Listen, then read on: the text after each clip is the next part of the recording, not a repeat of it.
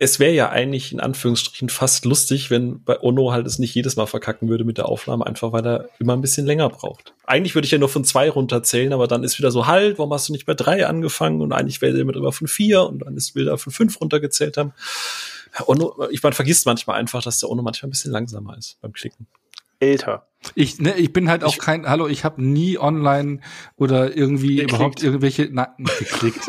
Nein, aber online geklickt. Nein, ich habe halt auch nie äh, hier, wie heißen die, Ego-Shooter, First-Person-Shooter gespielt. Also ich bin kein, kein, und kein, wundert sich auch immer, dass alle Webseiten immer so ein scheiß Cookie-Panner ist und der die Hälfte vom Text nie lesen kann. Ja, ich habe die Unreal Tournament oder wie heißen sie, Dooms und äh, Meinst die geben bei Outer City einen reellen Vorteil? Ja, ich habe auch nicht mal Moorhuhn-Schießen gemacht, ja. Und ich hatte meinen ehemaligen Arbeitskollegen, der war süddeutscher Meister Moorhuhn-Schießen. wir alle, wir alle wissen es, man kann nur ein Audio richtig aufnehmen, wenn man mindestens einen Shooter in seinem Leben gespielt ja, hat. Deswegen, das, endlich zahlt sich das viele COD-Spiel endlich aus, deswegen treffe ich den Button mal beim ersten Mal. ja, richtig, ja, ich schieße immer daneben, weißt schon. Und deswegen beleidigst du auch immer so gut in Podcasts, einfach weil du so viel Call of Duty spielst. Ah, so. Der Chris ist total ruhig. Der ist, glaube ich, einfach, einfach noch, noch. Das ist schon Fremdschamgrenze einfach jetzt schon ja. erreicht. Ja. War gut. oh Gott, da macht er sich erstmal noch mal ein Whisky auf. so, ähm, ja, hallo und äh, schön, dass ihr wieder dabei seid heute bei der. Äh, diesmal sage ich es richtig, damit der Onno mich nicht wieder korrigieren muss bei der 29. Episode von äh, Ruhe im Saal und heute ähm, geht's genauso schaurig, spukig weiter, wie wir es äh, letzte Woche gemacht haben. Ähm, allerdings diesmal geht's wieder konkret um einen Film, denn wir werden heute ein bisschen über äh, ja den den den Michael sprechen. aber nicht, Gott, mir wird jetzt erst bewusst, dass ja, oh Gott, aber wir reden nicht über den Onno, der quasi hier immer äh, seine Stimme zum Besten gibt, sondern wir reden über den Michael Myers, äh, der Bruder von Austin, äh, Austin Powers. Nein, was? Mike Myers? ich dachte, jetzt kommt so ein Michael Myers Wortwitz, weil du ja unten in Bayern lebst, aber. Michel aus Lönneberger meinst du? Nein, genau. Äh, wir reden heute über äh, überwiegend über Halloween, aber genauer gesagt äh, über die quasi aktuell laufende geplante neue Trilogie, ähm, werden aber natürlich auch ein bisschen über all die anderen Filme aus diesem Franchise sprechen, ein bisschen über Michael Myers reden, ähm, aber das natürlich gewohnt alles wieder so ein bisschen auf ja launiger äh, Post-Kinosaal ähm, äh, Stimmung. Denn wir haben heute einen äh, Gast, der äh, Halloween Kills gerade erst äh, in einer knapp zweieinhalbstündigen äh, Folge komplett Frame für Frame quasi zerlegt hat, äh, was sehr interessant war, wo ich auch noch sehr viel gelernt habe für diesen Podcast heute. Und ich freue mich sehr, dass er Zeit hat und dass er da ist. Hi Chris. Grüß Gott. Wenn Sagt man bei euch, ne? So. Ja, viertig, gell? Ja. äh, genau, aber äh, ich warte immer noch, dass er mal vorbeikommt, dass ich ihn endlich mal grüßen kann. Aber seit 34 Jahren sitze ich hier und warte einfach vergeblich. Aber ähm, genau, wir alle vier, nämlich äh, René ist auch noch mit dabei und der Ono habt ihr ja schon gehört. Und wir alle vier reden heute, äh, beziehungsweise haben auch quasi frisch Halloween äh, Kills gesehen. Äh, manch einer von uns vielleicht auch schon mehrfach. Und das nehmen wir. ja, ich, ich weiß gerade gar nicht. Onno, weißt, weißt du, wen ich gerade meine? Es war ein subtiler Hinweis gerade. Ich habe da was husten hören, ja. Ja, das ist. Ja, das, das es ist war so. nur dreimal. wenn der wenn der Chris dreimal hustet, dann weißt du's. Ähm, genau. Und ähm, ich würde sagen, bevor wir jetzt äh, quasi uns ähm, hier so richtig in das äh, Geschlachte stürzen, äh, schnappt sich jeder von uns noch mal einen kleinen Schluck Kürbissuppe. Wir mümmeln uns noch mal ein bisschen ein, wird ja jetzt dann doch noch kälter und noch herbstlicher als letzte Woche schon bei der Aufnahme. Und äh, ja, dann würde ich sagen, einmal kurz Ruhe im Saal.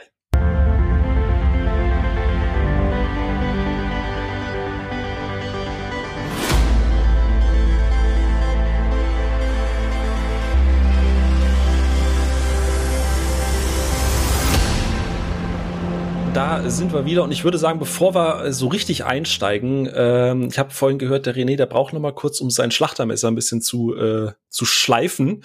Und deswegen würde ich sagen, äh, Chris, es ist wie immer, wenn jemand zum ersten Mal irgendwo zu Gast ist, dann stellt er sich natürlich vor. Und deswegen würde ich einfach mal den inneren Uri Geller äh, challengen und sagen, Chris, the stage is yours. Ja, und es gibt nichts, was ich seit der Schulzeit schon weniger mag als ähm, eine Selbstvorstellung.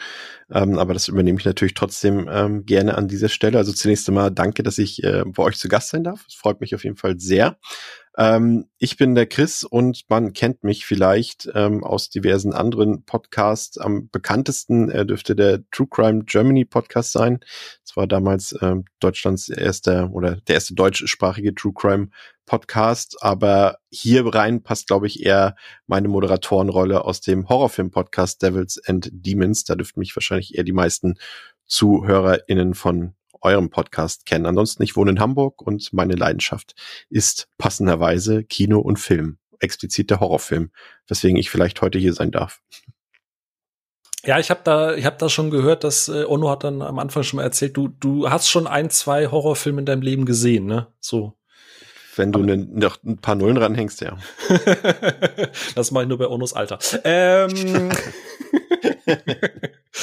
so, ähm, genau. Äh, übrigens interessant, äh, mir ging es früher auch immer so, also dieses, dieses, egal, es muss nicht nur in der Schule sein oder auch wenn du irgendwo neu in eine Arbeitsstätte oder so kommst, äh, dieses, ja, äh, das ist, äh, stell dich doch mal vor an den neuen Kollegen und keinen interessiert, weil alle halt voll in ihren Projekten drin sind. Du stehst dann halt da, ja, also ich bin der und der und und und ich habe das auch immer massiv. Das, gehasst. das ist, das ist der wahre Horror, ne? So all, all eyes on you und irgendwie alle gucken auf dich. Du kennst keine Sau und jetzt sag mal was. Furchtbar. Auch du willst Schule. auch keine Sau kennenlernen. Ja. Das ist ja, ich verstehe mal diese, ja, so du hast bist irgendwie in so einem Seminar oder du hast irgendwie so ein, so ein keine Ahnung, eine Schulung, eine wöchige, einwöchige oder so. Oh, ja, Jetzt stellen wir uns erstmal alle rein vor. Mich interessiert ihr nicht. Ich will euch nicht kennen. Ich will schön mit Namenskärtchen. Ich habe euch hier schon mal so eine Karte und einen Stift da hingelegt.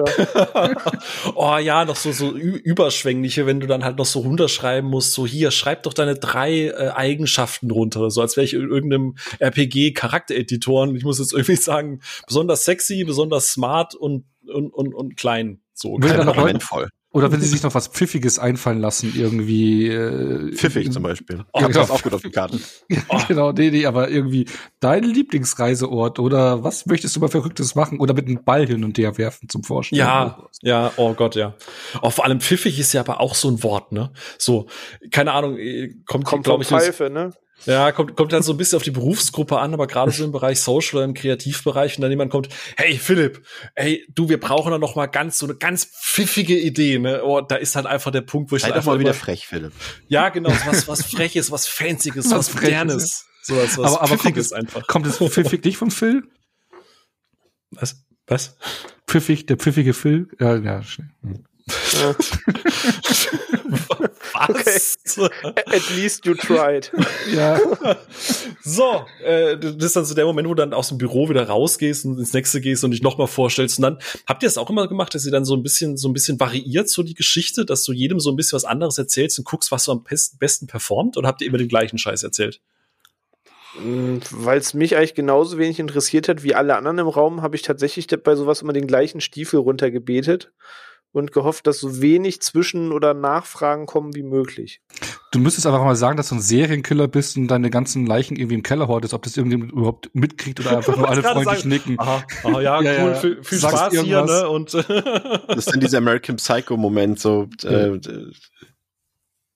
Patrick Bateman stellt sich vor und sagt, ja, ich bin der Mörder und so und alle lachen, ja, ja, ja. ja. Und er sagt einfach die ganze Zeit die Wahrheit, aber alle so, was? aber der schon wieder. Apropos äh, den, den Stiefel äh, runterbeten, äh, Dr. Satane äh, gefällt das nicht so sehr, habe ich gehört. Nee. Könnte er sich den Kopf zerbrechen drüber. Ja, das ist, äh, Chris hat sich auch äh, in der, in der letzten Devils and Demons Folge an Dr. Satane den Zahn ausgerissen, quasi. Aber äh, genau an der Stelle, wie gesagt, nochmal der Hinweis, vielleicht falls ihr auch gerade zum ersten Mal hier zuhört, äh, das hier wird kein, äh, kein super ausführlicher Talk, wo wir nur über Halloween Kills reden, sondern wie gesagt, wir wollen über das gesamte Franchise einfach reden. Am Ende natürlich dann auch ein bisschen über Halloween Kills. Ich kann an der Stelle einfach nur empfehlen und ähm, wir werden das auch in der Podcast-Beschreibung nochmal verlinken. Äh, bei Devils and Demons reinhören. Die aktuelle Folge, wie gesagt, äh, oder zu dem Zeitpunkt zumindest die aktuelle Folge, zweieinhalb Stunden in Depth äh, mit äh, schönen äh, Produktionsdetails, gerade auch was zum Beispiel Dr. Loomis und so weiter angeht, was ich sehr interessant fand. Und ganz viele Insights und natürlich spannende äh, Aus, äh, Meinungen und Austausche zwischen Pascal, André und dem Chris. So, gut.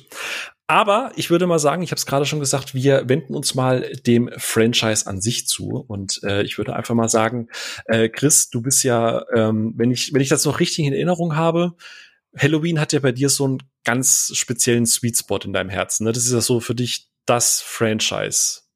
Ja, komplett. Das ist äh, auch vor allem darin begründet, dass es mein Startschuss war, quasi meine mein Wiederentflammen meiner Filmliebe. Also ich habe mich auch schon in meiner Kindheit was heißt also nicht interessiert. Also ich habe gerne Filme geguckt, äh, leidenschaftlich gerne geguckt, habe natürlich da jetzt nicht irgendwie irgendwelche Fachbücher drüber gelesen im, im, im Grundschulalter oder im Schulalter.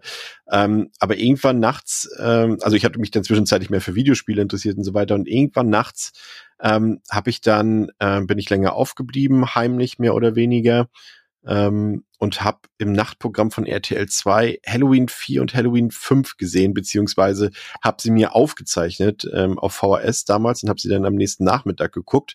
Äh, waren auch natürlich auch die geschnittenen Versionen damals, aber das äh, war ja noch kein Thema. Also das wusste ich weder, dass es geschnittene Filme im Fernsehen gibt, noch dass sie sonst irgendwo geschnitten sind oder was man da kürzen sollte. Keine Ahnung damals. Aber Wie, es gibt noch andere Varianten von diesen ja, ja. Filmen. Was?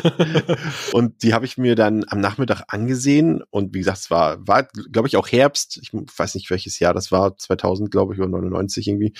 Und da habe ich mich richtig gegruselt, obwohl das, mein Zimmer hell war, es war helllichte Tage, aber es war so diese schaurige Stimmung und das hat mich sofort also so aufgesogen, diese ganze Atmosphäre dort, Michael Myers als Figur. Ich habe sofort Angst gehabt vor dem Typen und da war ich sofort Fan und das muss man natürlich äh, diesen beiden Filmen auch erstmal lassen, beziehungsweise mir erstmal lassen, dass ich Fan geworden bin, obwohl ich Halloween 4 und 5 gesehen habe. Ne? Ich habe nicht den ersten gesehen oder den zweiten oder sonst, sondern den vierten mhm. und fünften. So, da ist ja einer der Tiefpunkte der Reihe bei. Ja. Ähm, und äh, das hat trotzdem funktioniert. Und dann habe ich mir nach und nach immer mehr andere Horrorfilme angeguckt und bin dann eben bei dieser Leidenschaft geblieben. Aber das war tatsächlich die Initialzündung damals gemeinsam. Ich glaube, in derselben Woche habe ich dann noch ähm, Scream bekommen und ähm, ich weiß, was du letzten Sommer getan hast. Die hatte eine Freundin von meiner Mutter auf VHS damals bei Premiere aufgenommen, glaube ich. Da liefen die gerade oh frisch. Oh Gott. Und Alle unter 20 gerade so, was? VHS Premiere? Was? und, und, und das war, ja, und da war es dann wirklich um mich geschehen. Und da war ich dann auch wieder richtiger Filmfan und vor allem eben komplett Horrorfanat. Hab dann auch alles aufgesucht und hab dann auch angefangen, Fachbücher zu, zu kaufen. Ja, krass, aber dann hast du quasi äh, meine, meine, meine äh, Frage, die ich jetzt eigentlich in den Raum werfen wollte, schon, schon ein bisschen vorweggenommen, nämlich was so der erste Teil war, mit dem man äh, in Halloween eingestiegen ist. Du hast jetzt gesagt vier und fünf. Äh, wie du sagst, was halt spannend ist, weil natürlich muss man aus Retrospektive halt einfach sehen, ähm, damals hätte ich auch mit Scream 3 gefühlt anfangen können. Ich glaube, ich hätte es trotzdem cool gefunden, weil das ist so das erste Mal und das ist was, was man vielleicht noch gar nicht in dem Alter gucken soll. Und natürlich sieht man das dann auch mit ganz anderen Augen und das, was, was den Grusel und so weiter angeht. Ähm, aber äh, wie du es auch sagst, so, so äh, mittlerweile sortiert man die dann vielleicht auch mal ein bisschen anders ein. Eben damals wusstest du ja noch nicht, dass es was Besseres gibt. Da dachtest du ja erstmal, das ist das Beste. Ja, genau, das, äh, genau, ganz genau. Äh, wisst ihr noch, René Onno, äh, wie ihr eingestiegen seid bei Halloween? Also habt ihr ihr auch irgendwo mittendrin statt nur dabei gewesen oder war es tatsächlich der erste irgendwie? Nee, also ich könnte jetzt sagen, ich war schon als irgendwie elfjähriger mega eloquent und habe natürlich das Carpenter-Original als erstes geguckt, aber das wäre natürlich absoluter Quatsch. Ähm, ich habe ja letzte Woche schon gesagt, dass ich über den ganzen Beginn des Horrors äh, und der Faszination ne, mit 10, 11, 12 losging, dass man halt irgendwann abends im Fernsehen gemerkt hat, so ab 23 Uhr laufen irgendwie coole andere Sachen als das, was du so davor gesehen hast. Und äh, Halloween Age 20 war halt mein erster Halloween-Film, den ich irgendwann mal bei Pro7, Vox, Kabel 1, einer der typischen Sender, einfach abends am Wochenende mal im Fernsehen gesehen habe, wo man dann so getan hat, als würde man dann schlafen, um ihn dann doch noch sehen zu können äh, einfach T-Shirt über die Türklinke hängen, damit kein Licht aus dem Schlüsselloch kommt und T-Shirts unten vor die Tür, damit unten kein Licht durchscheint und Win-Win. Ähm, hat lange Jahre funktioniert und da habe ich mir die Filme halt angeschaut, aber Age 20 war halt der erste, das weiß ich noch sehr genau. Die Kids wissen es heutzutage ja, glaube ich, auch gar nicht mehr. Bei mir war früher teilweise auch noch das Problem. Also ich, an der Stelle nochmal Grüße an meine Eltern, die haben schon mit mir geschimpft, äh, dass ich letzte Woche verraten habe mit Scream, dass ich das heimlich geguckt habe, während sie bowlen waren. ähm, damals hattest du ja noch das Problem mit dem Röhrenfernseher, ne? Der war ja auch noch richtig warm und der hatte danach noch so gebrutzelt auch so ein bisschen, ne? Äh, und da, da war es so. Und geknarzt, oder? Genau, genau. Also so dieses, du konntest ja mit dem Finger quasi über die vorne er hat über sich den halt noch Monitor fahren. entladen und das hat man gehört, richtig. Ganz, ganz genau. Und das, äh, ich finde, das macht es halt schwieriger. Also Schlüsselloch ist so eine Sache, aber, aber heutzutage dann halt auch einfach zu sagen, ähm, äh, weißt du, du machst den Fernseher aus und, und, und dann ist der halt aus. Du hörst nicht noch den Schalter oder so irgendwas so fump. Also ich habe halt später erfahren, dass sie das schon klar wussten, aber es ihnen halt auch irgendwann zu dumm war, mir was zu sagen, weil sie wissen, im Zweifel mache ich fünf Minuten später das Ding halt wieder an. Und sie dann Oh. irgendwann sagten, ey, wenn du morgens müde bist, ist es halt einfach dein Problem. So.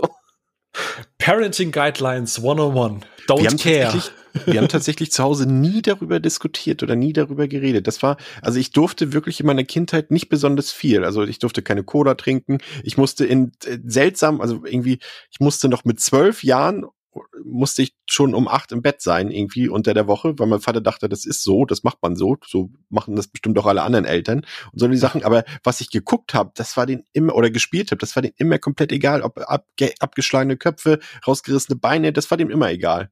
Also auch wenn, er da, auch wenn er das gesehen hat, dass ich sowas gucke, das war immer wurscht. Aber um 20 Uhr war einfach Licht aus. Es ist dann wurscht, wie viele Beine da noch quasi dran Ja. waren.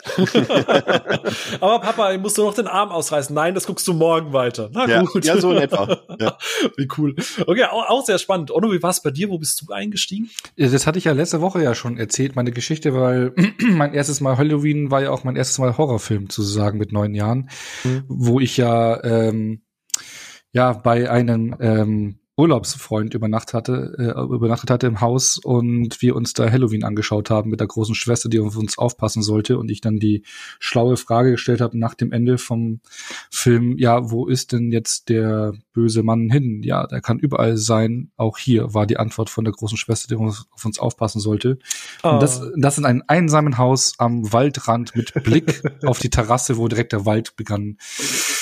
Ja, das war so das erste Mal. Ähm, Halloween, und das hat sich natürlich mega eingebrannt. Das Lustige ist aber irgendwie, dass bei mir so, was bei mir hängen geblieben ist, ist so dieser, ähm, dieses Treppenszenario. Also für mich war jahrelang irgendwie so Halloween für mich so ein Synonym für Treppenverfolgungsjagd. Also wenn die Lori da die, die, die Treppe, ich habe den Kuller da noch runter oder, oder hochrennt und sie sich hin, hin und her rennen und bla. Also das war, das ist bei mir so hängen geblieben, auch durch das Haus durchschleichen und sowas. Das war für mich ähm, eigentlich so Halloween, also dass es im Haus stattgefunden hatte und und ja, später gemerkt, dass ja auch sehr viel davor und draußen passiert, aber es war bei mir im Kopf nicht so hängen geblieben in meinem Kindheitskopf.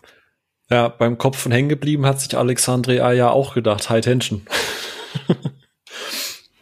Ach so, wegen Treppe und Ja. Ich hatte Ja. jetzt tatsächlich mit ein bisschen mehr Reaktion erwartet. Ja, ich fand ich- den ich eigentlich mega- smart. Ich musste gerade an, an ähm, das ist ja jetzt kein Geheimnis, glaube ich. Äh, äh, einige von uns kommen ja gerade aus der Ghostbusters Afterlife äh, ähm, PV und irgendwie erinnerst du mich gerade an eine Figur aus diesem Film mit deinen Witzversuchen. Ja, traurigerweise äh, passt das, glaube ich, auch ein bisschen. Onno kann das ja sicher auch hier und da bestätigen. Was heißt denn Ja, ich hab's, ich hab's, ja, ich, ich hab's ja auch, ich hab's ja auch vorher mit meinem Pfiffig probiert, ne? Aber ja, also, ähm, na gut. Schon ein ich, bisschen Boomer-Humor. Phil ist der Typ mit dem Propeller auf dem Kopf. wir hatten den Arsch eigentlich eingeladen, wenn ich mal fragen darf. Achso, stimmt, wir wollten ja mal endlich Kompetenz hier im Podcast haben. Genau, aber apropos Kompetenz, ähm, ich, ich, ich überlege auch gerade, ähm, ich glaube, ich bin bei Halloween tatsächlich auch wirklich mit dem Orgi also sehr spät eingestiegen. Also bei mir war ja äh, Scream so das Eröffnungsding. Hatte ich ja letztes Mal auch schon gesagt. Äh, das, was für Chris Halloween ist, ist für mich halt Scream. Und ja, auch der dritte Teil. Und ja, den liebe ich. Ähm, aber ich glaube, Halloween habe ich tatsächlich wirklich mit dem Original angefangen. Bin danach aber, wenn ich mich recht entsinne, direkt zu Age 20 weitergegangen. Und danach irgendwann mal so über die Jahre, weißt du, so, da lief mal die Version, da lief mal die Version. Und es ist ja auch immer so ein bisschen, wie es Chris vorhin schon angedeutet hat, da hast du den Cut und hier das und hier sowieso. Und über die Jahre habe ich dann mal alle geguckt. Ich glaube, der einzige, der mir bis heute fehlt, und das werde ich vielleicht äh, demnächst mal schließen können, dank Onno, weil er wieder irgendwo aus Taipei äh, eine handgepresste Holzscheibe mit dem Film geholt hat. Äh, Halloween 2 von äh, Rob Zombie, den habe ich tatsächlich bis heute noch nicht gesehen. Lucky Guy. Ja, äh, dachte Nicht ich die mir nach dem schlechteste Lücke. genau. Ähm, Ich hatte letzt äh, eine interessante Reaktion, als ich gesagt habe, dass ich jetzt noch mal Halloween aus 2018 gucke und das wäre dann auch eine Frage, die ich vielleicht erstmal so Richtung Richtung Ono stelle. Ähm, da hat, ich glaube, einer unserer Zuhörer, wenn ich mich recht entsinne, war es denn Tastisch, hat gesagt gehabt, dass er den Halloween, den ursprünglichen Halloween von 1978 heutzutage ein bisschen schwierig findet, weil er so ein bisschen zäh ist und und und und so. Äh, Ono wie ist es denn für dich, wenn du jetzt halt heute den, den Carpenter guckst, gerade auch mit den ganzen anderen Halloween-Teilnehmern, dann funktioniert der für dich heute immer noch? Ja. Gut. René? Wieder eine klassische, detaillierte Onno-Antwort. Ja, aber ich meine, CC mag ich ja. Ne? C bin ich ja auch, ne? Nee, ich finde es ehrlich gesagt gar nicht C. Ich meine, es ist halt ein ruhigerer Aufbau, so wie Filme früher gemacht äh, worden sind. Und das ist, ich finde es ja auch eine, eine ehrlich gesagt, auch eine, eine Stärke von den alten Filmen. Also für mich, wenn man sich Zeit genommen wird, die Figuren einzuführen und, und äh, sein Setup aufzubauen, äh, den Bösewicht aufzubauen und, und dann entsprechend die Schockmomente richtig zu setzen und nicht äh, dazu geballert zu werden, wie so eine Geisterbahn, wie es heutzutage mit Horrorfilmen ist. Und, äh, und äh, Score, Schauspiel, Bild, Aufbau funktioniert für mich immer noch herausragend, Halloween. Aber klar, auch ich liebe ja auch Alien zum Beispiel noch und da sagen auch viele, boah, total langweilig und glaube, das ist ähnlich wie bei Halloween. Ich glaube, wenn du dann aber diesen Zeitgeist vielleicht nicht mitbekommen hast oder nicht groß geworden bist, und äh, er jetzt in diesen Turbo-Kino der Neuzeit äh, rein groß geworden Turbo-Kino? ja. bitte, bitte Hashtag Turbo-Kino einfach mal trenden lassen, danke. nee, ja, aber... Nur rennen sie alle mit Neonstäben und Trillerpfeifen durchs Bild. Gucken drei Filme gleichzeitig und ziehen ja. sich alle vorher noch meine Berliner Nase durch. Ja, ich sage ja nur eineinhalbfache Geschwindigkeit bei Netflix und sonst irgendwas, was ja auch alles genutzt wird. Das sind Features. Features werden nicht angeboten, wenn sie nicht genutzt werden. Und ähm, vielleicht ist es für manche manche Leute, die anders groß geworden sind, ist halt eine unbekannte Sehgewohnheit. Da kann ich mir schon vorstellen, dass es vielleicht nicht mehr so funktioniert. Aber für mich funktioniert er noch heraus. Anderthalbfache Geschwindigkeit auf der Apple Watch. genau, in der äh, Trambahn. Nee, aber ich glaube aber auch, dass es trotz alledem genügend Leute gibt, die sich ausführlicher mit dem Mediumfilm beschäftigen und da funktioniert es auf jeden Fall. Aber ich denke mal, so diese ähm, Massen äh, irgendwie, ja, Turbo-Gesellschaft mit Turbo-Kino, nee, aber schnelllebiges Ding. Ich glaube, die können da schon eher die Probleme haben, klar. Mhm. Was, was ja so ein bisschen auf die Frage einzieht, ne, ob der heute halt noch so funktioniert, ist aber nicht nur eben explizit für dich, aber äh, spannend. René, wie siehst du das? Also du bist ja eher, wie du es gesagt hast, ein bisschen, ein bisschen später vielleicht auch eingestiegen. Du bist mhm, ja auch noch jünger. Ich, ich bin auch noch jünger. Also tatsächlich muss ich sagen, habe ich den 78er Carpenter schon erschreckend spät geguckt ähm, war eigentlich so richtig aufmerksam geworden, dass ich vielleicht diese Lücke mal schließen sollte, weil ich habe gefühlt alles an Halloween gesehen, außer irgendwie eins und zwei. Ähm, lange, lange Jahre, bis ich irgendwann mal beim Plauschangriff bei der John Carpenter Folge hängen geblieben bin.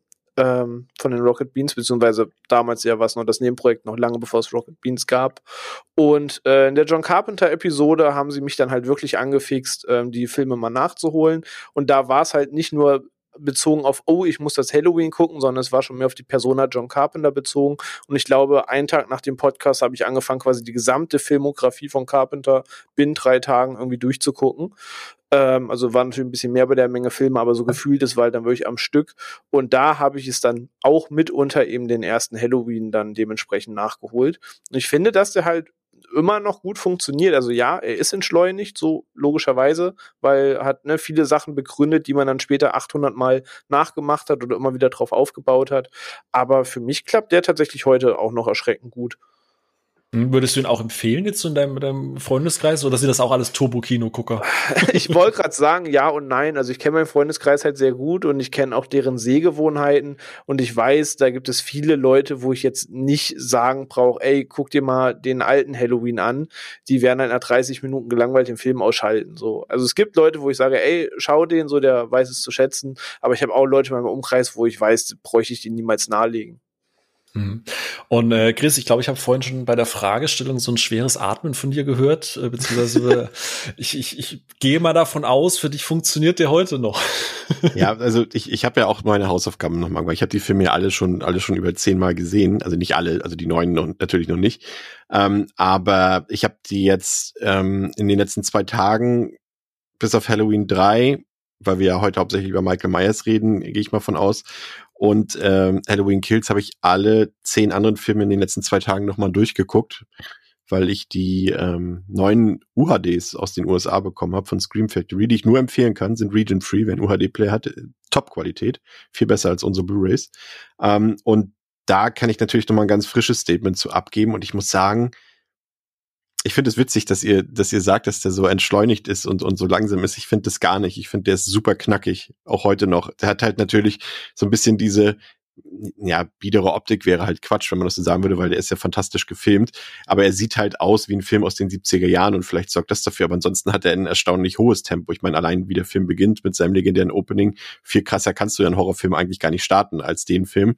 Und das, was der eben so besonders macht, finde ich, ist eben seine Simplizität. Du hast halt wirklich eine ganz simple Geschichte. Du hast diesen psychopathischen Mörder, der beobachtet und ermordet Teenager in einer ganz gewöhnlichen Nachbarschaft, in einer ganz gewöhnlichen Kleinstadt. Das könnte euer Wohnort sein, das könnte mein Wohnort sein, das könnte von jedem der Wohnort sein, von jedem die Nachbarschaft sein. Und das ist das, was diesen Film so besonders gemacht hat, was es vorher halt noch nicht so gab. Das ist halt wirklich, dass der Horror nebenan geschieht. Vorher, vor 78, gab es halt natürlich auch schon mal einen Texas Chainsaw Massacre, aber der war irgendwie nicht noch nicht so realistisch greifbar, finde ich. Und, und andere Filme waren halt meistens mit Vampiren oder mit ähm, Frankenstein, was auch immer, oder, irgendwelchen Tiermonstern. Nicht so realistisch und, auch. Also es war schon immer genau. so sehr fantasievoll teilweise auch, ne? Genau, und, und das hat, hat Carpenter ja so ein bisschen aus dem europäischen Kino dann in die USA geholt. Ist alles sehr auch inspiriert von, von Argento und Bava zum Beispiel.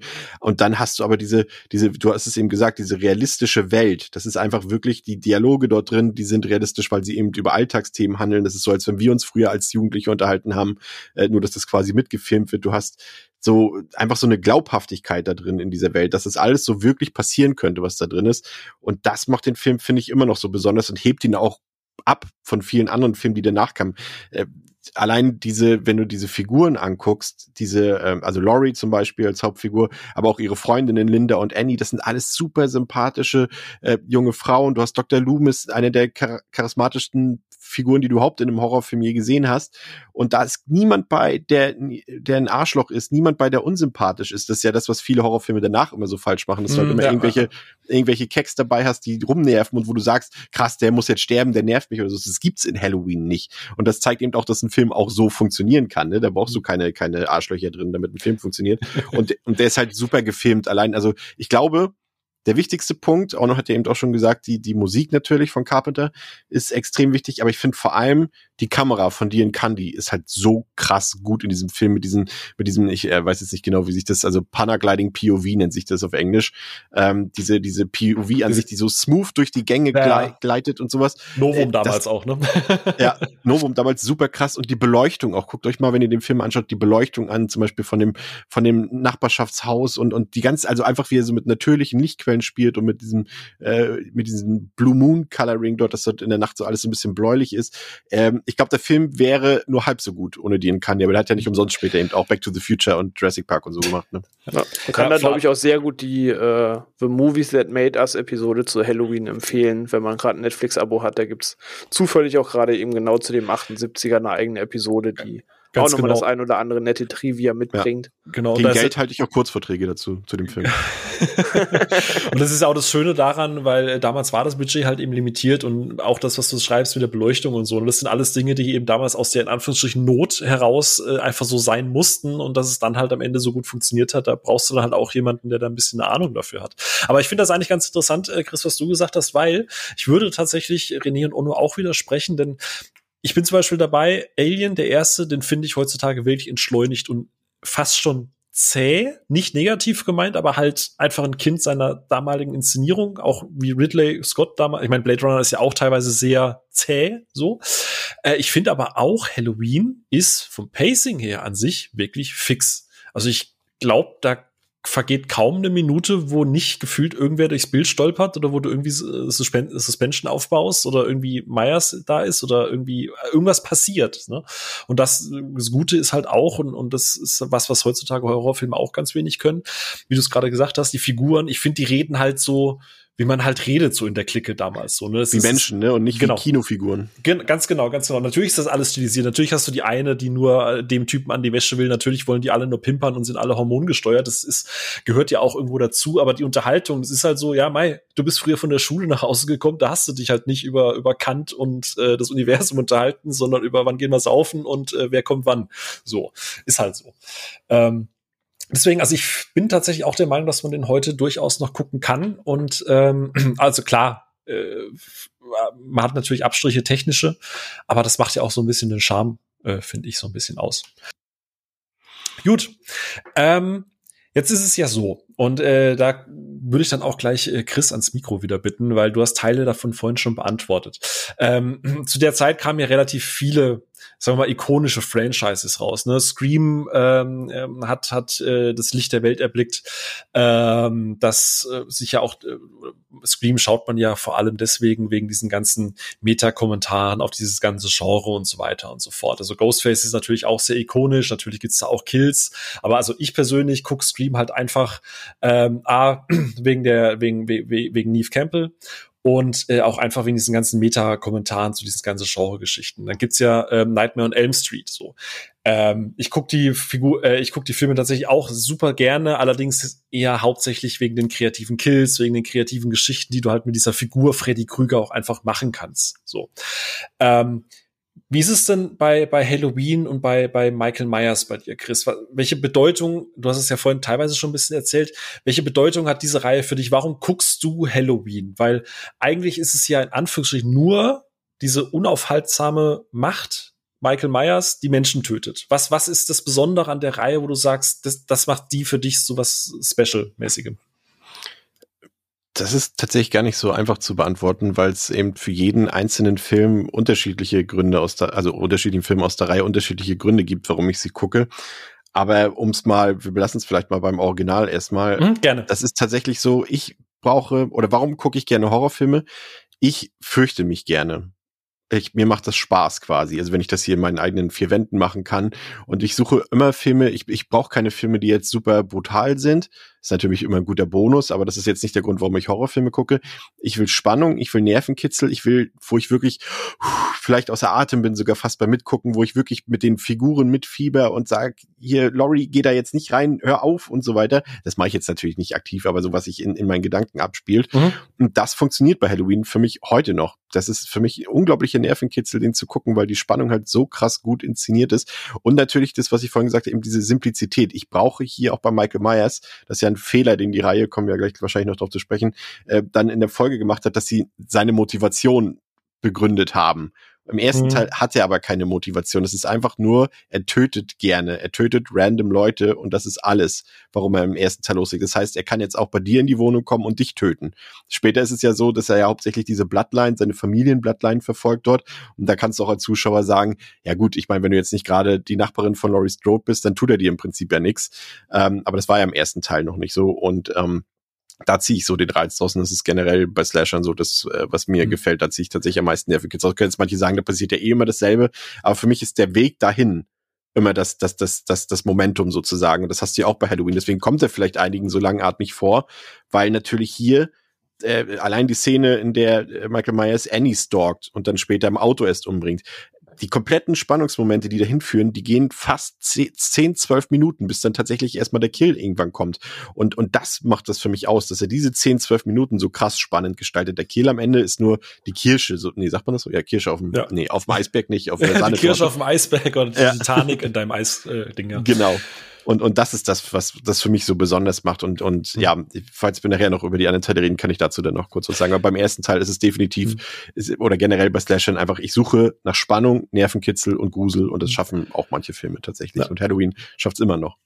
Was ja auch lustig ist, wenn du da mal so auf Freitag der 13. guckst, ne, dass der, die Reihe ja erst so drei, vier oder äh, Teile gebraucht hat, um diese Ikon eigentlich jetzt ikonische Figur von Jason auch so ein bisschen zu etablieren. Ne? In den ersten zwei Teilen findet er ja gar nicht so mit dieser Hockeymaske statt. Erster Teil ja sowieso noch mal was anderes. Aber ich habe die jetzt bewusst auch außen vor gelassen, weil äh, ich komme hier auch wieder auf Movies That Made Us, ne, René. Äh, äh, kam ja auch raus, äh, dass, dass Jason ja quasi äh, so als, als direkter 1 zu 1 Kopie TNT-Kassenmagnet geplant war, ähm, ähm, beziehungsweise die, die Reihe äh, ursprünglich mal geplant war, so ein bisschen als Rip-Off oder als Antwort auch auf den Erfolg von, von Michael Myers. Aber äh, interessanterweise bin ich da auch äh, komplett bei dir. Ich, ich mag du hast es gerade eben gesagt, dieses Simple einfach. Ich mag einfach, dass, dass Michael so ein bisschen, ich vergleiche ihn immer so ein bisschen mit Godzilla. Der ist einfach so eine, so eine Force of Nature und der braucht jetzt nicht unbedingt die, die, äh, die Motivation, sondern er läuft einfach rum. Du kannst ihn nicht aufhalten, du kannst zwar rennen, aber du kommst halt nicht weg. Und wenn er, wenn er dich erwischen will, dann erwischt er dich. Und das macht ihn halt irgendwie so ein bisschen besonders, weil gerade Ghostface äh, hat ja dann durchaus eine sehr menschliche Komponente auch. Ne? Das heißt, der ist ja auch manchmal ein bisschen klamaukiger unterwegs als, als so eine Statur wie Michael Myers. Ähm, René, wie ist es bei dir? Hast du irgendeine besondere Bedeutung zu der Reihe oder warum du dich bewusst vielleicht mal entscheidest, Halloween einen Teil zu gucken? Hm, blöd gesagt einfach, dass es so mit die erst, das erste Berührungspunkt war, einfach in diesem Slasher-Genre, man sich da durch ein bisschen drin verliebt hat. Also am Anfang war es halt einfach, blöd gesagt, Coolness. Ähm, also während äh, bei Scream eben, was ich heute zu schätzen weiß, eben, ne, er gern mit dir telefoniert, ein bisschen mit dir spielt, irgendwie auch mal einen blöden Gag macht ähm, und dich so ein bisschen durchs Dorf jagt, fand ich es bei ihm halt so geil.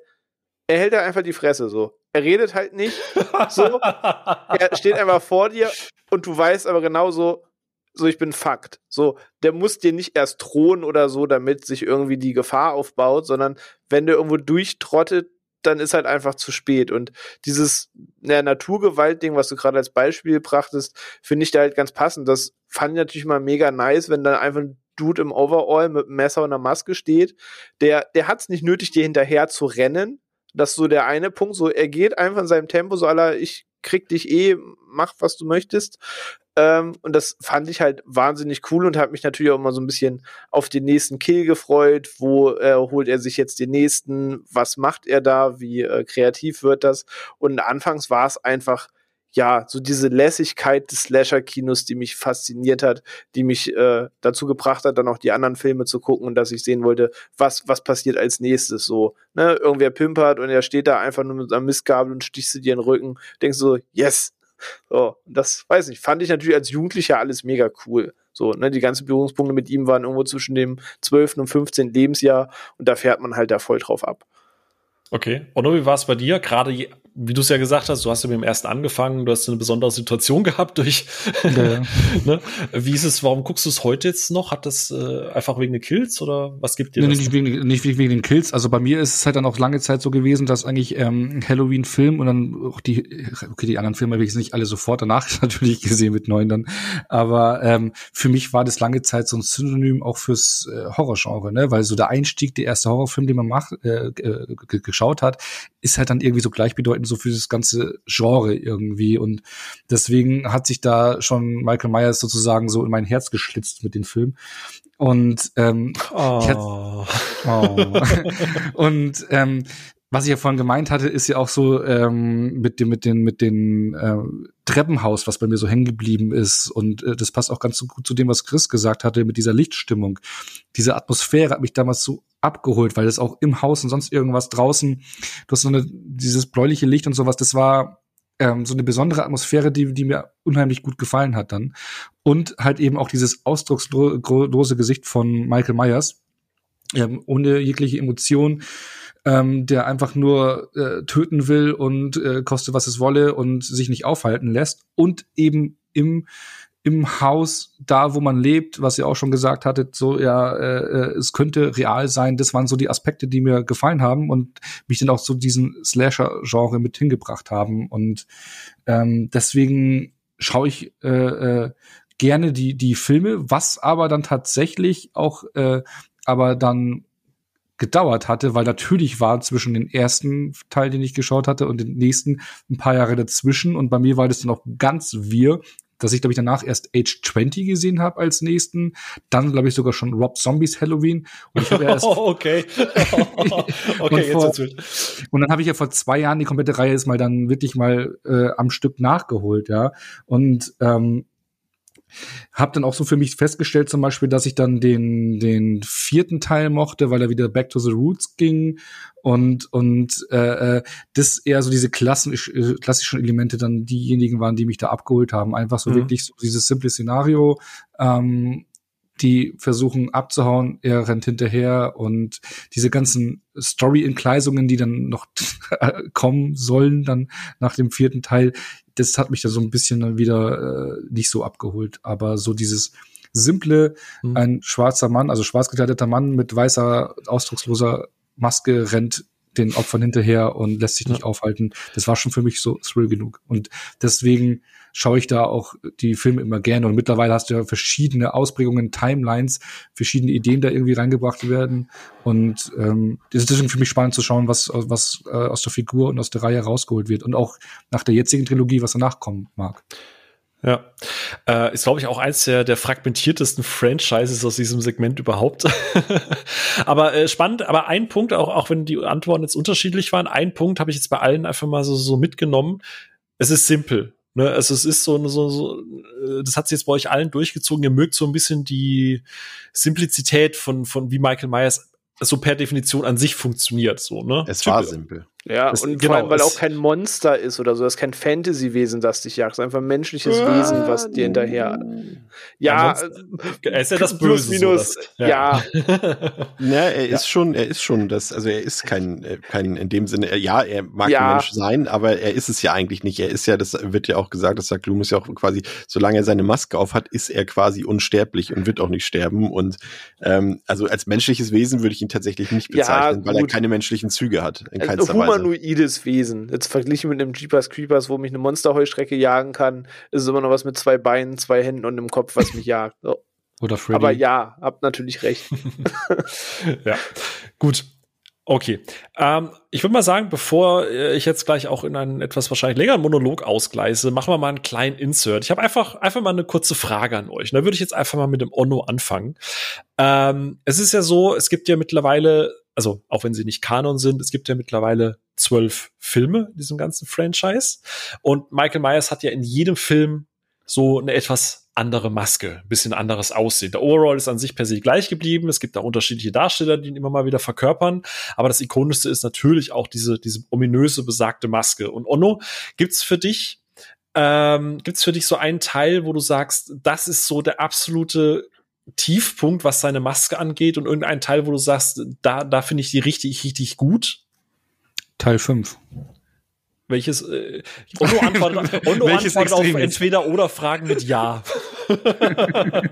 Nee, welche also, fandest du denn so besonders mies, wo du sagst, um Gottes Willen, wer auch immer das sich ausgedacht hat, sollte sofort gefeuert werden? Teil 5 war alles da. Also die, die, die Maske, wo er dann ähm, ja auch wieder zurückkommt, war, wo er doch bei diesem Typi am Anfang da zusammengeflickt wird, ne? Ich glaub, Chris hat ja eh alles super im Kopf, weil ich habe nicht, nicht mal, ja, alle korrekt, Teile gucken, noch nicht mal alle Teile schauen können vorab. Und ich fand diese Teil 5 Maske fand ich ja unglaublich furchtbar. Aber generell zwischen Teil 4 und 6, die Masken sind nicht so herausragend. Ähm, ich fand tatsächlich die modernen Masken irgendwie am, am stylischen, also auch von, vom 218er, die, hat mir eigentlich schon ziemlich gut gefallen. Ähm, und ich fand eigentlich auch die vom Zombie Remake eigentlich auch nicht verkehrt. Aber nicht vom hm. zweiten. Also so diese, diese etwas markanteren, abgetrageneren ja, Masken. Ja, abgetragen mit diesem äh, gritty Look irgendwie so dabei, mhm. so, äh, ne, also so ein bisschen verschmutzter, so ein bisschen, ja. äh, die nicht nur klar weiß, ne, so wie mhm. es in den alten Teilen ist, sondern schon so ein bisschen abgenutzter, ja.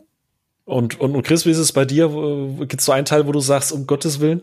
Also ich, ich habe ich habe sowas von meiner Hausaufgaben gemacht. Ich, also wenn du es, wenn ihr es hören möchtet, sogar alle gekauft und zu Hause nein, Probe getragen. Nein, aber ich habe, ich habe äh, exklusiv und es ist wirklich, zumindest stand heute noch exklusiv für euch, hätte ich ein Ranking. Ey, äh, feel free. So ab, äh, hier jetzt äh, Chris Ranking der besten, äh, schlechteste. Mit was fängst du an? Wir fangen mit dem schlechtesten an. Zum und von der schlechtesten zur besten Michael Myers Maske. Ja, ich würde es auch so. Es gibt so quasi so ein bisschen drei Qualitätsabstufungen, würde ich äh, würde ich sagen. Also wir haben auf jeden Fall drei, nee vier, vier, nee drei, vier, vier sehr schlechte Masken. Und zwar auf Platz elf ist Halloween 4 tatsächlich. Ähm, das ist die Maske, die sich Michael Myers dort quasi in der Drogerie holt, äh, quasi eine Faschingsmaske letztendlich. Und die passt ihm überhaupt nicht. Die hat eine fürchterliche Frisur und sie sieht unglaublich billig aus, als hätten sie die irgendwie zwei Minuten vor Drehbeginn irgendwie noch schnell zusammenklabüse. Die ist ganz furchtbar. Erinnert die dich auch an so einen Akademiker-Banker, so ein bisschen? Auch mit so schön gekämmten Haaren nicht. und ja. so die Frisur. Ne? ja. Auf, auf Platz äh, 10 ähm, wird jetzt vielleicht einige wundern, äh, Rob Zombies Halloween 2.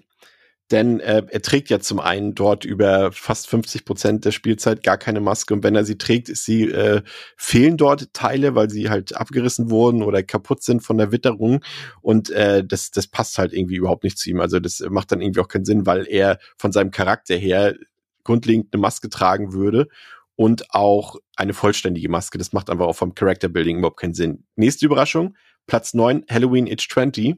Habt ihr eine Ahnung, warum der Film oder die Maske bei mir so weit hinten ist? Ähm, ähm, ähm, weil die, weil die so, so plastisch wirkt. Also so ich denke, denk mal, das, was Loomis immer sagt, so, wie Michael so jetzt, ich hätte jetzt wegen den Augen gesagt, weil die ja. Age 20 Maske diese ganz seltsamen Augenhöhlen hat. Genau. Exakt. Ähm, zum einen hat, hat der Film tatsächlich vier verschiedene Masken. Eine davon ist digital. Müsst ihr mal darauf achten. Das, äh, in den verschiedenen Sequenzen des Films trägt er verschiedene Masken. Ähm, und tatsächlich ist es der Augenausschnitt, weil man hier in diesem Film seine Augen die ganze Zeit sieht. Und das ist eigentlich auch nicht Sinn der Sache dieser Maske. Also wenn man den Car Carpenter-Kanon folgt, darf das eigentlich nicht sein, dass man seine Augen sehen kann. Und hier ist es halt so komplett omnipräsent, zumal du sogar seine Augen, wie sagt man, äh, Augenhöhlen und sowas alles siehst. Also du siehst nicht nur irgendwie seine Iris oder so, sondern die kompletten Augen mit dem drumherum. Und das passt nicht. Ich finde, das so. passt nur in der letzten, ja. in der letzten Szene. Ja. Da, da, da macht es so ein bisschen Sinn, aber ja, stimmt jetzt, wo du sagst, ja, vollkommen dabei. Ja. Dann äh, Platz 8, äh, Halloween 5, sieht auch nicht besonders gut aus. Ähm, hat Ono ja eben schon gesagt. Ähm, aber ich finde sie da noch etwas besser, weil sie anders aussieht. Und irgendwie, sie sieht nicht aus wie, wie die Michael Myers Maske, aber sie sieht trotzdem gruselig aus. Nur eben nicht wie Michael Myers. Deswegen ist sie doch da drin. Halloween 6 ist ein Guilty Pleasure Maske von mir. Ich finde, die hat was, die sieht richtig schäbig aus. Die sieht auch total billig auch wieder aus, aber sie sieht cool aus dabei gleichzeitig. Ähm, das wäre so die nächste Stufe. Und dann haben wir, ich finde so, die sind auf einem Niveau Halloween Kills. Auch Ono hat es eben, ihr habt es beide eben schon gesagt, so dieser Used Look, der sieht halt schon cool aus. Und hier auch noch, kommen wir später wahrscheinlich noch drauf zu sprechen, dieser, dieser verbrannte Look natürlich auch. Dann auf Platz 5 äh, der erste Teil von Rob Zombie. Sieht auch richtig cool aus, die Maske. Hat auch eine, so eine Eigenart, aber geht trotzdem stilistisch Richtung Carpenter. Und das äh, tun jetzt alle, die jetzt kommen, sozusagen. Sie sind immer dichter an Carpenter dran. Und eine Überraschung ist deshalb wahrscheinlich Halloween 4 mit, äh, Quatsch, nicht Halloween 4, Platz 4 mit Halloween Resurrection ähm, eine der wenigen guten Sachen an dem Film ist tatsächlich das Maskendesign, weil es äh, sehr dicht am Original dran ist und äh, einfach wirklich gut aussieht. Also Michael sieht wirklich gut aus im Gegensatz zum Rest des Films. Und dann würde ich sagen, Platz zwei und drei teilen sich Halloween 2 und Halloween 2018. Ähm, Halloween 2 einfach, weil es fast dieselbe Maske ist. Also es ist sogar exakt dieselbe Maske wie in, wie in, wie in Halloween 1. Ähm, und Halloween 2018 mag ich einfach, dass sie sich auch da Gedanken gemacht haben über das Design und dass die Maske natürlich eben quasi wie Michael Myers selbst irgendwie mitgealtert ist. Ne? Also das macht mhm. irgendwie dann auch schon so ein bisschen Sinn, ähm, die so zu gestalten. Und die sieht auch einfach ähm, ja, respektvoll aus, finde ich. Darf ich so weit gehen und sagen, dass die Maske in Halloween 2018 eigentlich fast schon einen eigenen Charakter besitzt? Einfach ja. von der Art, wie sie aussieht, weil sie halt einfach. Finde ich auch. Er muss sie noch nicht mehr aufhaben und ich sehe die halt nur, wie er sie hinhält und ich denke mir nur so, die strahlt so viel gerade aus. Das ist so krass. Ja, gehe ich mit. Und dann Platz eins quasi aus Halloween. Halloween 1, genau. Ja. Was ich ja bis heute super faszinierend finde, ist, wenn ihr mal das Cover von Halloween 5 anguckt, das habe ich bis heute nie verstanden. Äh, das Cover von Halloween 5 und dann die Maske von Halloween 5, ich, ich weiß nicht, wie das zusammenpasst. Meinst du Teil 4 nicht vielleicht? Weil auf Teil 4 auf dem Cover trägt, dann ist die Maske zu sehen aus Teil 1, die er aber nie trägt in Teil 4. Ich, äh, beim Fünfer ist doch auch äh, mit dem mit, mit ihr vorne drauf und rechts siehst du so, der hatte doch relativ stark ausgeprägte Wangenknochen an der Seite und die die hatte ja gar nicht. Die, die Maske ist ja eher so alienförmig, so so langgezogen. Ja, beides, ne? Also ja. die also die Vierer ist die aus dem ersten Teil, die auf dem Cover ist und die fünfte, die existiert, glaube ich, gar nicht. Die haben sie aber auch bei Resurrection, glaube ich, auch nochmal benutzt, so ähnlich. Hm, okay. Ja. Aber ja, du hast recht. Also die, aber die Maske existiert, glaube ich, gar nicht, die dort in Halloween 5 äh, zu sehen ist. Frech eigentlich. Ja. Aber äh, schöne Liste. Aber ich bin aber tatsächlich bei Ono. Äh, Halloween 5 ist für mich da auch mit Abstand wirklich das. Also ich habe da jetzt kein Ranking, aber dieses, dieses merkwürdige alienoide Fremd, also keine Ahnung, ich finde das echt tatsächlich. Aber schöner Haarschnitt. ich bringe Menschen Schön um, aber ich habe einen coolen Haarschnitt. Bub-Frisur. René, wie ist es da bei dir? Ähm, ja, also am, am schlimmsten finde ich tatsächlich äh, quasi Chris vorletzten Platz. Also das, äh, der zweite Teil von den Rob Zombie-Teilen, das finde ich einfach grotesk. So, das passt für mich einfach stilistisch halt auch so null mit dieser zerrupften Maske und das halbe Gesicht liegt offen und das sah einfach alles nicht cool aus und das war für mich nicht Michael Myers-Style. Ähm, ansonsten klar, die besten sind für mich jetzt auch irgendwie natürlich die, die Originalmaske, an der sich alles misst, als auch diese gealterte Idee aus Halloween 2018. Aber um da jetzt halt quasi nicht die beiden typischen Antworten zu nennen, wäre tatsächlich mein Highlight neben dem Original tatsächlich die aus Halloween 6, äh, weil ich einfach diesen diesen used gritty Look dieser Maske eigentlich ganz gerne mag und Ja. in Halloween 6 mir die richtig gut taugte. Die wirft auch gute Schatten in die Augen, finde ich. Ähm, aber ja, cool. Äh, was ich total spannend finde bei der, ich weiß gar nicht, ob das immer nur mir so, so geht, aber gerade bei 2018er und auch bei, bei ähm, jetzt bei Halloween Kills, ich weiß nicht, ob die verschiedene Masken haben, ob es an der Beleuchtung liegt oder ob es einfach nur meine Einbildung ist, aber manchmal habe ich das Gefühl, diese Maske lächelt so ein bisschen, ne? Also gerade wenn er die Maske wieder aufzieht, das erste Mal, wenn er das aus dem, aus dem, aus dem Kofferraum rauszieht, habe ich das Gefühl, die Maske lächelt so ein bisschen. Aber geht wahrscheinlich nur mir so? Fragezeichen. Ja. Okay, sehr gut. Scheinbar schon. Ja. Wow, echt? Krass, müsst ihr mal drauf achten. Das sieht immer so aus, als würde ein bisschen lächeln. Weil machst doch gerade Kopfstand in den Stellen im Film und wirkt's Weißt du, was du so. für eine Version zu Hause hast? Happy Halloween oder so. Ah nee, das, das, das, das war äh, Truth or Dare mit diesem Smiley-Ding. Entschuldigung, das war dieser Filter. Äh, nee, aber äh, genau, an der Stelle würde ich einfach mal auch mal auch an die ZuhörerInnen da draußen einfach mal fragen, wie sieht's denn bei euch aus? Gibt's irgendwie so auch so eine Maske, wo ihr sagt, oh, die findet ihr richtig gut oder eine, wo ihr sagt, oh Gott, ich kann, ich kann das alles gar nicht so ernst nehmen. Also schreibt uns das äh, gerne einfach mal auf den üblichen Kanälen, vorzugsweise natürlich auf äh, Twitter. Äh, gerne unter äh, den Beitrag von dieser Folge drunter. Sind wir sehr gespannt. Und äh, was mich auch persönlich interessieren würde, ist die, was wir als Thema davor hatten, was ihr für eine Bedeutung oder für ein Connect mit diesem Halloween-Franchise habt. Äh, wie gesagt, wir haben ja schon einen Zuhörer gehabt, der das so den ersten Teil mittlerweile auch eher so hm, findet, aber die neueren dann ganz, ganz gut reingewachsen ist und wie es bei euch da einfach so aussieht. So. Willst du noch einen Random Fact haben, Phil? Ich, äh, du hast jetzt Masken? 45 Sekunden Zeit für den Random Chris Fact Nummer eins. Ihr erinnert euch, in Halloween 1 ähm, klaut Michael ja am Nachmittag in so einem äh, Warehouse, ne? Heißt es, glaube ich, oder so einem Hard, nee, was heißt Werkzeug auf Englisch? Hardware? Nee, Äh, also so einem Hardware-Store. Klaut er doch, Toolstore, so. Toolstore, klaut er doch seine Maske. Das ist ja, passiert ja offscreen, aber das ist ja da, wo Chief Brackett und Loomis dann an dem Tatort sind, wo diese Alarmanlage auch läuft. Und das ist ja Genau. nach der Schulzeit am Nachmittag. Und das heißt, er muss am Nachmittag diese Maske dort geklaut haben. Aber er trägt sie trotzdem schon morgens, als er Laurie an der Schule stalkt. Filmfehler. Ja, scheiß Film. Eins von fünf, Continuity schlecht, furchtbar. Jetzt hast du mir das kaputt gemacht. vielleicht war er, guck mal, der war ja auch jetzt lange in der Nervenheilanstalt, vielleicht hat er auch einfach nur eine blasse Gesichtsfarbe, Chris. Oder die Alarmanlage lief sieben Stunden lang. Das kann natürlich auch sein. Auch das ist möglich. ähm, genau, so. Das äh, äh, war ein Film, der jetzt alles kaputt macht und alles verändert.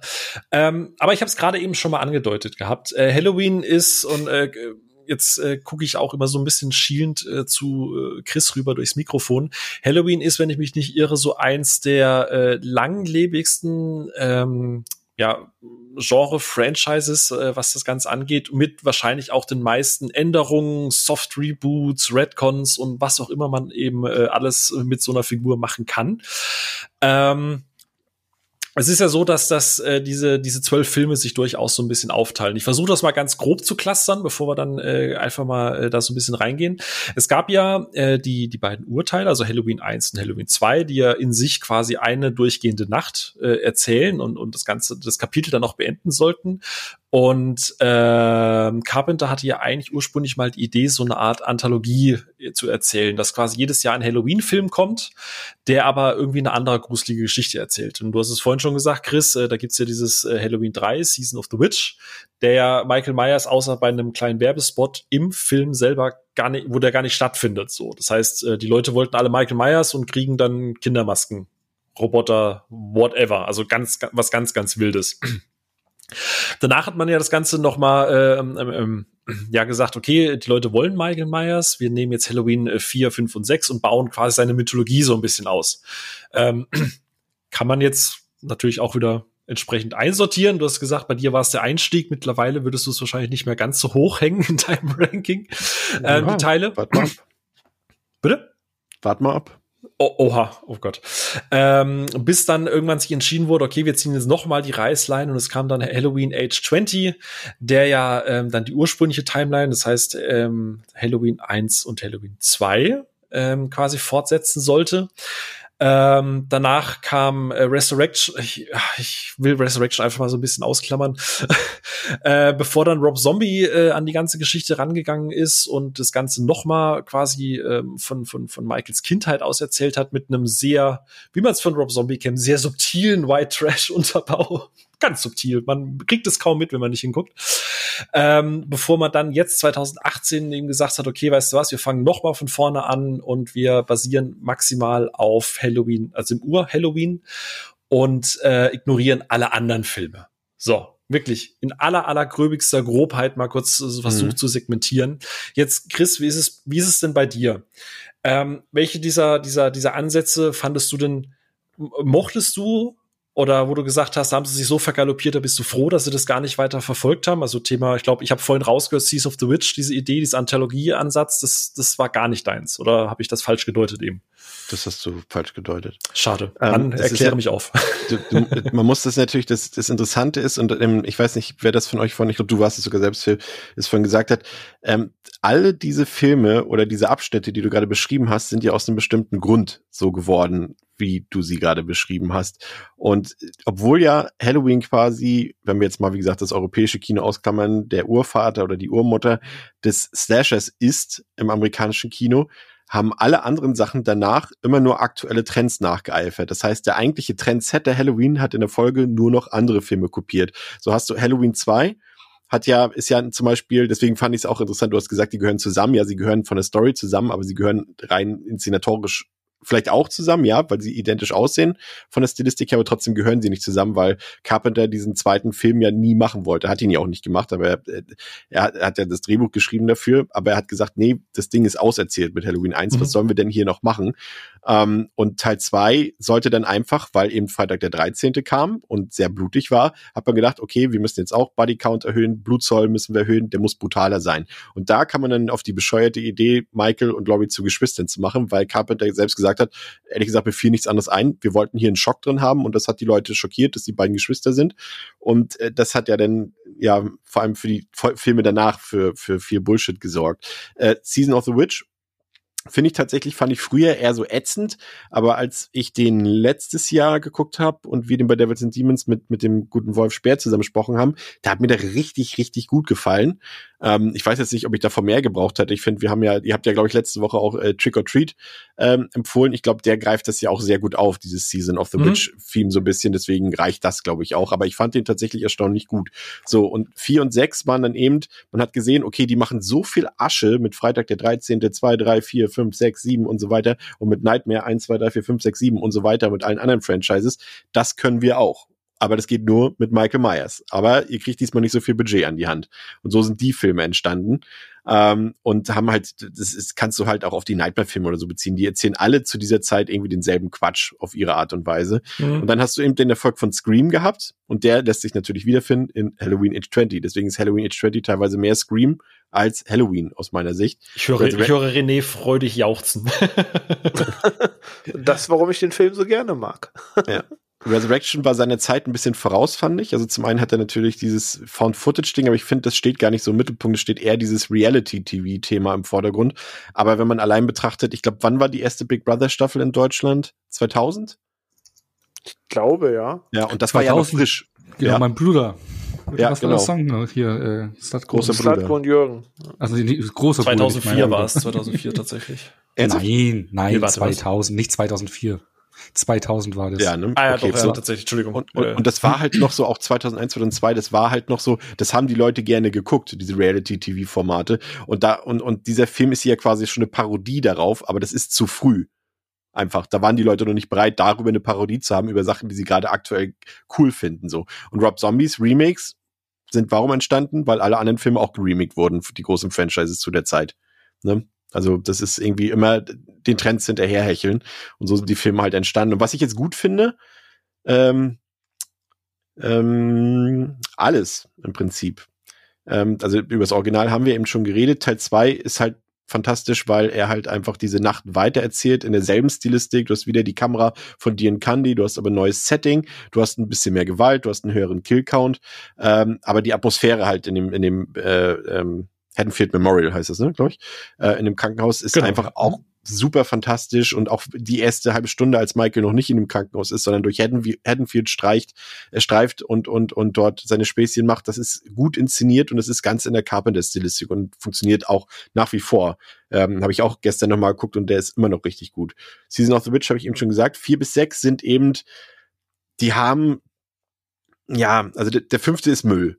Das ist klar. Aber ich habe den jetzt zum ersten Mal im O-Ton geguckt, gestern, und war positiv überrascht, musste ihn auch aufwerten. Der ist im O-Ton deutlich besser als in dieser deutschen Synchronfassung, die mich immer so aufgeregt hat, weil Jamie, also die, die kleine Nichte von Michael, ähm, da ja stumm ist in dem fünften Teil, aber in der deutschen Synchro macht sie die ganze Zeit so eine, so eine ganz komischen Geräusche, weil sie, ah. also ich habe das nie verstanden. Sie hechelt immer und, und macht so, so, so, äh, wie sagt man, als ob sie heiser wäre und, und macht dort irgendwelche Laute dort oder irgendwelche Wortauswürfe. Das gibt es im O-Ton gar nicht. Da ist sie wirklich stumm und gibt kein Geräusch von sich. Und ah, dadurch okay. ist der Film einfach mal um, um, um drei Klassen weniger nervig, als er ist. Und das äh, habe ich total umgehauen gesagt. Der Film ist immer noch nicht gut, aber er ist deutlich besser, als ich ihn, als auf Deutsch ist. Da, so, da hat jemand gerade geatmet. Ich, ich, ich mache das in ich mach das jetzt in äh, Chris Movie Trivia Nummer zwei heute.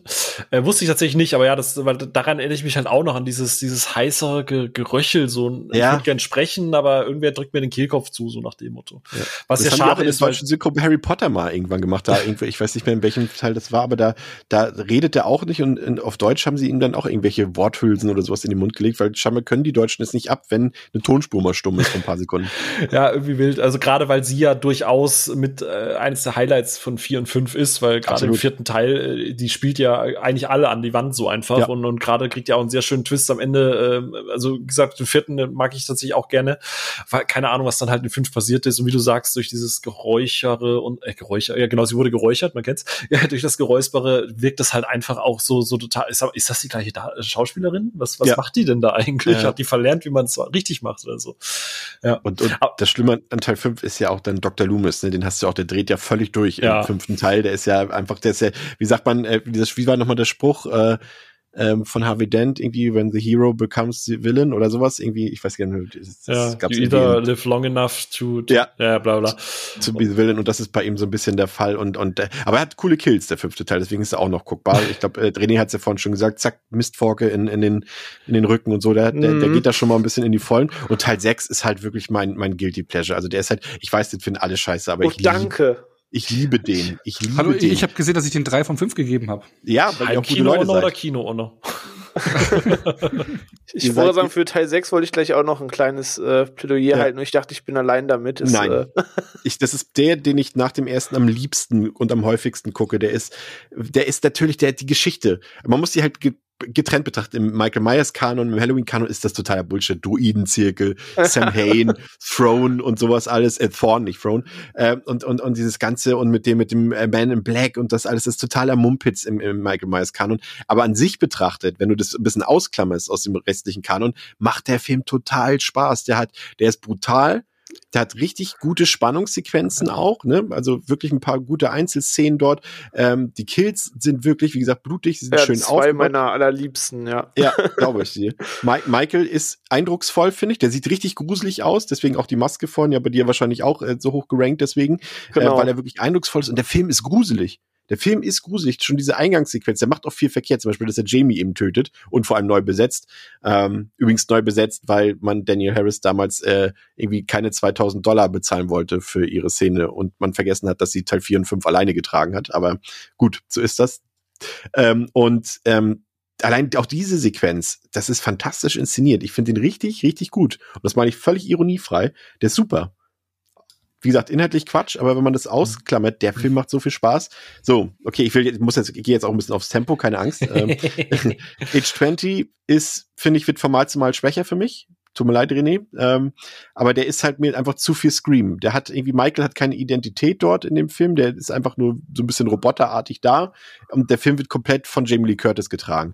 Der Film hat so wenig Geschichte und so wenig Inhalt, dass sie teilweise Szenen dort einfügen mussten, um den Film irgendwie auf 85 Minuten zu kriegen. Ihr erinnert euch vielleicht an die Szene, in der, an dieser Autoraststätte dort, an diesem Toilettenhäuschen, wo Michael ja kurz reinläuft und da mal, mhm. äh, ich wollte sagen, bieseln geht, wie man in Bayern sagt. ähm, aber aber das ist, das ist halt, der Film ist, ist, ja, der ist okay, aber der macht jetzt einfach nichts. Der wurde damals nur so hoch gehypt und wird auch heute noch, weil halt die Filme davor so mies waren. Und dann dachte man, oh, endlich wieder ein niveauvoller, gut produzierte Halloween-Film, aber das war es halt auch. Die Geschichte mit ist halt auch Originalcast mit Jamie Lee Curtis halt wieder. Ja, ne? aber die Geschichte ist halt trotzdem ja. Käse und und der macht auch so viel. Der fängt auf einmal an Meter zu werden. Das gehört nicht zu Halloween. Halloween ist nicht Meter. Halloween ist auch nicht lustig und da fangen sie auf einmal an. Janet Lee macht dort ihre Psycho-Parodie, weil sie ist ja die Mutter von Jamie Lee Curtis und sie hat im Psycho mitgespielt. Deswegen steht da das Auto vom Psycho im Hintergrund.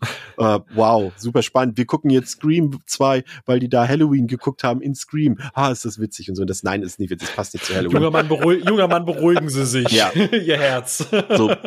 Resurrection, Res Resurrection ist halt, ist halt der Müll. Das ist halt nun mal der, der schlechteste Film der Reihe, weil die Figuren, ne, wir haben es eingangs gesagt, Halloween 1 funktioniert, weil die Figuren alle sympathisch sind. Du fieberst mit dem mit. In Halloween Resurrection gibt es keine einzige Figur, mit der du mitfieberst. Keine Happy einzige, nicht mal die Hauptfigur. ja. Und, und, und, und Buster Rhymes ist nicht der Schlimmste in diesem Film, muss man ganz ehrlich sagen. Das ist richtig, der hat wenigstens ja. Spaß. Genau, eben, wollte ich gerade sagen. So, und, und der Film macht halt alles falsch. So. Und Rob Zombie den ersten doch, der funktioniert doch. Ich finde zwar, man muss nicht äh, Michael Myers erklären und seine Kindheit. Das interessiert eigentlich keinen, finde ich, äh, weil er eben, wir haben es ja vorhin gesagt, er ist eben diese, dieses, dieses Böse, The Shape und äh, The Pure Evil und das muss man nicht erklären. Und Rob Zombie erklärt so, wie man jeden anderen x-beliebigen Serienkiller auf dieser Welt erklären würde. Ja, schlechtes Umfeld, Mutterkind und der Vater war böse zu ihm und keiner hat sich um ihn gekümmert, keine Zeit. Voll subtil, bla, bla. Chris. Ja, voll subtil. ähm, aber er macht das inszenatorisch schon ganz gut und er hat auch ein paar emotionale Momente. Aber er hat am Ende für die zweite Filmhälfte, in der er ja quasi mehr oder weniger ein 1 zu 1 Remake vom Original ist, hat, geht, fehlt ihm dann die Zeit. Ne? Er schafft es dort eben zum Beispiel nicht, Laurie, Annie und, und, und äh, Linda irgendwie äh, gut zu erzählen, weil er keine Zeit mehr dafür hat, auch wenn Laurie eigentlich da noch funktioniert, aber ansonsten eben nichts. Und das Reboot, ja, da gehen wir ja später noch drauf ein. Ne? Also ich würde sagen, ich kann aus allem, um es mal Ich vergesse, um es mal kurz zusammenzufassen. Was? Was? ja, ja. Äh, Resurrection? Ja. Was? Ich, kann, ich, kann, ich kann aus allen Filmen was rausziehen, außer aus Resurrection. Ich habe auch irgendwie mit allen meinen Spaß, außer mit Resurrection und von daher passt das. Aber okay. aus rein objektiver Sicht sind natürlich die wenigsten Halloween-Filme wirklich sehenswert. Okay. Aber wie gesagt, gib mal an René ab hier bitte. Nee, nee, aber, ah, nee, nee du, kriegst, du kriegst jetzt noch eine Challenge. Du kriegst jetzt noch, du musst jetzt in einem Satz noch sagen, das Reboot, und ich rede jetzt explizit nur vom 218er Film, ist das ja. für dich gelungen? Funktioniert ja. das? Ja, sehr gut. gut sogar. Sehr schön. Richtige Onno-Antwort. So. Apropos, Onno. ja.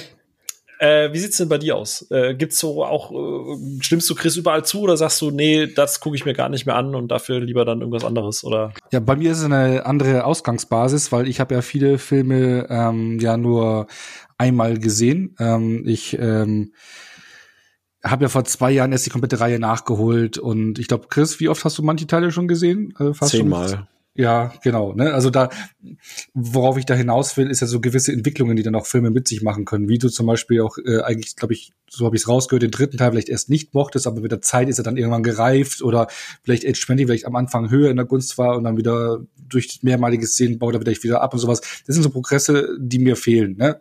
Zu sagen, weil ich vor zwei Jahren erstmal alle am Stück geguckt habe. Und da hat mich halt auch gerade der dritte Teil, da war ich wirklich entsetzt so, Michael Myers ist nicht dabei, dann irgendwas mit Stonehenge, Chips in Masken, was da los? Also hat mich irgendwie gar nicht abgeholt. Das zum einen und dann auch halt die Hauptfigur, der da irgendwie in den einen Moment dann noch irgendwie, äh, was weiß ich, mit der einen da im Hotel rumpimpert, dann der Sache hinterher geht und also ich mochte, also es war alles so ein Aufbau, der hat mich alles nicht abgeholt. Also der dritte Teil war da nicht so ganz meins, wobei manche Sachen äh, atmosphärisch waren und stimmig waren, aber irgendwie hat mich auch diese Anthologie-Gedanke nicht abgeholt. Ähm, vier bis sechs ähm, fand ich dann, also gerade den vierten, der hat mir gut gefallen, so wieder Back to the Roots, wieder dieses Halloween-Flair.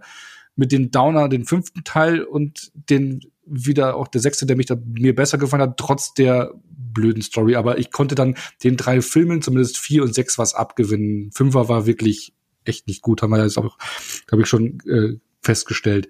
Und Age 20, dann ist er ähnlich, jetzt denke ich auch mal wie beim René, ähm, auch so ein nostalgischer äh, Part, der da mithängt. Ne? Das war dann so diese Scream-Ära, die man dann äh, damals halt auch äh, in den Flow gesehen hat und wo man so ein bisschen so, so auch Jugendgefühle also bei mir dran hängen. Also da kann ich auch was abgewinnen.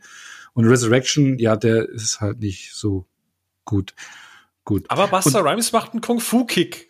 Ja. Appreciated cool. das endlich. ja. Aber was mich am meisten überrascht hatte, war, ich habe jetzt zum ersten Mal auch wieder äh, Rob Zombies Halloween geschaut. Den hatte ich damals, wo er rauskam, äh, mir angeschaut und seitdem nicht wieder. Das wissen, das ist auch dann 14 Jahre her ungefähr.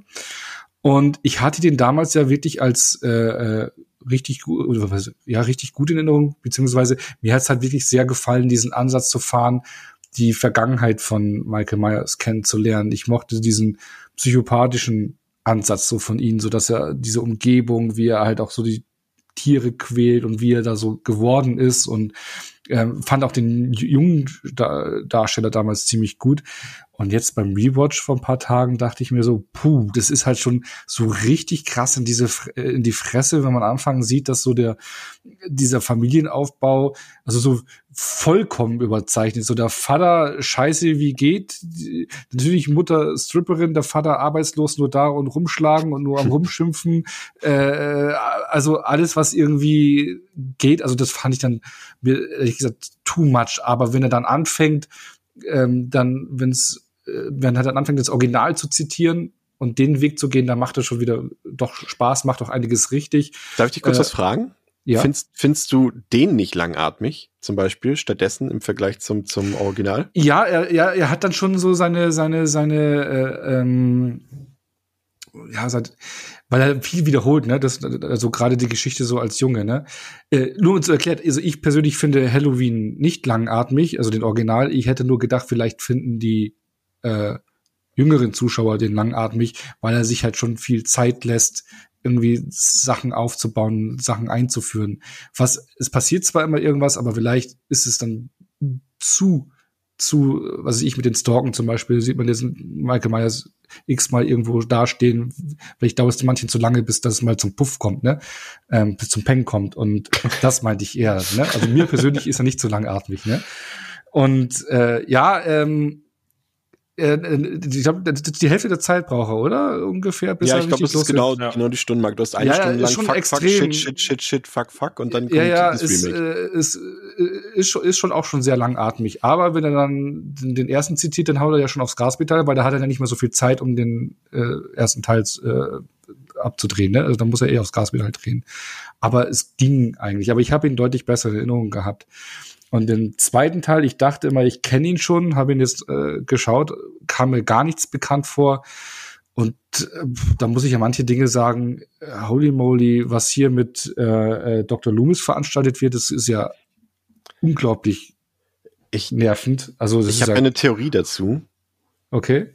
Ich glaube ja, dass, ähm, äh, den hatte ich ja eben doch vergessen, Halloween 2, weil er einfach zu grottig ist, deswegen danke, dass du das jetzt nochmal machst, ähm, dass ähm, Rob Zombie den ersten gedreht hat und dass die erste Stunde auf seinen Mist gewachsen ist und er als Eingeständnis ähm, dafür, dass er diese erste Stunde drehen konnte, dann den quasi im zweiten Teil den ersten remaken musste dafür. Und jetzt, weil der Film so erfolgreich war, der war ja wirklich sehr erfolgreich im Kino, dieses ja. erste Remake, ähm, haben sie ihm für den zweiten Teil einen Frei äh, Freifahrtschein gegeben und da hat er einfach quasi einen vierten Teil seiner Firefly-Trilogie draus gemacht. Okay, ja, das, das, das klingt sogar recht schlüssig und hat auch wieder seine Frau mit untergebracht, ne, die er eigentlich schon Natürlich. Ja, natürlich, ja, mit dem weißen Pferd und äh, ja, ja, ja. Nee, aber ja, Schimmel in der Wohnung ist immer scheiße. Aber ich, ich konnte diesen den Look äh, und viel, also wenn er dann den ersten zitiert, da den kann ich was abgewinnen und ich mochte eigentlich früher diesen Ansatz von dieser Erklärung und dass er Michael Myers nicht nur einfach das Böse ist, sondern so ein Produkt seiner Umstände, aber das hat mich diesmal nicht mehr so ganz abgeholt, muss ich sagen. Und noch ein Wort zum zum 2018er Reboot hat hat für dich funktioniert, oder? Ja, also Gut, äh, ich habe jetzt schon dreimal gesehen. Wir haben ihn sogar zusammen damals im Kino gesehen, ne? Stimmt, ja. Wir sind da beide, glaube ich, auch mit einem sehr wohligen Grinsen aus dem Kino. Fast so über Afterlife, aber nur fast. Ja, äh, René, es gibt äh, ähm, diese Late-Night-Show Jimmy Kimmel und die haben so ein, so ein Running Gag, dass sie immer Matt Damon anmoderieren und jedes Mal, wenn er dann quasi auf dem Sofa Platz nimmt, haben sie leider keine Sendezeit mehr. Also deswegen, äh, René, äh, red Fühle. doch auch nochmal gern. Äh, übrigens, wir haben keine Zeit mehr. Schade. der Podcast ist an der Stelle. Nein, René. Ich sag einfach äh, ja. Okay. René, ja. mach mal den Onno und äh, ja. Okay, gut. Also, äh, folgendes. Nein, gerne. Du darfst, du wolltest noch mal einen Lobgesang zu äh, Age 20, glaube ich, raushauen. Ne? Bitte darum. Äh, ja, ey, du, ich sehe alle Probleme an dem Ding. Das Ding ist, das ist auch nur das wunderbar gesagt, da hängt einfach so ein Stück, äh, nicht Kindheit wäre zu früh gesagt, so ein Stück Jugend dran. Ich mag Halloween Age 20 aus den gleichen Gründen, warum ich immer noch Too Fast, Too Furious äh, in Schutz nehme, obwohl der von allen gerne verhasst ist. Den habe ich einfach zur richtigen Zeit gesehen und ich mag diese cheesy Note, die da mitschwimmt und ich stimme auch Chris zu, dass es so rein tonal Dinge darin gibt, die einfach nicht passen, wenn man es in gesamten Franchise-Vergleich stellt, man nicht macht. Ähm, das Anbiedern ähm, einfach sehr offensichtlich ist zu wissen, okay, sie haben gesehen, wie erfolgreich Scream ist und jetzt müssen wir irgendwie moderner werden, wir müssen mal auf den aktuellen Zug aufspringen. So gehe ich voll mit, aber das war irgendwie einfach das Ding, was mich da reingeholt hat und ich habe mit dieser cheesy Note, dass ein Josh Hartnett da durchs Bild läuft und so weiter, einfach immer wieder Spaß mit, äh, mehr als man vielleicht haben sollte und von daher behält er seinen kleinen Sweet Spot trotz aller Probleme, die er hat. Und dass äh, manche Szenen auch unfreiwillig dumm sind, wenn da extra lang nach einem Schlüssel gekramt wird auf dem Boden, damit die anderen noch irgendwie 30 Sekunden mehr Zeit haben. Oder denkst, kein Mensch braucht so lange gerade einen Schlüssel aufzuheben, um das blöde Gartentor zu öffnen. Ähm, das muss man alles so hinnehmen, aber ich habe da unwahrscheinlich Spaß mit. Ansonsten, klar, die ersten beiden sind so relativ unangefochten, weil das ist einfach so Orig äh, Original Spirit und das kickt mich auch immer noch, aber ähm, um mal nicht die zu nennen, die halt immer genannt werden, muss ich halt sagen, äh, gerade schon angedeutet, also drei mag ich nicht so, fünf finde ich auch ganz schlimm, ähm, aber gerade so vier und sechs, also vier ist der ist so solide, dass er mir fast egal ist weil der riskiert halt nichts, der geht nach dem Flop in Teil 3 einfach komplett auf Nummer sicher und das funktioniert auch irgendwie, aber das funktioniert so solide, dass ich ihn auch irgendwie immer gern wieder vergesse, weil das so, ach ja, ich habe nichts gegen den, aber auch nicht so richtig für, aber ich habe halt so meinen Sweet Spot für Teil 6. Chris hat schon wunderbar gesagt, die Geschichte könnte bescheuerter nicht sein und dieser ganze Druidenkult und Thorn-Clan, wozu er gehört und es obliegt ein Fluch auf ihm, der nur gebrochen werden kann, wenn seine Blutlinie stirbt und Jamie möchte dann das Kind verstecken. Das ist einfach alles richtig, richtig dumm.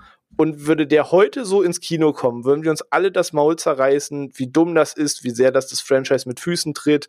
Dann würden 80 Referenzen rausgeholt werden, warum man das nicht macht und dass die größte Schande ist, die jemals gedreht wurde.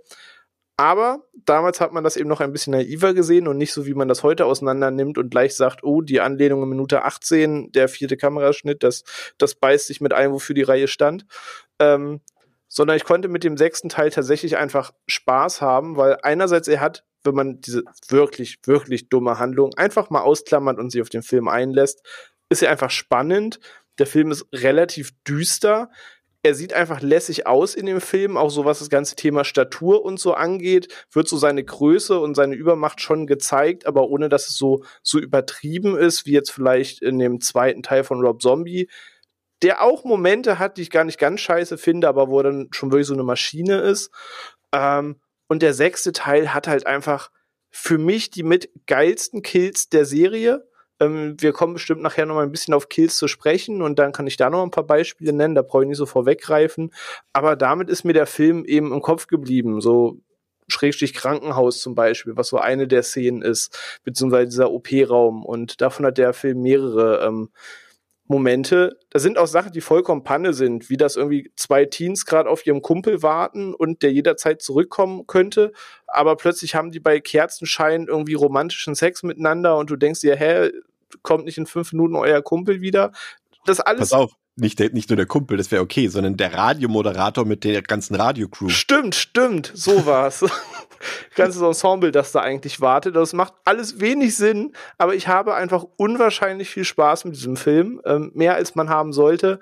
Deswegen breche ich immer eine Lanze für Halloween 6, dass man yes. einfach die Handlung komplett ausklammern muss. Aber er spielt tatsächlich in der Top 3, ist der ja, vielleicht in der Top 4, weil die neuen Filme kommen da noch mit dazu, spielt der Film tatsächlich relativ weit oben für mich mit, weil ich einfach sehr viel Spaß mit diesem Film habe und dieses ganze Look and Feel und diesen, diesen gritty Impact von diesem Film einfach sehr gerne mag. Ähm, und ja, die Rob Zombie-Filme mag ich halt den ersten lieber als den zweiten. Ich finde den zweiten sehr grotesk. Der hat auch so eine Krankenhausszene. Diese Sequenz kann ich mir immer wieder angucken. So, die finde ich schon ziemlich cool. Ähm, aber abseits davon ähm, ist da relativ wenig hängen geblieben. Als die neu waren, fand ich die ganz geil, weil ich diesen, diesen düsteren, rougheren ähm, Look von dem Film mochte, aber das hat sich beim zweiten Mal gucken auch irgendwie relativ schnell bei mir abgenutzt, weil dann fand ich es dann doch nicht mehr so edgy und cool wie beim ersten Mal. Und äh, stimmt, Resurrection vergessen, aber da stimme ich euch eigentlich zu, über den möchte ich gar nicht so viel mehr sagen als nötig. Ich liebe diesen Kill, wo er den Typ wirklich mit den Messern in der Tür festpinnt und einfach die Messer so tief durchsticht, dass er am Messer an der Tür hängen bleibt. So großartiger Kill, aber das glaube ich das einzig Positive, dass ich an Resurrection lassen kann. Ich will dir noch was an die Hand geben, René. Und zwar, ja. weil wir die beiden Messer. großen Halloween 6 Fans sind, ähm, empfehle ich dir, wenn du mal ein runderes Ergebnis dieses Filmes sehen willst, schau dir mal den ähm, Producers Cut an. Ähm, bestenfalls sogar den unrated Producers Cut. Also der Producers Cut. Es gab ja damals äh, Streitigkeiten bei dem Studio oder den mhm. beiden Studios, die daran beteiligt waren. Und äh, wir haben quasi im, im Kino die schlechtere Version des Films gesehen. Der Producers Cut hat, ist erzählerisch deutlich runder und macht deutlich mehr Sinn. Also auch innerhalb dieses, wir erzählen hier gerade eine völlig bescheuerte Geschichte, aber in der Version erzählen wir die bescheuerte Geschichte etwas sinnvoller. Okay. Ähm, aber dafür fehlen in der Version ähm, ein paar Gewaltszenen. Aber in der unrated Producers Cut Version hast du die Gewaltszenen und die bessere Geschichte. Oh, also das Beste aus zwei Welten. Dann ist der Film deutlich, deutlich besser nochmal. Also auch objektiv besser. Okay, kommt man da ohne große Umwege an den ran? Ohne Nein. da ich gerade nicht mehr. Okay, das habe ich mir fast gedacht. Aber, aber, ich habe gehört, dass es den Unrated Producers Cut eventuell auf einer ähm, großen Plattform gibt, die wir alle benutzen dürfen, legal. Ja, perfekt. WhatsApp, die mit dem YT. ne? Ansonsten kannst du halt auf Filmbörsen Bootlegs holen oder wenn du einen Region Free Player hast, dann kannst du dir die Scheibe auch auf Blu-ray aus, aus ähm, den USA besorgen. Ja. Hätte Aber man kommt schon ran. Kommt schon okay, ran. also ich glaube, den Spaß mache ich mir sogar noch mal, weil es ist schon ein bisschen her, schon vier, fünf Jahre her, dass ich das letzte Mal sah und da wird mir das Interesse tatsächlich noch mal triggern, weil doch für den, für den äh, habe ich einen kleinen Stein im Brett. Äh, dafür ja, zum Beispiel komplett anderes Ende. Die letzte Viertelstunde ist komplett anders, da ist fast keine Szene identisch. Oh, okay. Ey, du fixst mich an. Ich werde auf jeden Fall mal nachgehen, da habe ich Bock, den in der Fassung noch mal zu sehen. So, euch beide sperre ich jetzt in, äh, in, in den Liebesraum. Ihr könnt euch dann noch ein bisschen Bootlegs um die Ohren hauen. Für das Halloween René nach Smith Grove in der Zelle. Und äh, noch ein Wort, äh, René, von dir zum, zum Reboot. Ähm, taugt ja. auch, oder? Sehr gut. Mach ich den Onno. Nee, kommen wir bestimmt gleich noch zu sprechen, ja, aber genau. den mag ich auch, ja. Be bevor mal, okay, dann, dann würde ich hier einfach mal so, so einen Haken drunter setzen. Ähm, äh, ich dachte, da, hier werden teilweise etwas vernichtendere Urteile gefällt, aber es ist doch schön, ne, wenn man sich auch noch äh, für vielleicht auch nicht ganz so Glanzpunkte des Franchises begeistern kann. Äh, übrigens auch Liebe tatsächlich, äh, was Chris gesagt hat, für Seas of the Witch losgelöst. Wenn der nicht Halloween heißen würde, wäre das einfach so wie, wie so Trick or Treat mäßig so ein einfach so ein schöner Halloween-Film. So losgelöst. Ich glaube, dem tut einfach der Name nicht gut. Ähm, bevor wir uns quasi jetzt zu den neueren beiden Filmen hinzuwenden, ähm, hätte ich an euch noch eine Frage. Und zwar, René, mit dir fange ich an, weil äh, du hast es jetzt schon so oft erwähnt, ich, ich muss dich jetzt von der Leine lassen. Es ist ja in, in zwölf Filmen kommen ja äh, Death Counter-mäßig, kommt ja ein bisschen was zusammen. Gibt es so ein, zwei Kills oder äh, Ableben von irgendwelchen Figuren, die sich bei dir irgendwie so eingebrannt haben, wo du gesagt hast, yes, also da, das verbindest du auf ewig mit diesem Franchise? Ähm, oh auf jeden Fall. Ich versuche da jetzt auch so ein bisschen die, die Randkills vielleicht zu nennen, weil ich glaube zum Beispiel der Eröffnungskill aus Teil 1, den hat wahrscheinlich jeder relativ weit oben, weil ist einfach legendär. Von daher will ich da gar nicht weiter drauf eingehen. Äh, ansonsten, klar, die Szene in Halloween 2 mit dem kochenden Wasser in der Wanne, wo er den Kopf reinhält, bis äh, sie tot ist, so, das ist einfach eine krasse Szene. Und ansonsten, weil vielleicht äh, neben Chris sonst niemand mehr die Teile groß erwähnt, würde ich tatsächlich meine Beispiele aus äh, Teil 6 nehmen. Und zwar ist das der Tod von Jamie und der Tod von John in Teil 6. Mhm. Ähm, und John zum Beispiel auch so ein Charakter, was damals auch für mich so bezeichnend war, das waren auch Leute, die du sterben sehen wolltest. Also du hast ja nicht gehofft, dass die irgendwie davonkommen, sondern du hast eigentlich gehofft, dass sie auf möglichst morbide Weise erwischt werden. Und John ist einer dieser Charaktere, weil er einfach krasses Arschloch in diesem Film ist.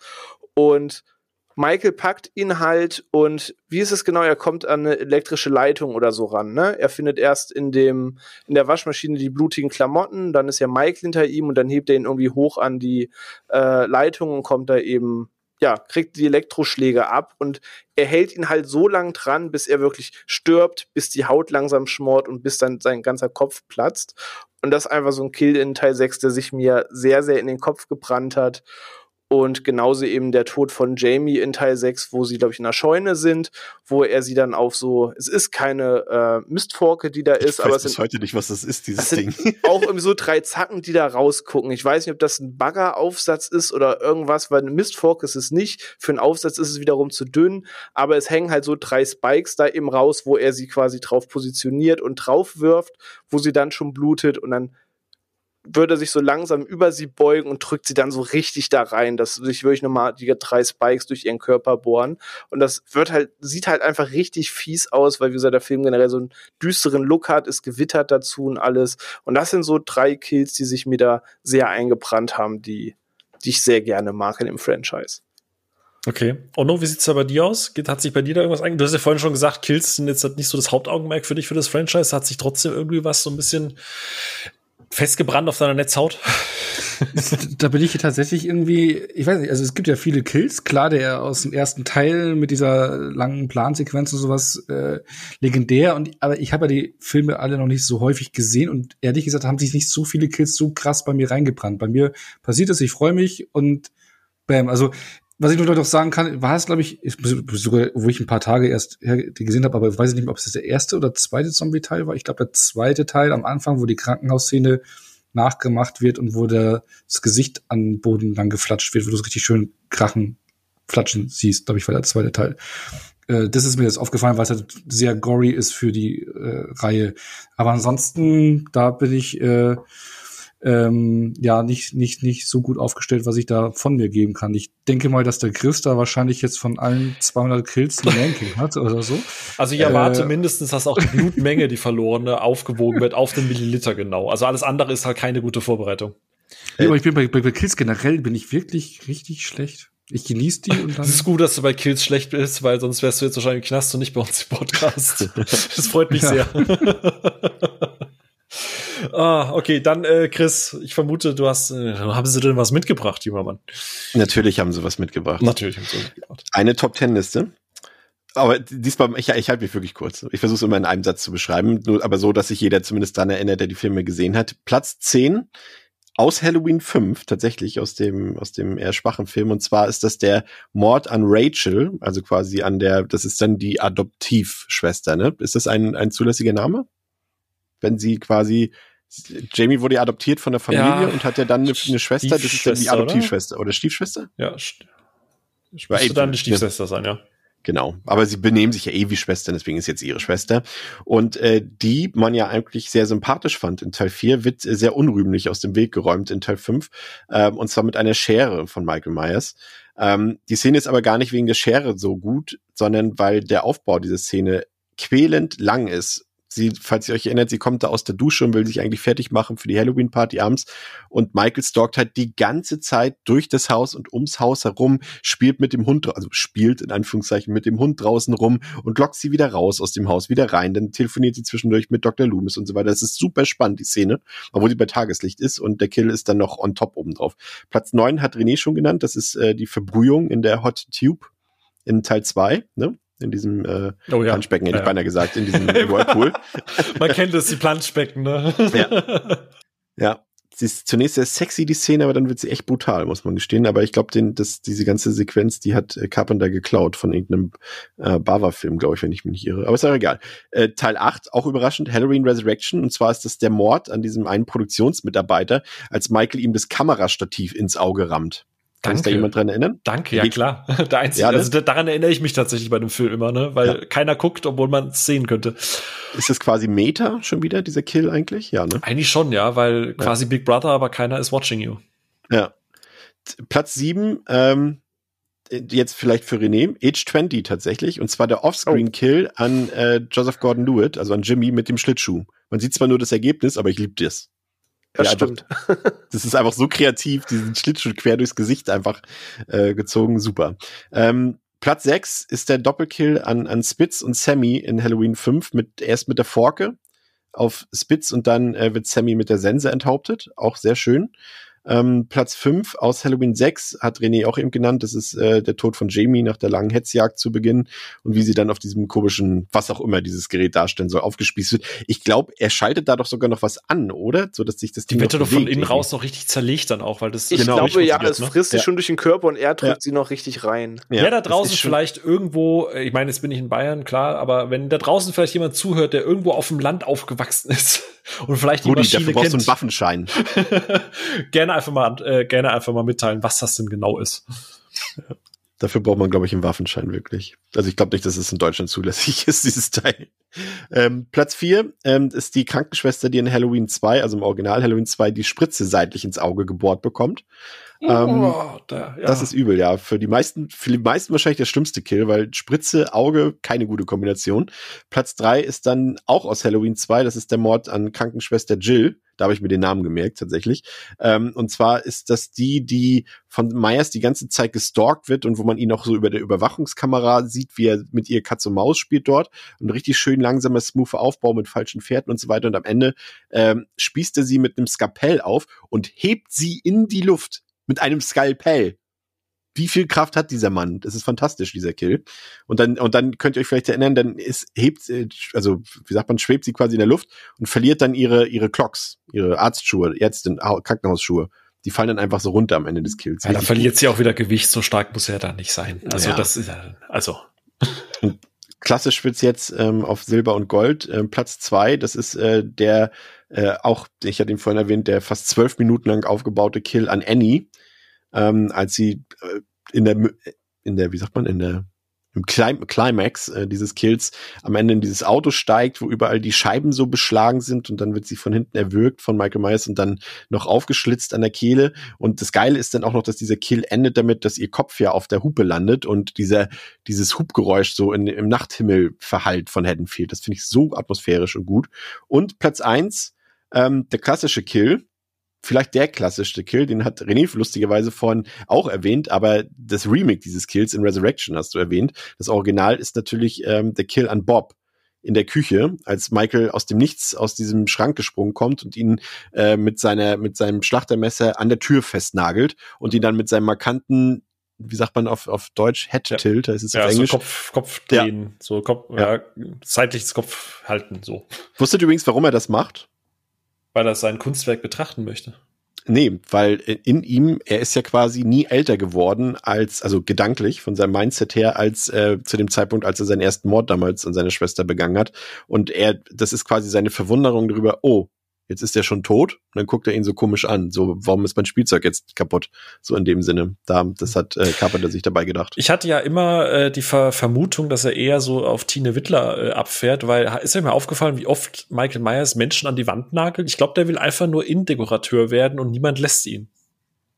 Vielleicht, vielleicht wieder deswegen nach Hause, damit er einfach mal sein Zimmer richtig, richtig einrichten kann. Einfach mal so ein paar Nachbarn an die Wand hängen und, und dann guckt er einfach, passt, passt diese, die, diese ausgelaufene leere Gesicht, passt das jetzt hier an die Wand oder ist das doch eher was fürs Teakholz?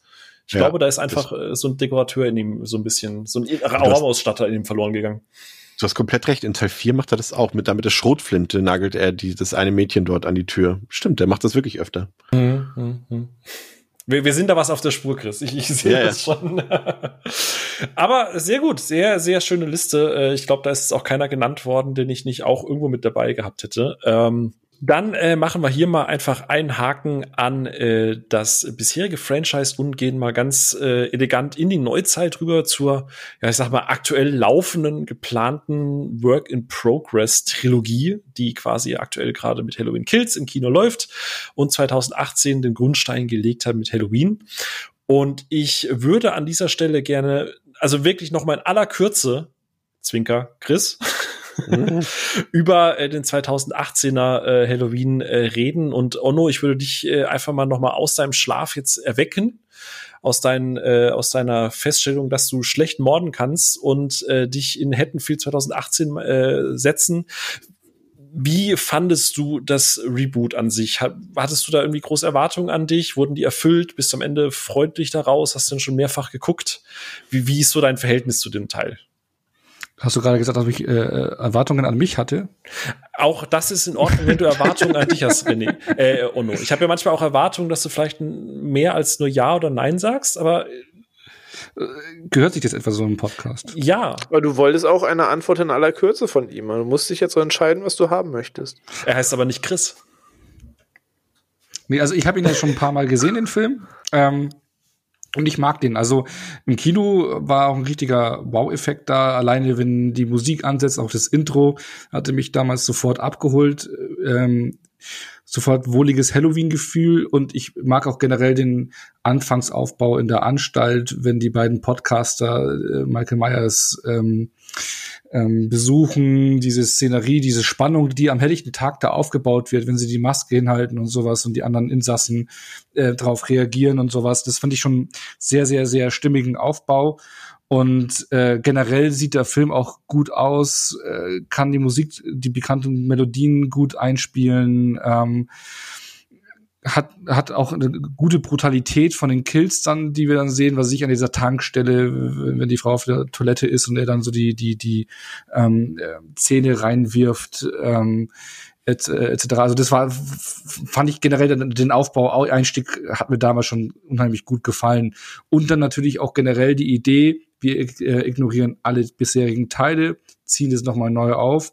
Und dass Laurie jetzt, jetzt eben noch hadert mit der Nacht von damals, sich aber nicht einfach zurückzieht, sondern sagt so, hey, ich bereite mich vor, das Böse kommt irgendwann wieder, ich bin bereit. Und ähm, hat mir unglaublich gut gefallen. Dann auch der Weg, den Michael dann beschreitet, bis zum Finale hin. Einziger Wermutstropfen fand ich halt hier, Jetzt müsst ihr mir den Namen sagen. Wie heißt dieser Doktor? Satan. Also nicht wie Satan, nicht du hältst also nicht wie dieses weiche Satain, schöne Stoff, sondern nicht wie Satan, Satan. Nicht Satan. Satain. Genau, dass der ähm, ja mit seinen Beweggründen und sowas, das war so ein Twist, der da drin war, der mir nicht so ganz geschmeckt hatte. Ich kann aber mittlerweile ganz gut drüber hinwegsehen, minimiert nicht so meinen Spaß an, an den Film, den ich einfach habe, weil er, wie gesagt, toll ausschaut, äh, tolle Darsteller auch da hat, also auch den die äh, Nachkommen von von von Laurie, äh, ihre Tochter und ihre Enkelin, finde ich, machen das ihre Sache gut. Und dann das Finale, wo sie ihm endlich in den Arsch treten wollen, was dann nicht so ganz klappt, wenn ich das mal so spoilern darf, weil sonst gäbe es ja keinen zweiten Teil. Also ah, sie überlebt. oh nein, ähm, Spoiler, ähm, Mann. Genau. Ähm, nee, also rundum gutes Ding, hebt das äh, ganze Franchise äh, toll in die heutige Zeit, finde ich. Äh, hat einen validen Ansatz, die Geschichte fortzusetzen. Genau. Für mich echt gutes Ding. Da, damit hast du im Prinzip alle auch nachfolgende Fragen schon beantwortet. Das heißt, dieser Ansatz, das mit Ausklammern so, das hat für dich alles funktioniert. Du konntest dich da auch drauf einlassen. Lowlight hast ja. du quasi gerade schon genannt, diese Motivation, dieser Twist, in Anführungsstrichen mit Dr. Satane.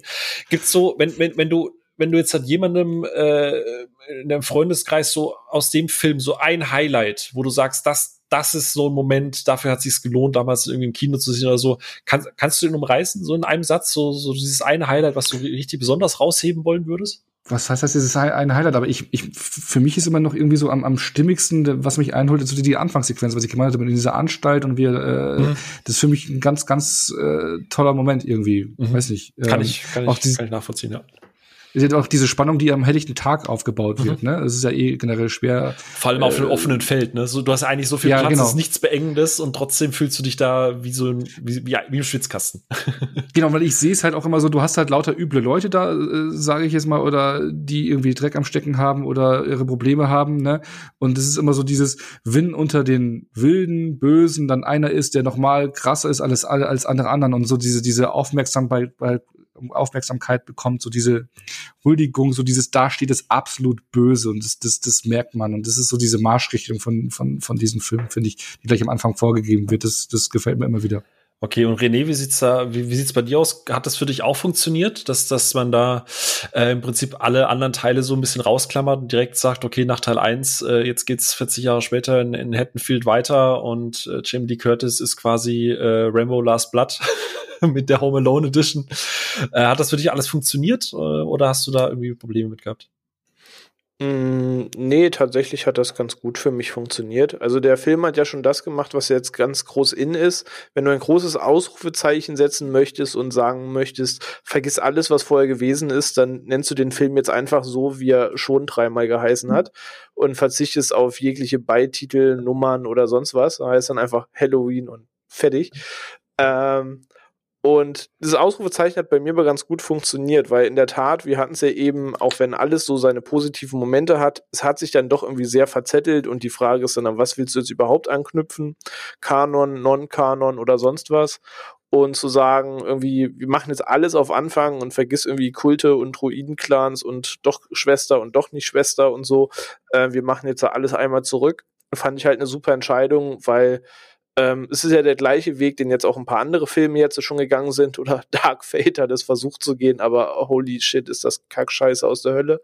Ähm, zu sagen, der Film liegt jetzt genauso weit in der Zukunft wie in echt. Also, ne, nicht nur wir sind 40 Jahre älter geworden, nicht nur die Legacies 40 Jahre älter, sondern die Figuren im Film sind jetzt auch 40 Jahre älter. Und dieses live älter werden äh, war halt für mich eine ganz smarte Idee, zu sagen, das war damals, was ist jetzt heute und dann zu zeigen, ne, es ist nicht drei Jahre vergangen, sondern eben auch da 40. Das hat alles seine Spuren hinterlassen. Gerade die Figur von Jamie Lee Curtis, also Laurie, finde ich halt einfach richtig, richtig gut in dem Film, weil einerseits zeigt es, dass sie immer noch daran zu nagen hat und dieses ganze Trauma dahinter hängt. Du hast dieses Familiendrama mit ihrer Tochter und ihrer Enkelin, die schon irgendwie denken, sie hat nicht mehr ganz alle Latten am Zaun, ähm, bis sie dann eines Besseren belehrt werden. Und er wirkt so wunderbar vertraut, obwohl er neu ist. Und das ist das, was ich tatsächlich am meisten mag. Also deswegen wäre auch so meine Highlight-Szene so ein bisschen das in dem Badezimmer an der Tankstelle. Weil das war so spätestens der Moment, wo ich dachte, yo, jetzt, jetzt bin ich drin. So, ich finde der Anfang, genau, ich finde der Anfang, so die erste Viertelstunde, 20 Minuten, das verliert beim zweiten Mal gucken bereits sehr schnell seine Wirkung. Das ist so als Intro ganz nett, aber halt auch nur exakt einmal. Ähm, aber alles so danach hat einfach so ein wohlig vertrautes Flair und geht dennoch irgendwie einen neuen modernen Weg und deswegen, ich mochte den tatsächlich ganz gerne, weil ich so die ganze Grundstimmung des Films mochte, die Präsenz von ihm mochte, wie sie wieder dargestellt wurde und da wo ich dachte, yes, das der perfekte Weg, irgendwie alte Tugenden zu bestreiten, aber es modern darzustellen. Das war für mich so der perfekte Mix. Mhm. Und Chris, wie war es bei dir? Also gerade mit, mit der ganzen Historie, dass du dir alle hoch und runter geguckt hast, hat das für dich alles funktioniert mit der Prämisse und so? Also ich saß damals hinter Oliver Kalkofe im Kino. und dann, nee, also ja, das stimmt, aber das war jetzt, wollte ich, damit wollte ich nicht anfangen. Ähm, ich finde es halt immer interessant, also es ist ja, darf man nicht vergessen, halt der, quasi der vierte Reboot oder sowas dieser Reihe. Und das kann natürlich Gefahr laufen, sich dann irgendwann doch mal zu rächen irgendwie. Das hat's ja zum Glück nicht getan. Aber ich finde immer, dass, ähm, und das ist immer die entscheidende Frage bei Halloween, ist immer diese Beziehung zwischen Laurie und Michael und das würde mich auch mal interessieren, wie ihr das findet, ähm, ob ihr das besser findet, wenn die beiden Geschwister sind oder wenn sie keine Geschwister sind und Michael quasi der Random Killer ist, das also random Leute umbringt, weil ich finde, dass man das relativ gut davon abhängig machen kann, ob ein Halloween-Film gut oder schlecht ist, je nachdem, wie die Beziehung zwischen den beiden ist. Und deswegen ähm, finde ich das immer ganz interessant. Da würde ich mal ganz kurz, würde ich mal wissen, wie ihr das findet eigentlich. Phil, sag du doch mal was.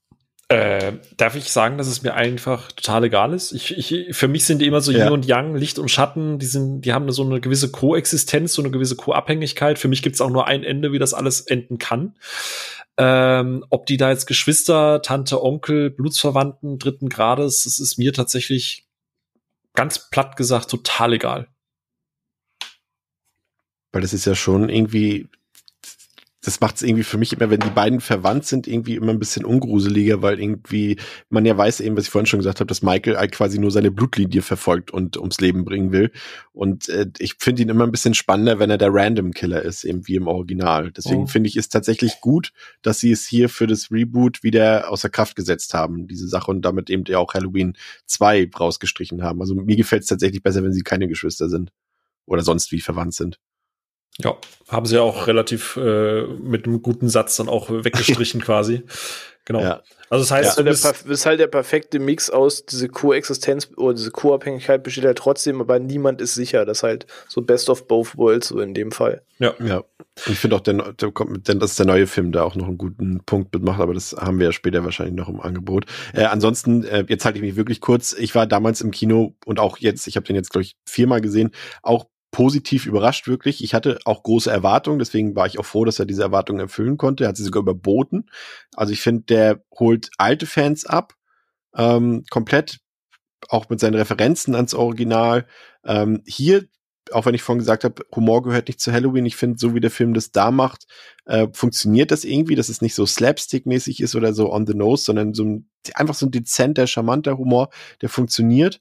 Ähm, aber ich finde auch, dass er dafür sorgt, dass die Reihe neue Fans gewinnen kann. Also man kann ihn auch gut gucken, wenn man das Original nicht kennt und der funktioniert auch sehr gut da. Und ähm, ich mag es, dass diese diese äh, Trilogie von von David Gordon Green irgendwie mehr erzählen will. Also hier, ich finde, der erste Teil, der erzählt halt eben die Geschichte von Menschen, die von anderen Menschen besessen sind oder eben von diesen Geistern der Vergangenheit, während der zweite Teil ja noch was anderes erzählt, aber dass die immer so ein Thema haben und das wird sicherlich auch der dritte haben, was so ein bisschen über dem Slasher-Teil steht. Das mag ich irgendwie, das ist zeitgemäß und ich finde den audiovisuell super. Also die Bilder sind düster, dreckig und, und ich finde Michael Myers sieht eben auch cool aus und wird cool dargestellt. Ihr erinnert euch vielleicht an diese sagenhafte Plansequenz aus dem Film, das ist halt überragend gemacht, finde mhm. ich. Ja. Ja, und, und er verbindet das alles, der Score, der ist, hat die klassischen Themes alle mit drin, aber er lässt sie trotzdem alle frisch und neu klingen und die klingen alle super. Ähm, und ähm, ihr habt es schon gesagt, die, die, Ono hat es gesagt, die Darstellerin auch alle super. Jamie Lee Curtis spielt klasse, Judy Greer spielt klasse, ich finde auch Andy Matischek spielt super und das funktioniert super, super, super, super.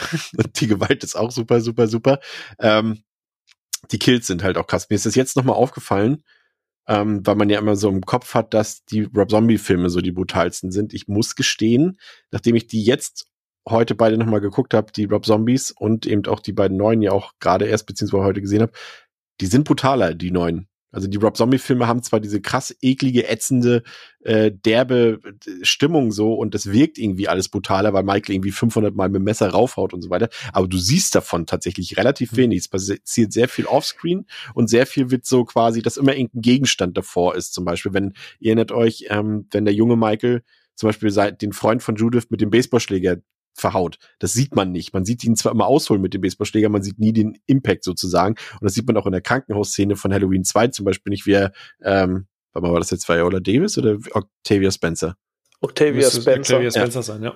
Genau. Und, und das, da haut er auch 500 Mal mit Messer drauf, aber man sieht es aber nicht. Und ich finde, der hier ist, und auch der Halloween Kills, die sind deutlich expliziter, was das angeht. Die sind zwar ein bisschen glatt gebügelter von der Bildsprache her, aber die Kills sind auf jeden Fall brutaler, finde ich. Ich finde, ich finde, die Rob Zombie-Filme sind auch durch diese Darstellung auch einfach, das wirkt alles so dermaßen entfremdet, dass sie halt im Gegensatz zu dem doch sehr geerdeten jetzigen, also Halloween 2018 und so, die wirken, das hast du ganz am Anfang gesagt, so ein bisschen realistischer, ein bisschen nahbarer mhm. und greifbarer und nicht so, so, also diese Rob Zombie-Filme, gerade mit spätestens im zweiten, also wie gesagt, ich habe ihn nicht, noch nicht gesehen, einfach was ich in der Zusammenfassung so weiß, ist mit dieser ganzen Schimmelgeschichte und weißt du, das ist irgendwie schon wieder so fantastisch, dass es irgendwie so weit weg ist. Dann, dann ist es schon eher Splatter Meinst du, das statt Pferd oder sein Gesicht mit Schimmelgeschichte?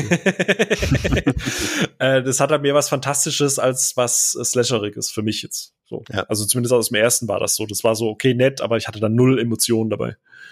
Ja. Und ansonsten, was die beiden anderen gesagt haben, also wirklich auch sehr spannend. Das Finale ist großartig. Ähm, ich mag auch die Sequenz mit, mit, äh, mit, ähm, ich weiß jetzt nicht mehr, wie der kleine Junge heißt und mit seiner Babysitterin dort. Das ist äh, auch Ach, sehr großartig, schön. Ja, ja. Großartig gemacht und, und auch die, die Party-Szenen und die Kills nach der Halloween-Party dort bei den Teenies.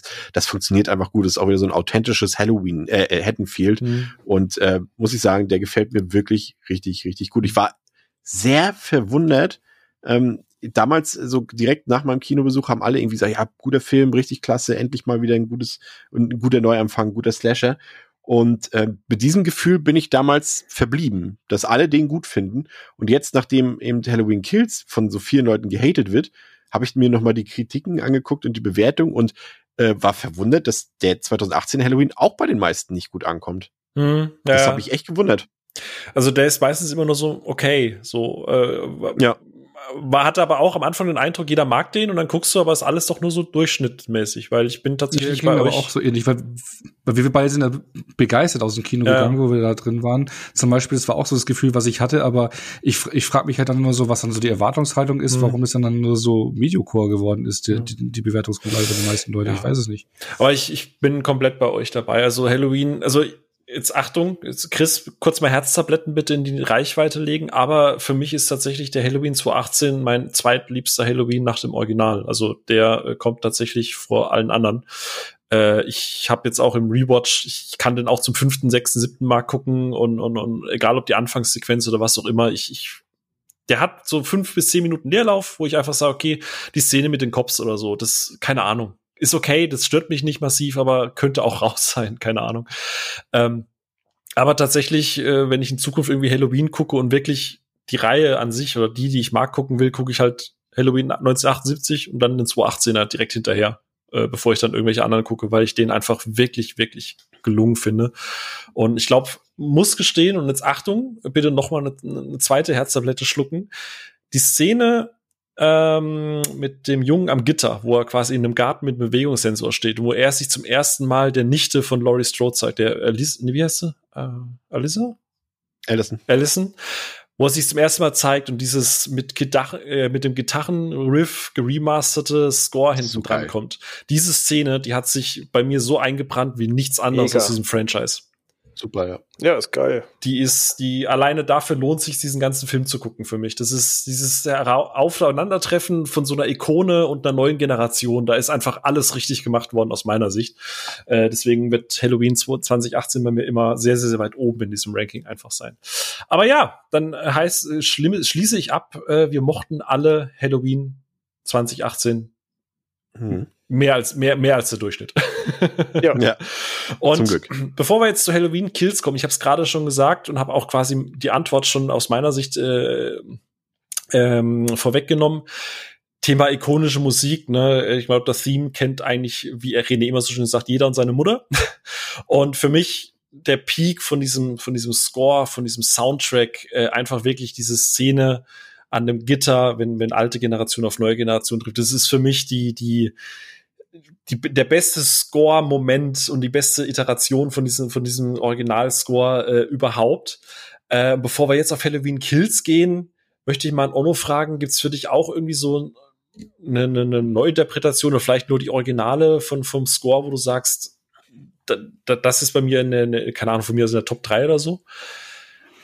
Oder? Hm? Hm? Nee, passt. Was? Wie? Wo? Nee, ähm, puh, ich bin da, ich mag halt das, das, das, das Original und äh, ich bin da, ich habe da äh, bei den ganzen Filmen jetzt nicht so die speziellen Sachen rausgehört oder dass sie jetzt noch im Kopf sind. Also da, da erwischte mich wieder auf dem linken Fuß. Ah, Kills interessieren dich nicht, das Score interessiert dich nicht. Doch, es interessiert mich schon, aber ja, ich habe wie gesagt, äh, jetzt kein Mauer-Am-Gag, bitte. Und Onno mag die Stadt. Nein, äh, ich mag den Score, klar, aber ich kann dir jetzt in Erinnerung nicht alles auseinanderklamüstern, wie der in welchem Teil klang. Okay. Und da habe ich meine Hausaufgaben nicht gemacht. Da müssen wir halt den Profi fragen. René. äh, bei, bei, danke, danke, danke. frisch aufgestiegen. Äh, nein, mein, mein Score-Ranking ist tatsächlich analog zu meinem Masken-Ranking, ist mir aufgefallen, unabsichtlich, aber tatsächlich ist auch da die Antwort des 78er, die 2018er Version, die moderneren Weg geht, aber sich dran anlehnt, und die Version aus Halloween 6. Das ist so meine Top 3 im Score. Chris, also nach, nachdem ich ja, äh, also René jetzt auch persönlich kennengelernt habe, weil wir zusammen Halloween Kills in Hamburg gesehen haben, wird er mir jetzt immer sympathischer, weil er auch tatsächlich heute immer die Antworten so ein bisschen gibt, die, die ich hören will. Und das, das, also René, ne? Ehre. Das wird doch was mit uns beiden. Ja, bin ähm, ich fest von überzeugt. Ja, also ich habe, äh, also die die schlechtesten Scores äh, sind Halloween Resurrection und Rob Zombies Halloween 2 weil die nichts mit dem Original zu tun haben und auch einfach gar nicht die Musik da benutzen ähm, von dem Original. Halloween 4 und Halloween 5 benutzen das so ein bisschen, aber es klingt alles so billig mit so Keyboards eingespielt und so. Boah, also kriegt man richtig Gänsehaut von, aber keine positive.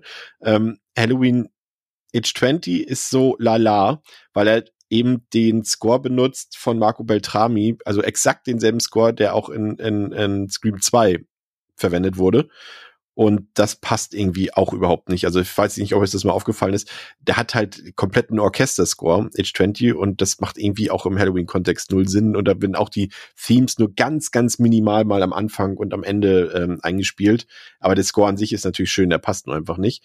Und dann gibt's so eine Strecke, Rob Zombies Halloween 1, ähm, Halloween 6, die beiden auch, die haben auch schöne Scores und verwenden auch die, die Original Carpenter Motive ziemlich gut und in sehr eigenständigen Versionen. Bei Halloween 6 wird mir René wahrscheinlich wieder recht geben, ist das halt auch so geil. Du merkst halt einfach, dass das der Grunge-Film ist, dieser Reihe. Du siehst es ja an den Klamotten, dass die alle so diese, diese Mitte 90er Jahre Nirvana-Klamotten alle tragen, so in braunen Farben, karierte Hemden und sowas alles, äh, Holzverhemden und auch der, der Soundtrack, der ist so der Score ist so gitarrenlastig, ne? Aber richtig, so, ein bisschen genau. räudig, aber so richtig geil räudig. Und wenn er immer so, so die Gitarre hochzieht, die Seiten so, das ist richtig geil. So, und dann gebe ich euch recht, Halloween 2018, Halloween Kills, ähm, die modernen Versionen von den, von den Themes finde ich richtig geil. Auch gerade die besagte Szene, die du genannt hast, äh, Phil, richtig genial. Und es kommt mehrfach vor, auch hier die, die Variation von The Shape Dogs und sowas. Alles super. Aber natürlich die Speerspitze bleiben Halloween 1 und Halloween 2. Aber ich muss auch sagen, die neuen äh, Scores sind richtig geil. Ich musste mir auch direkt auf Platte holen. Die lassen sich gut weghören. Ja, ah, auf Platte auch noch. Na sicher. Macht das, da, da entkorkt er sich quasi noch einen schönen Chardonnay und dann wird erstmal schön äh, The Shade gehört. Wird aber schön geheadbangt. Gut, hätten wir äh, die, die Musikfrage auch mal geklärt und es herrscht schon wieder äh, Einigkeit. Und ich finde, ich finde, es, wir sind jetzt endlich an dem Punkt, wo wir aufhören, uns mal einig zu sein und dann, wo wir einfach mal gegenseitig uns die Messer in die Herzen rammen werden. Denn wir reden Einigkeit jetzt, kills, oder? Einigkeit kills und äh, deswegen reden wir jetzt noch mal äh, kurz in Abrissen über Halloween äh, Kills. Ja, ein sehr treffender Titel. Und äh, für euch da draußen, wenn ihr noch dabei seid und noch nicht eingeschlafen seid oder noch nicht irgendwie Wut entbrannt, quasi eure Halloween äh, Sex äh, Blu-rays oder DVDs aus dem Fenster Fenster geworfen habe, weil das viel zu viele Leute es plötzlich doch noch gut finden. Dann ähm, ist nicht mehr independent, weg damit. Ist nicht mehr independent, es ist Mainstream. Gleich mal auf Twitter gehen und sagen, ich verkaufe und äh, scheiße, alle doof. Ähm, genau, ich habe äh, uns äh, quasi eine kleine Challenge auferlegt, dass wir ähm, keine Sterne geben, keine Wertung an sich, sondern einfach nur ein kurzes, ein maximal zweisätziges Fazit, sätziges, ist das ein Ding? Sätziges, setzriges? Äh, oh. Fazit zu Halloween Kills und ähm, das Ganze ist dann spoilerfrei, einfach nur mal unsere Einschätzung. Und wenn ihr dann noch nicht gesehen haben solltet, könnt ihr danach äh, sehr gerne quasi die Folge pausieren. Und äh, wenn ihr ihn dann geschaut habt, äh, weiterhören oder ihr habt schon gehört und dann äh, ich habe mir aufgrund des Podcasts, den äh, Chris äh, bei Devils and Demons ja mit seinen Kollegen aufgenommen hat, auch so ein paar Kernpunkte rausgenommen, auf die ich mich gerne heute einfach fokussieren würde, die so ein bisschen die Streitthemen sind, weil äh, wie gesagt, ihr habt den Film schon komplett auseinandergenommen. Ich glaube, da kann man auch einfach eure Folge dazu hören. Äh, in der Tiefe wollen wir gar nicht reingehen, sondern es geht wirklich einfach nur um so ein paar Streitthemen, wo man wo ich auch gelesen habe auf Letterbox, wo sich wirklich die, die, die Geister scheiden, also noch mehr als vielleicht partiell bei Humor vom ersten Teil. Und deswegen, äh, Chris, damit du quasi die Messlatte hochlegst, einfach mal, wenn dich jemand fragen würde, der denn so, sagen wir mal, unseren, unseren geteilten Querschnittsfilmgeschmack hat, lohnt sich Halloween Kills im Kino? Was wäre so dein spoilerfreies, sternewertungsfreies Fazit? Einfach eine Empfehlung, ja oder nein? Lohnt der sich? Ich versuche es wirklich in einem Satz zu machen. Der Film ist besser, als euch die anderen Leute alle weiß machen wollen. Und das werden auch alle anderen in spätestens 10 bis 15 Jahren wissen. Also oh. ja, geht bitte ins Kino und selbst wenn ihr den Film scheiße findet, ihr werdet euch freuen, dass ihr den jetzt im Kino gesehen habt. Spätestens in 10, 15 Jahren. Onno?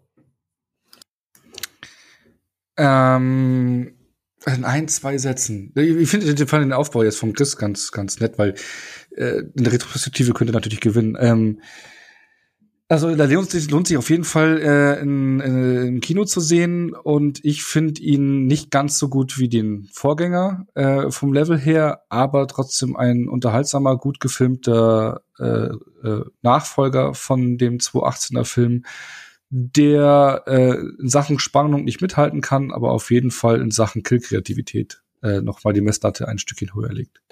René, wie sieht's äh, bei dir aus? Mm, du warst ja, glaube ich, äh, du warst ja mit Chris, als du gerade eben schon gesagt, äh, gemeinsam in der PV und äh, warst ja am Anfang auch noch sehr hin und her gerissen. Ich, ich war mir anfangs sehr unentschlossen, weil es doch ein was heißt, ein bisschen was anderes war, als ich erwartet habe, aber irgendwie drüber nachgedacht, später dann auch irgendwie doch nicht, ist ganz schwierig. Also ich gebe den Kritikern einige Punkte, die man in diesem Film schlucken muss, aber in der Tat wird mir zu wenig über die Punkte gesprochen, die nichtsdestotrotz ähm, auch wirklich Spaß machen an dem Film, auch irgendwie namensgebend im Titel dieses Films sind und wenn man weiß, was dieser Film am Ende des Tages in Häkchen nur sein möchte, dann kann man mit dem eine richtig gute Zeit haben. Also auch von dir eine Empfehlung. Ja, durchaus. Okay. Dann äh, stelle ich mich jetzt mal alleine an den Partypooper-Tisch. Ähm, ich glaube, man hat rausgehört, dass ich den 2018er ja einen sehr hohen Stellenwert gebe und ich hatte auch äh, durchaus Erwartungen an Halloween Kills. Und ich würde behaupten, dass man Halloween Kills getrost auch einfach zu Hause gucken kann und dass man das auch gerne in zehn Jahren einfach tut und man es nicht bereut, wenn man den nicht im Kino geguckt hat, weil er einige Dinge wirklich gut macht, wo wir uns, glaube ich, auch gleich sehr einig sein werden. Aber es gibt so ein paar Dinge und gerade jetzt mit so ein paar Tagen Pause dazwischen, wo ich einfach echt nur noch den Kopf gegen die Wand schlagen könnte. Und zwar äh, nicht im Sinne von Nitpicking, sondern einfach an, an Entscheidungen, die teilweise auch bei, bei Chris äh, schon im, im Podcast auch gefallen sind, die, über die ihr auch in, in, in eurem Trio schon lang und ausführlich gesprochen habt, ähm, die ihr allerdings scheinbar nicht ganz so negativ seht wie ich. Aber äh, ja, deswegen von meiner Seite aus keine Empfehlung für den Film ins Kino zu gehen, sondern lieber vielleicht noch mal zu Hause den ersten gucken und den zweiten dann, wenn er vielleicht schon auf Peacock für euch verfügbar ist. So. Darf ich jetzt noch mitmachen in der Runde oder macht ihr jetzt euer eigenes Ding? Es gab mal in den, in den 90er Jahren eine Zeit, ähm, da liefen Horrorfilme fast gar nicht im Kino, weil sie auch nicht diese, diese, diese Scale, diese Größe hatten im Kino zu laufen und das war eine ziemlich traurige Zeit. Deswegen ähm, kriegst du von mir jetzt echt ein krassen, krasses Widerwort. Also bitte, also wenn ein guter Horrorfilm oder ein halbwegs guter Horrorfilm Kino läuft, dann hat man da auch ins Kino zu gehen. Jetzt mal Corona unabhängig. Sonst landen wir irgendwann wieder in den 90ern und es läuft nur dieselbe ja. Grütze den ganzen du hast, Tag. Du, du hast ja gerade gesagt, ne, wenn ein guter Film läuft und das ist ja kein guter Film. So, Chris hat jetzt plötzlich disconnected. Nein, natürlich nicht. Das ist natürlich richtig, man, man kann das natürlich durchaus unterstützen. Im, im Vergleich zu vielen B-Movie-Produktionen ist er tatsächlich besser. Mich hat er einfach nur massivst enttäuscht. Ähm, vielleicht hängt das auch einfach noch mit dazu. So, wie gesagt. Äh, Ono ist jetzt zum Beispiel mit mir ein zweites Mal ins Kino gegangen, hatte ja trotzdem noch seinen Spaß dabei. Und wenn ich überlege, dass ich beim zweiten Mal ins, noch mal ins Kino gegangen wäre, ich glaube, ich hätte damit einfach nicht so viel Spaß. Ich hatte sogar mehr Spaß, glaube ich. Genau, auch wenn du. Also bin ich, bin ich, du musst noch entscheiden, aber ob das da hochgeht oder nicht. Ja, ich weiß es nicht, ob das so ein gutes Zeichen ist, dass du da eingeschlafen bist. Das war kein Einschlafen, das war Nachdenken. Ey, da wird jemand abgeschlachtet und du schnarchst nebendran. Entschuldige, was ist das für ein Nachdenken? Ja, ich, ich, hatte ein bisschen Schnupfen, ne? Und äh, das ist Entspannungsatmen. Entspannungsatmen. Oh Gott, ey, ich, ich hab's letztes Mal zu René schon gesagt, ne, Mittelalter und äh, Marktplatz schneller eine Ausrede, als die Guillotine aufgebaut ist. Das ist echt der Wahnsinn. Ähm, gut, aber das so viel auch zum, zum spoilerfreien Part. Also ihr, ihr seht schon, ich bin da auch äh, definitiv äh, in der Unterzahl. Geht äh, ins Kino, wenn ihr den schauen wollt. Wenn der, wenn ihr Hello, den Vorgänger schon gut fandet, dann dürftet ihr damit auch, denke ich mal, durchaus Spaß haben. So, dann würde ich. Wir müssen halt einfach mal so fair sagen, wir hatten jetzt ne, schon gesprochen über Michael Myers, der zu einem Druidenzirkel gehört und verflucht wurde. Und gemessen daran kann man, glaube ich, mit einigen Logikentscheidungen in Halloween Kids eigentlich ganz gut leben. Ja, ich, ich bin mir auch ziemlich sicher, dass wenn ich ihn zu Hause dann irgendwann noch mal gucke, weil es garantiert hoffentlich auch ein sehr schönes Steelbook oder Mediabook oder was auch immer dazu geben wird, werde ich den noch mal mit weniger Erwartungen gucken und einfach denken, ja, war okay. Und vielleicht, vielleicht, das Zugeständnis gebe ich Chris, vielleicht im Gesamtkontext der Trilogie. Ja, wenn man dann sieht, wo Halloween Ends hin möchte. Vielleicht ist dann so ein paar Punkte, wo ich dann sage, na gut, okay, da kann ich jetzt besser drüber hinweg gucken, weil ich weiß, dass es zu irgendwas führt und nicht einfach nur ein roter Hering ist. Brudi, guck dir mal Rob Zombies Halloween 2 an, dann diese Downward Spiral, dann ähm, weißt du Halloween Kills ganz anders zu schätzen. Der wird in ganz ungeahnte Höhen für dich aufsteigen, nachdem du den gesehen hast. Okay, oh no, ich äh, brauche demnächst ein Mediabook von dir. Kriegst du die Disc? Stimmt, du verleihst ja keine Mediabooks. Das ist okay. Ist okay. Gut. Dann ich verleihe nur die Mediabooks, aber ohne Discs. die wirft er aus dem Fenster. Ähm, dann würde ich sagen, äh, so viel zur spoilerfreien, äh, zum spoilerfreien Eindruck. Und jetzt äh, beginnt an der Stelle der Spoiler-Talk. Ähm, alle, die quasi über Apple Music äh, beziehungsweise Apple äh, Podcast beziehungsweise jeden anderen Podcatcher gucken, haben ja sowieso die Kapitelauswahl jetzt unten. Außer äh, diejenigen von euch, die über Spotify hören, äh, schade. Auf jeden Fall, ähm, ihr habt ja noch keine Kapitel zur, äh, zur Auswahl, aber ich denke mal, ja, wir werden jetzt bis zum Ende einfach über Spoiler reden. Von daher vielen Dank an die, die uns jetzt verlassen fürs Zuhören. Vielleicht hören wir uns dann später wieder. Und ansonsten würde ich jetzt einfach mal den Spoiler-Talk eröffnen und äh, wie gesagt, ich habe mir so ein paar Punkte rausgezogen, äh, äh, damit wir nicht zu so sehr in die Analyse und ins Detaillierte reingehen, sondern einfach so ein paar Punkte, an denen sich so ein bisschen die Geister scheiden. Und ich würde tatsächlich ganz klassisch mal mit den Kills anfangen und blicke mhm. mal kurz zu René rüber. Ähm, wir haben ja schon gesagt, die, die Reihe an sich ist ja relativ Body, äh, Body Count lastig. Das heißt, es, also es, wenn man mal überlegt, wie das angefangen hat, ne, kein Gore äh, oder sehr wenig Blut nur und eher mhm. zwei, drei, vier, fünf Kills über diverse Eskapaden, über wir müssen blutiger werden, über Rob Zombie, der dann noch mal was anderes äh, gemacht hat, bis hin zu Halloween 2018, was ja dann auch noch mal sehr explizit und sehr roh war, was ja auch gerade Chris äh, schon gesagt hat, dass das so eine gewisse Härte auch mit sich bringt. Jetzt erreichen wir, würde ich behaupten, franchise-technisch so einen ganz neuen Höhepunkt, nicht nur was die Härte, sondern auch was die den Bodycount an sich angeht. Wie war das für dich? War, war das in Ordnung oder war das für dich irgendwann so ein Punkt, wo du sagst, oh nee, das ist mir jetzt viel zu viel, jetzt hat das überhaupt gar kein Gewicht mehr. Das, jetzt wird das echt schon ein bisschen Fantasy-Style, so Go, äh, Police, to, äh, Tokyo Gore Police-Style, keine Ahnung. Hat das für dich Ey, funktioniert? Tokyo Gore Police auch geiler Film. ähm, aber abseits davon, ähm, der Film war eigentlich in dem Punkt zumindest genau das, was ich eigentlich sehen wollte. Also ich hatte schon so oft in den Interviews vorher ähm, gehört und gelesen, dass halt sagten, ja, Jamie Lee Curtis spielt mit, aber die Idee des Films ist eben, dass der 2018er Teil ist Jamie Lees Geschichte und der neue Film ist quasi die Geschichte von Haddonfield, dass quasi der, der Blickpunkt auf Michael ein anderer ist. Und da war mir dann durch die Trailer schon klar, dass es prinzipiell einfach darum geht, seine Legacy ein bisschen größer zu machen, aus einem anderen Blickwinkel zu zeigen. Und das sicherlich damit verbunden ist, dass er sich irgendwie ja, durch seine Gegner durchpflügt und äh, das macht der Film halt in aller Bravour, sei es mit einer Feuerwehraxt, sei es mit einer Flex, sei es mit einer Leuchtstoffröhre, die er sich mal eben schnell abbricht, damit er eine Waffe hat also er geht halt wirklich erbarmungslos dabei vor. Ja, er spielt ein bisschen komische Scherze dabei, wenn er vorne klingelt, hinten klingelt, wieder vorne klingelt und ich mir vorstelle, wie er gerade immer ums Haus läuft. Das ist ein bisschen Banane. Und eine Drohne zurückwirft.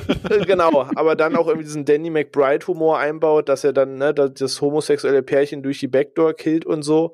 Äh, Meta-Gag und so, da sieht man dann Danny McBride durchscheinen, aber gerade dieser Kill-Aspekt hat der Film für mich eigentlich eine Menge richtig gemacht. Es gibt ein, zwei Kills, wo ich mir wirklich die Hand vor den vors Gesicht geschlagen habe. Stichpunkt Autotür. Ähm, und sich selbst erschießen. oh Gott, das ist jetzt noch zum Schießen.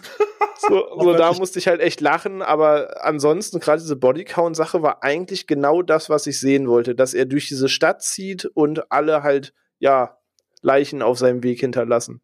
Mhm. Onno, da bin ich, da, da zähle ich jetzt fast so ein bisschen auf dich. Äh, bin mal gespannt, was du jetzt sagst, aber wir haben ja in einem Punkt durchaus da auch ein kleines, so ein kleines Nüchen Kritik an der Geschichte. Aber wie, wie siehst du das? Hat das für dich trotzdem gepasst? Was, was heißt da Kritik? Ich meine, man hatte jetzt viele Kills erwartet, man hat sie bekommen, aber ähm, irgendwo geht dann halt so das Spannungsmoment verloren. Also du hast halt im Prinzip viele Leute, ja, man lernt sie kurz kennen, zack, weg. Ne? Also man fiebert damit denen nicht richtig mit, ähm, weiß, es ist ein neues Opfer, ist gleich dran, zack. Ähm, mir fehlt dann so ein bisschen die, die, der Spannungsaufbau, wie du ihn halt beim Vorgänger hast, der auch gerade zum Finale hin äh, gut anzieht und, und, und was eine ganz andere Gewichtung alles hat. Und das fällt hier halt, finde ich, dann irgendwann so ein bisschen hinten runter. Du hast dann aber auch am Ende äh, den letzten Kill einen, der eigentlich einen gewissen Impact haben sollte, aber bei mir dann eigentlich nicht so hatte, wie er hätte sein können. Und ich glaube, da ist es einfach durch die Fülle an Kills dann irgendwo ein bisschen so äh, alles, die Fallhöhe ein bisschen verloren gegangen bei mir. Mhm. Aber die Kills an sich sind schon cool sind auch ein paar schöne, harte, deftige Sachen dabei oder auch lustige Sachen. ähm, vielleicht zu lustig. Ich weiß, also die mit der Tür ist okay, aber, aber mit der Drohne zurückwerfen, wo ich mir denke, wie, wie so, mh, hm, ne? Aber äh, okay, es ist kein Kill, aber einleitend. Ähm, aber äh, also die Kills an sich haben mir gefallen, aber so diese, äh, diese Masse hat dann irgendwann so diese, diese, diese äh, Spannung ein bisschen mir genommen. Mhm. Jetzt bin ich mal sehr gespannt. Chris, wie siehst du das? Ähm, also ich gehe auf jeden Fall mit. Also ich würde sagen, das ist tatsächlich, also es ist ja auf jeden Fall der Film mit dem höchsten Bodycount. Ich glaube, 28 Leute sterben on screen. Ähm, vorheriger Höchstwert war 20 bei Halloween 5 und, und Rob Zombies Halloween. Und ich finde auch, dass die, dass die, also erstmal die sind cool gemacht, die Kills, würde ich erstmal sagen. Also gerade zum Beispiel ähm, das, das, die, das äh, Fleischermesser in, ins, ins Auge oder diese, diese, wie nennt man das, Halogenlampe, diese Halogenröhre. Also die, die, in den die Hals, die, Genau, die sind schon cool gemacht. Also die sehen gut getrickst aus, die sind heftig, die sind brutal und halt wirklich auch mal ein bisschen expliziter. Ob das jetzt zu Halloween gehört, weiß ich nicht. Also das muss jeder für sich selbst entscheiden. Ähm, aber ich habe wieder dieses Gefühl gehabt, was ich an Halloween so liebe. Das ist, und das habe ich zum Beispiel bei Freddy Krüger nicht, das habe ich bei Ghostface nicht, das habe ich auch bei Leatherface nicht. Aber bei Michael habe ich das fast immer. Ähm, dieses Gefühl, dass ich hier gar nicht dazu käme, nie auf die Idee käme, ihn anzufeuern, dass er irgendwen umbringen soll, weil ich selber irgendwie so viel Angst und Ehrfurcht vor diesem, vor diesem Typen habe. Also ich würde da nie irgendwie sagen, ja, zum Glück hat er den umgebracht oder irgendwie sowas. Ähm, wie gesagt, Halloween Resurrection mal ausgeklammert. Der lässt dann keine andere Wahl. Aber im Prinzip ist das, ich habe einfach so viel Ehrfurcht vor diese Figuren, das habe ich auch hier wieder. Du siehst einfach, du kannst machen, was du willst, der macht dich platt. Du kannst den nicht, dem nicht entkommen, irgendwie, auch nicht durch irgendwelche Tricks oder sowas. Und ich würde so ein bisschen auf, was Orno gesagt hat, so semi widersprechen. Ich finde nicht, dass der Film das besonders macht, dass er irgendwie Figuren reinwirft, die dann zehn Sekunden später sterben. Das, es gibt diese zwei Sequenzen, einmal Stichwort Feuerwehr und einmal Stichwort Ende Mob, ähm, wo er das macht, aber die zählen für mich nicht dazu. Das sind für mich keine Kills in dem Sinne. Das sind so, so John Wick-Strecken irgendwie. Aber diese, diese normalen Einzelkills, die er so macht, da gibt's doch eigentlich nur das mit der, mit der Drohne, wo, wo man eben die Leute eben erst fünf Sekunden kennt. Aber alle Ja, anderen, das, ja. selbst das, selbst das Little John, Big John Pärchen. ja gut, die beiden, die das mochte ich. Ja, ja, und, und Also, die, also ich fand, ich, ich feiere übrigens die Tanzsequenz von ihm, wie er seinen Song tanzt. ja, also, super. also wie, äh, die, die, die finde ich großartig. und, und Michael spielt halt wieder mit seinen Opfern. Das gerade in dieser Sequenz sieht man das ganz gut mit Little John und Big John, äh, mit den Türen dort und er drapiert die Leichen. Das ist alles so klassisches Michael Myers. Da haben die auf jeden Fall gut aufgepasst im Drehbuch, dass das da mit drin ist. Und die Kills sind halt härter, vermutlich einfach, weil man damit zum Ausdruck bringen will, dass Michael jetzt richtig wütend ist, nachdem sie ihn dort beinahe verbrannt hätten unten im Keller. Ne? Also das würde ich jetzt so interpretieren. Aber ansonsten muss sagen, sehr positiv überrascht, aber du kannst den Leuten das ja auch nicht, das wisst ihr alle, auch nicht recht machen. Ne? Das ist, also ich glaube, wir sind uns so, so einig, dass er zumindest, sage ich mal, mit zu den zwei, drei härtesten Filmen von Halloween gehört und dass er vielleicht auch zu den härtesten Mainstream-Filmen der letzten Jahre gehört. Ja. Aber wenn du das irgendwo, irgendwo reinschreibst, dann du, nein, und habt ihr American Guinea Pig 17 gesehen, äh, wenn die da hier die, die, die, eine echte Leiche obduzieren und alles rausreißen und sowas nimmt. Also du kannst, also du kannst die Leute auch nicht mehr zufriedenstellen. Also ich habe auch genug Leute gehört, auch professionelle Journalisten, die gesagt haben, ja, der ist eigentlich eher zahm. Ja, ist klar. Vor allem im Kanon dieser Reihe ist der super zahm, der Film. Also ich würde jetzt auch mal behaupten, dass ich relativ abgebrüht bin. Also mir geht's jetzt nicht so wie dir. Ich bin da durchaus so Team Michael und denke mir so, yo, komm, mach, mach mal hinne, mach weg. ähm, aber äh, also äh, zahm fand ich den jetzt nicht. Also ich habe ein, zwei Mal, also ich habe ich hab so eine Schwäche für, für alles, was so Hals- und Kniegegend ist. Äh, da zieht sie mir gerne immer mal was zusammen und äh, da gibt's ja durchaus genug in dem Film. So und äh, also ich würde, äh, also ich glaube, alle hier in der Runde sind einigermaßen abgebrüht, was das Thema angeht, aber ich glaube, keiner von uns würde jetzt halt einfach hinsehen und sagen, ja, ist langweilig, ist handzahm. Nö, nö, nö, also nö. Also ich würde auch sagen, dass der schon so Level, auch wie Rob Zombie vielleicht sogar ein bisschen härter ist. Ja, eben. Also nee, aber das ist der Punkt, da, da, da bin ich komplett auch bei euch. Also ich mochte, äh, mochte in Anführungsstrichen, ich fand die Kills sehr gut. Ich mochte auch, dass es so ein, zwei Momente gab, äh, die so ein bisschen auch an andere Filme angelehnt sind. Also ich äh, äh, habe bei äh, am Anfang mit dem Feuerwehrmann und der Kreissäge äh, auch nur drauf gewartet, dass er irgendwie sagt, äh, sagt irgendwie Feast on this bitch und, und, und dann äh, Evil Dead 2 äh, angekündigt wird. Also es war ein, ein sehr schöner, sehr schöner, äh, sehr schöne Anleihe äh, an den Film. Kurz, Silvia, es ist tatsächlich keine Kreissäge. Wir haben das auch in unserem Podcast gesagt, aber uns hat äh, eine Hörerin ähm, genau gesagt, wie das Ding heißt. Das sage ich dir auch gleich. Also red schon mal weiter. Ich, aber das, das darf ich nicht mehr so stehen lassen, dieses Kreissägen, weil ich selber behauptet habe, dass das Ding so heißt. Wahrscheinlich eine Twinsäge, oder? Sag ich dir gleich. Okay. Ähm, auch an der Stelle kleiner Shoutout, äh, Mr. Mr. Zack Snyder. Ne? Also ich kann ja keine Folge machen, ohne Zack Snyder zu erwähnen. Das ist ja quasi Kanon hier. Äh, ne? wenn, wenn du so eine Säge in deinem Film hast, dann benutzt sie auch verdammt noch mal.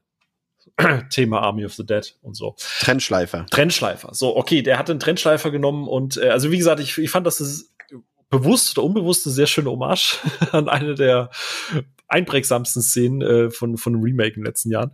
Ähm, aber ansonsten mochte ich die, also wie gesagt, mochte ich die Kills auch. Die waren hart, die waren saftig. Du hast gemerkt, dass Michael äh, wütend ist. Gleichzeitig hatten die aber auch, wie gesagt, also bei dieser Tür, äh, die, diese Autotür, bei allem, was ich vielleicht an dem Film zu kritisieren habe, ich, ich, ich habe mich so weggeschmissen im Kino.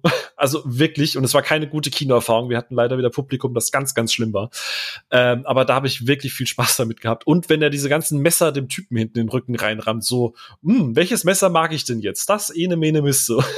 Ich finde, da kam so dieses, wie du es vorhin gesagt hast, Chris, so dieses, dieser sechsjährige Junge gefühlt so ein bisschen raus, so der, der guckt, was da jetzt eigentlich gerade passiert. Ich finde, das hatte irgendwie so eine, so eine sehr bitterböse Note, diese, die, der Moment. So bitterbös humorig. Ähm, Ey, weil er es halt auch schon macht, als würde er irgendwo ein Stück Papier ausschneiden ja, oder so. Dass er einfach ja. so das Messer nimmt, so, okay, dann das nochmal rein, dann, dann das nochmal rein. Genau, ein bisschen, so, uh. bisschen, bisschen, bisschen rot und hier noch ein bisschen Stempel und hier noch ein Kartoffelstempel dazu. ähm, Genau, aber äh, wie gesagt, also von Kills, Gewalt und so, ich glaube, da sind wir alle äh, der Meinung, passt soweit. Also dass, dass man kriegt, was man bekommt, was der Name auch und was der Titel halt auch verspricht. Ne? Was waren es, 28 hast du gesagt, Chris, so ungefähr? Ja. Das, äh, wenn man jetzt halt hier äh, Dead Meat-mäßig das auf die Laufzeit runterbricht, dann ist das ein Kill alle, äh, wie lang geht der? Also alle fünf Minuten gefühlt. was ja durchaus ordentlich ist.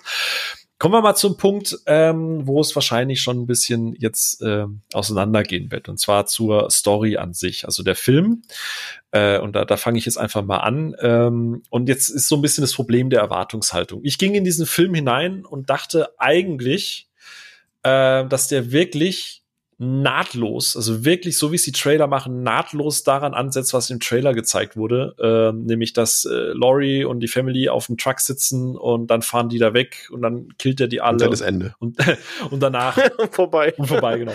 er äh, verbrennt dann doch im Haus und Credits. Halloween Burns. Halloween so, killt. Äh, genau. Äh, das war halt so, so, äh, was ich gedacht habe. Dann fängt der Film ja erstmal an mit, mit äh, dass, dass äh, Hawkins, hieß er? Ne, doch, Hawks, Hawkins, ja. äh, dass der noch lebt, okay, fein, und dann kommt diese, diese Rückblende, und da kommen wir gerne auch gleich noch dazu, die ist alles, die ist technisch einwandfrei, alles gut, aber ich fand den Einstieg irgendwie so super unrund, weil dann springst du irgendwie in der Timeline, dann gibt's noch irgendwie Story-Build ab, dann werden noch Charaktere vorgestellt und dann irgendwann fängt der Film da an anzusetzen, wo er uns im ersten Teil hat hängen lassen. So. Ich mache dir mal einen Vorschlag kurz ja. an, an, dieser Stelle und zwar ähm, würde es dir, hätte es dir, also ich glaube, also mir hätte es besser gefallen. Ich weiß nicht, ob vielleicht hätte es dir auch besser gefallen, wenn der Film direkt einsteigt in den Flashback, ohne vorher noch, dass der der Freund in Spee von von Allison quasi Hawkins dort findet, sondern er steigt direkt ein Halloween 1978 und dann, pass auf, die Flashback-Sequenz endet damit, dass quasi das quasi so wie eine, also als, als Vision oder Traumsequenz Rückblick halt endet und Hawkins dann auf einmal aufwacht, weil äh, der Freund ihn quasi wiederbelebt hat, in Anführungszeichen, ihn quasi gefunden hat dort. Mhm. Und er dadurch so aufwacht und dann quasi, dass da nicht noch dieses Stückchen vor dem Flashback kommt, diese zwei Minuten. Jein, ich gehe sogar noch einen Schritt weiter. Ich habe das Ono da, äh, schon gesagt gehabt. Ich hätte es gut gefunden, wenn der wirklich auf dem Truck anfängt, Myers mhm. die kompletten Leute killt, die sagen, verdammt, Myers ist on the loose. Dann kommt das Intro und dann geht von mir aus diese Flashback-Sequenz los. Damit du einfach zumindest okay. diesen aufgemachten, diesen, Entschuldigung, diesen diesen angefangenen Arc zu Ende bringst und dann beginnst du quasi in den neuen Teil überzuleiten. Aber so finde ich das einfach, es ist wie drei Stränge, die so willkürlich irgendwie zusammengewürfelt wurden. Für mich hat das einfach tonal überhaupt nicht mich abgeholt. Ich saß da und dachte so, das interessiert mich jetzt im Moment gerade gar nicht, weil ich hatte kurz davor halt den 218er gesehen und das war dann so, ich will erst, ich will erst diesen Cliffhanger beendet haben und dann können wir gerne weitermachen. So, da, das war so, so mein, also eins meiner Probleme, was die Story angeht. Ähm, wie war's, Chris? Ich, ich gebe gleich mal an dich weiter. Äh, hat, hat das für dich so funktioniert, diese, dieser ganze Aufbau in die Richtung, die das dann geht? Ja, ich hätte es auch gerne ein bisschen irgendwie von der Chronologie her auch ein bisschen anders gehabt, tatsächlich, weil es ist ja schon so gefühlt, dass die Strodes ja in diesem Film so in den Hintergrund teilweise gedrängt werden für die meiste Zeit des Films, dass man sich schon gefragt hat, ich weiß nicht, also es ist ja das, was du eben schon gesagt hast, Haddonfield steht im Mittelpunkt dieses Films und das macht ja auch Sinn, aber du hast ja trotzdem noch diese Hauptfiguren, bei denen du wissen willst, wie es da weitergeht und ich finde, das wird schon ziemlich am Rand erzählt für fast die Hälfte des Films mhm. und das fand ich einfach auch ein bisschen von der von der Verschachtelung ein bisschen ungünstig. Ich glaube, der Film wollte damit ein bisschen kaschieren, dass er eigentlich also nur auf der reinen Narrative, wie die Handlung, die Haupthandlung äh, vorangeht, dass er da eigentlich nichts erzählt und das wollte er damit kaschieren, indem er die Story verschachtelt quasi. Hm, ja, glaube ich halt Habe ich auch. das Gefühl. Weil wie gesagt, also das ist doch ganz wichtig. Ich, ich glaube, ich würde da auch gar nicht später vielleicht, wenn wir über das Fanservice reden, noch mal kurz eingehen. Es geht mir nicht um die einen technischen Aspekt oder dass ich diese Szene, diesen Flashback nicht gut finde. Das ist all, das ist alles in Ordnung, aber das ist vom Narrativ, wie du es gerade sagst, es wirkt einfach so irgendwie passt das gerade nicht. Also gerade, wie gesagt, es ist der direkte, unmittelbare Fortsetzung und du fängst erst mit was komplett anderem an und, und schreibst da noch mal ein bisschen Geschichte um und machst dann erst noch das und dann kommst du eigentlich zu dem, was eigentlich der Grund ist, warum ich gerade hier im Kino sitze, weil ich die Geschichte weitersehen möchte. Ähm, ja, wie gesagt, das, das, also ich fand den Einstieg insgesamt so ein bisschen, bisschen, bisschen, bisschen holperig. Aber es überrascht mich fast ein bisschen, dass wir uns da einig sind. Verdammt. wie ist es bei euch beiden, René Ono? Hat das äh, für, für, für euch gepasst oder? Ja, also ja, ich streite jetzt nicht ab. Hinten raus kann man nur sagen, man hätte die Szenen jetzt anders aufbauen können, du hättest sie anders aneinander rein können. Aber mir war blöd gesagt relativ früh bewusst, dass der Film wahrscheinlich inhaltlich mir einfach nicht viel zu erzählen hat. Ähm, der Trailer hat irgendwie klar gemacht, es geht irgendwie drum, diese Nacht geht weiter und er setzt seinen Pfad fort. Man sah schon, Laurie liegt im Krankenhaus. Ähm, und da war irgendwie bewusst, dass der Film wahrscheinlich sehr auf der Stelle treten wird und der dafür irgendeine Notlösung braucht. Und ja, ich hätte mir das auch ein bisschen anders gewünscht, aber ja, man hat jetzt halt Fanservice noch eben eingebaut, damit mit den Flashbacks, um jetzt immer so ein bisschen die Brücke zum Original zu schlagen, dass wenn man das Original guckt, plus irgendwann die drei anderen, dass irgendwann dann doch in sich irgendwie rund wirkt, dass jeder nochmal Hallo sagen durfte, wie es gerade so viele Filme machen. Und in der Tat hat mir das Hallo sagen immer noch besser gefallen, als wie Star Wars der Meinung war, das in seiner bekannten Trilogie lösen zu müssen. Ähm, von daher fand ich das jetzt gar nicht so wild. Ja, das eine Flashback zu unnötig, das andere zu lang. In Summe hätte man das alles anders timen können. Aber so rein vom Main-Punkt an sich her gehört das tatsächlich nicht zu den Punkten, die mich stören. Da sind mir ganz andere Sachen sauer aufgestoßen, zu denen wir bestimmt gleich noch kommen. Aber das fand ich schon okay, auch wenn man sicher was immer anders machen kann dran. Okay, spannend. Onno, ähm, ich erinnere mich daran, dass du es auch nicht ganz so kritisch gesehen hast, ne? Genau, also äh, ich hätte auch eigentlich damit gerechnet, dass der Film eben, wie du es gesagt hattest, mit dieser Szene, äh, wie sie auf den Truck wegfahren und äh, nein, äh, lasst ihn brennen und sowas hier, ne? Let him burn, äh, dass es mit der Szene anfängt. Ähm, mich hat der Anfang voll abgeholt. Also für mich äh, gehört es irgendwie zu den stärksten Phasen des Films. Also ich, ich mochte einerseits den äh, Einstieg, dass äh, der, dass man den Jungen nochmal zeigt, den Freund von ihr, ähm, der da so hinter, hinten runtergefallen ist beim ersten Teil, ähm, den Hawkins nochmal findet, wiederbelebt und dann diese Rückblende, die hat mich voll abgeholt und die mochte ich auch beim zweiten Mal richtig gern. Ah, ich meine, du hast es schon gesagt, technisch und sowas kann man da auch nicht streiten, die ist super gemacht. Look and Feel von 78 wird sofort äh, ähm, äh, erreicht. Und dann, mich jetzt gewundert, äh, Jim Cummings ist da mit dabei ähm, in der Szene und ähm, auch halt der junge Hawkins, dass man so die Brücke schlägt zum, zum, zum 218er Titel und äh, ja, das Look and Feel, Musik, äh, alles, also die Szene mochte ich richtig gerne. Ich fand auch äh, super gut, dass sie eine Lücke geschlossen haben von der Frage, die ich mir tatsächlich gestellt hatte eben, weil man hat ja, wenn man alles andere ignoriert hat an Filmen bisher, ja im Prinzip den 78er Teil, wo er danach einfach verschwunden ist und dann hast du jetzt den 218er Teil, wo er in der Anstalt ist. Ja, wie kam er da rein? Ne? Also Durch wir haben ja Michael Ma hm? Durch die Tür. Durch die Tür, ja. Nee, aber äh, du hast ja Michael Myers, ja, der ist ja äh, auch schwer zu schnappen an sich, ne? Also ist ja ist ja so ein äh, äh, kräftiger Bursche, der gerne austeilt und wie kam es dazu und ich fand auch noch toll, dass die dann mit der letzten Einstellung am Marsch an das Original gemacht haben.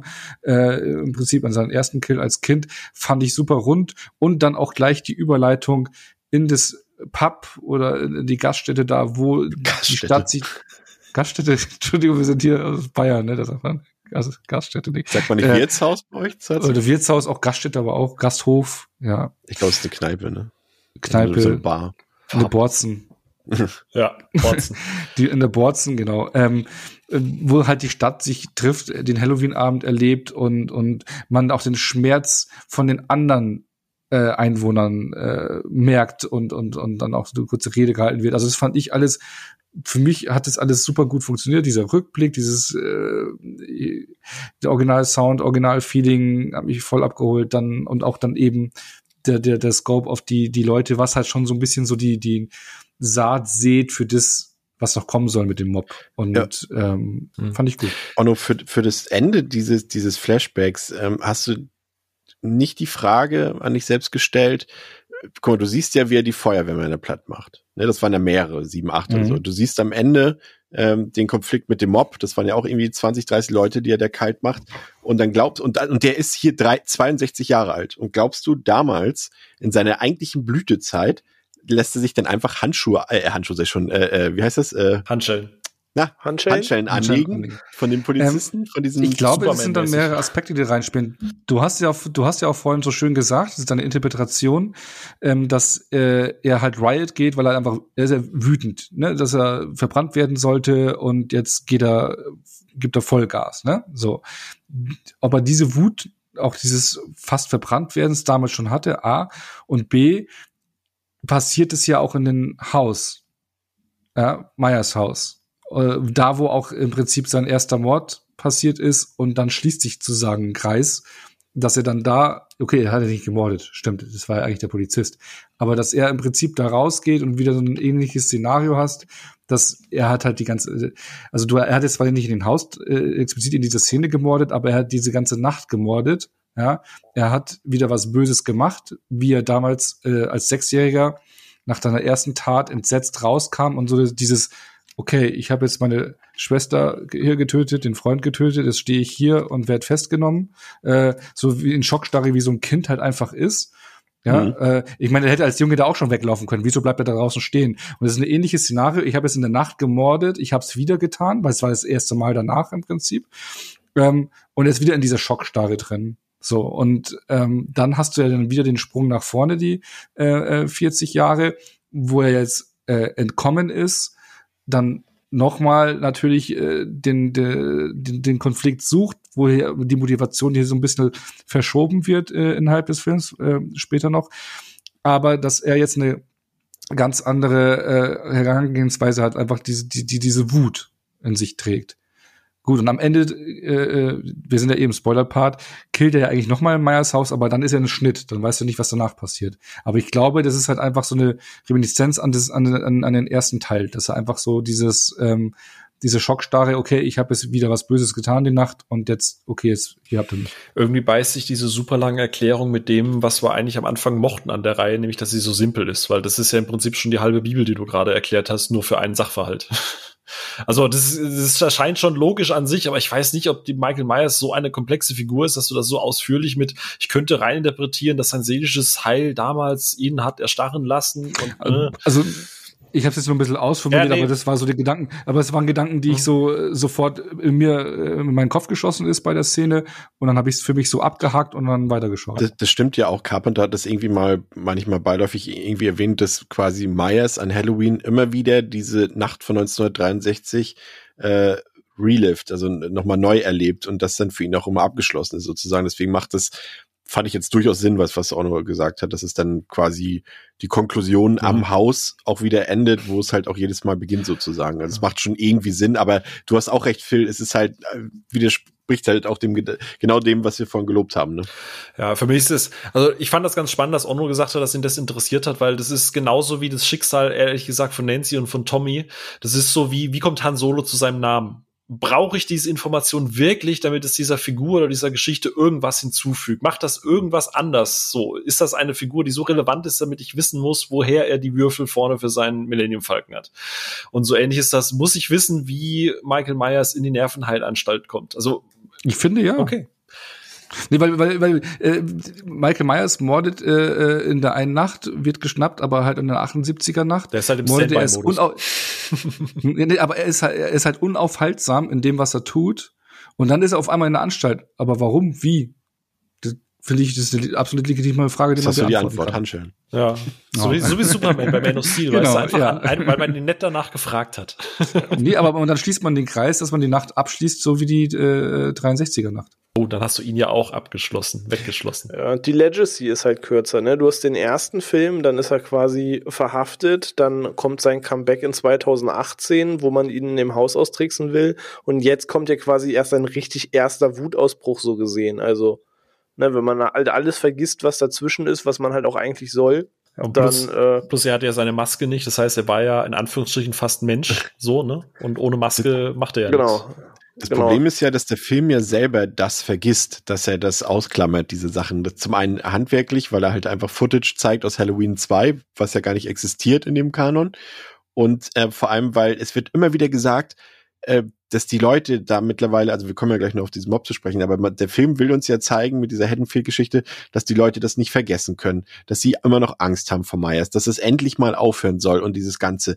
Aber was ist denn passiert? Das, das, das, ist halt der Hauptpunkt. Es sind drei Morde oder fünf, drei bis fünf Morde ja. in der Halloween-Nacht passiert vor 40 Jahren. Also ganz ehrlich, bestimmt sind hier auch im Nachbarhaus, wo ich wohne, vor 40 Jahren mal zwei Leute gestorben oder sowas. Aber da habe ich doch kein, hab ich doch als äh, kein Trauma von und sowas. Das, und das wird da so symbolisiert. Sie haben das Trauma, als wäre, wären all diese Teile passiert, die wir jetzt ausklammern, als würde er gefühlt jedes Jahr dahin kommen Gut, und zehn Leute abwetzen. Aber das ist nie passiert. Und das macht überhaupt keinen Sinn, dass diese ganze Stadt plötzlich anfängt, äh, nein, und wir müssen es beenden, Evil Dies Tonight endlich und sowas. Das macht in diesem Kontext gar keinen Sinn. Genau, ich würde das tatsächlich einfach gerade aufgreifen, weil das der nächste Punkt ja, ja. wäre, nämlich dieses Thema der Mob an sich. Und das ist für mich zwar mit einer der stärksten Momente tatsächlich in dem Film, aber gleichzeitig auch das größte Problem. Ich meine, wo ich den Trailer gesehen habe, ich fand die Idee, und Chris, wenn ich mich glaube, recht entsinne bei eurem Podcast, ihr wart ja auch alle relativ Fan davon, ich glaube René und Ono auch, wo wir uns vorher unterhalten haben.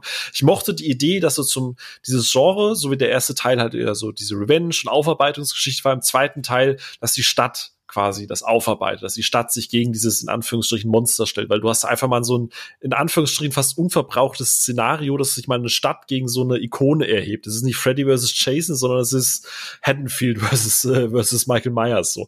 Ich fand die Idee halt an sich gut und ich hatte in meinem Kopf immer so eine so eine The Raid Michael Myers Edition. So, weißt du, er kommt ins Krankenhaus und dann ist einfach, er schlachtet sich zu Laurie durch und einer nach dem anderen, weil da hättest du basierend auf Halloween 2 durchaus auch mit Licht arbeiten können, ne, ne, ne, Kills und so weiter und so fort. Das war so in meinem Kopf dieser Film so. Ähm, weil das Problem, das ich halt tatsächlich habe, und ich konnte mir im Film halt auch Gedanken dazu machen, weil der Film ja, und da kann man jetzt wieder äh, fragen, ist das jetzt Fanservice zu viel oder zu wenig? Ich würde das nochmal gesondert auslagern. Aber dieser Grundgedanke des Mobs, angestachelt von einer Figur, die abgesehen vom ersten Teil fünf Minuten lang null Relevanz hat, die mir jetzt erklären möchte, dass sie seit 40 Jahren, ähnlich wie Laurie Strode, die ja ganz anders unter Michael Myers gelitten hat, dass, dass der jeden Abend gefühlt in diese Bar geht und seine Geschichte darunter erzählt. Hey, wisst ihr noch vor 40 Jahren? Und da hocken Leute drin, die alle teilweise noch nicht mal 30 Jahre alt sind. Ich, ich, ich konnte die komplette Motivation von diesem, wie du es gesagt hast, die anderen Filme haben nie stattgefunden. Der hat, der hat fünf oder vier Leute gekillt und von denen, die er quasi in dieser Nacht gekillt hat, wissen die ja teilweise noch nicht mal irgendwas. Woher kommt dieser unbändige Hass, dass später hunderte von Menschen diese, diesen Chor mhm. schanden, so? Das, das, das ich habe das mit Laurie im ersten Teil geschluckt, einfach weil das eine traumatische Erfahrung ist und sowas ist vollkommen in Ordnung, dass Menschen einfach nicht über Dinge hinwegkommen. Thema Obsession, das ist ja auch Teil dieses Films. Aber diese Mob-Motivation, was Tommy hat, was Nancy hat, was die, was die äh, damals die Fahrerin von Loomis, die die Hand von Michael Myers im Gesicht hatte und danach nie wieder was mit ihm zu tun hatte, warum die jetzt in Haddonfield ist und irgendwie traumatisch 40 Jahre lang irgendeinen Mord, den sie gar nicht mitbekommen hat, betrauert, ich, ich verstehe die komplette Motivation nicht. Es ist, es ist ähm, relativ simpel erklärt. Also die Motivation, also der Film will, also das ist ja nun mal das Hauptthema dieses Films. Ne? Also sind wir uns ja, glaube ich, einig, dass diese, diese Mob-Mentalität dort der Kern absolut, dieser absolut, Geschichte ja. ist. Und ähm, wir kennen ja Amerika und ich finde, er zeichnet dort ein ziemlich realistisches Bild. Das ist nämlich zum einen diese Make America Great Mentalität, die dort eine ganz große Rolle spielt, denn genauso hat das funktioniert. Genauso ist Trump an die Macht gekommen, genauso hat er diese ganzen Leute auf die Straße gekriegt, die für ihn, die für seinen Schwachsinn auf die Straße gehen und genauso ist das hier auch dargestellt und das zeigt einfach, wenn du quasi, wie, wie nennt man, ich, ich, ihr wisst ja, ich kann keine Sprichwörter, aber das ist wie so ein Streichholz in die, wie heißt das? So eine man hier. Die Lunte anzünden? Also, aber ich weiß es, meinst du eine Kettenreaktion einfach?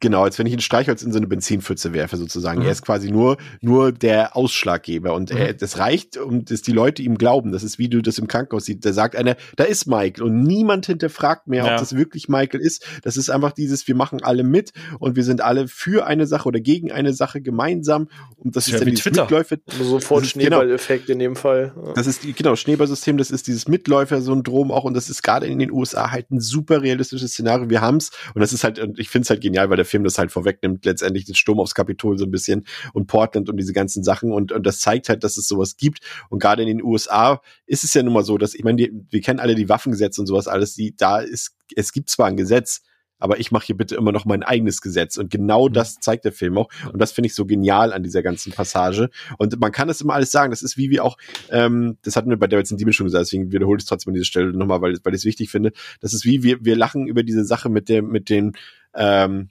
mit dem Kill, mit dem Autotüren-Kill und sowas. Da siehst du halt, die Leute sagen, ey, guck mal, ich habe auch schon mal irgendwie eine Knarre in der Hand gehabt und dann denken die Leute alle, sie wären überlegen ja, und, und, können alle rumballern und, äh, und muten sich Sachen zu, die sie eigentlich sich gar nicht zumuten dürfen und sowas. Und das macht der Film, finde ich, ganz ehrlich, überragend an dieser Stelle. Das, deswegen verstehe ich das nicht, dass die Leute alle sagen, das ist hier plump und nicht subtil und sowas. Das muss es an dieser Stelle gar nicht, denn es ist exakt so, wie es gezeigt wird, ist es auch. Okay, ich, ich formuliere es noch mal anders, weil einer der stärksten Momente ist tatsächlich, wenn sie quasi den vermeintlichen Michael Myers geschlossen in einer Treibjagd vor sich herziehen und ihn dann quasi ja. zum einzigen Ausweg bringen. Und das ist ja was, äh, René, da kannst du gleich einhaken, weil das findest du ja total wack, äh, wenn ich, wenn ich äh, mich deines Sprachgebrauchs mal bedienen darf.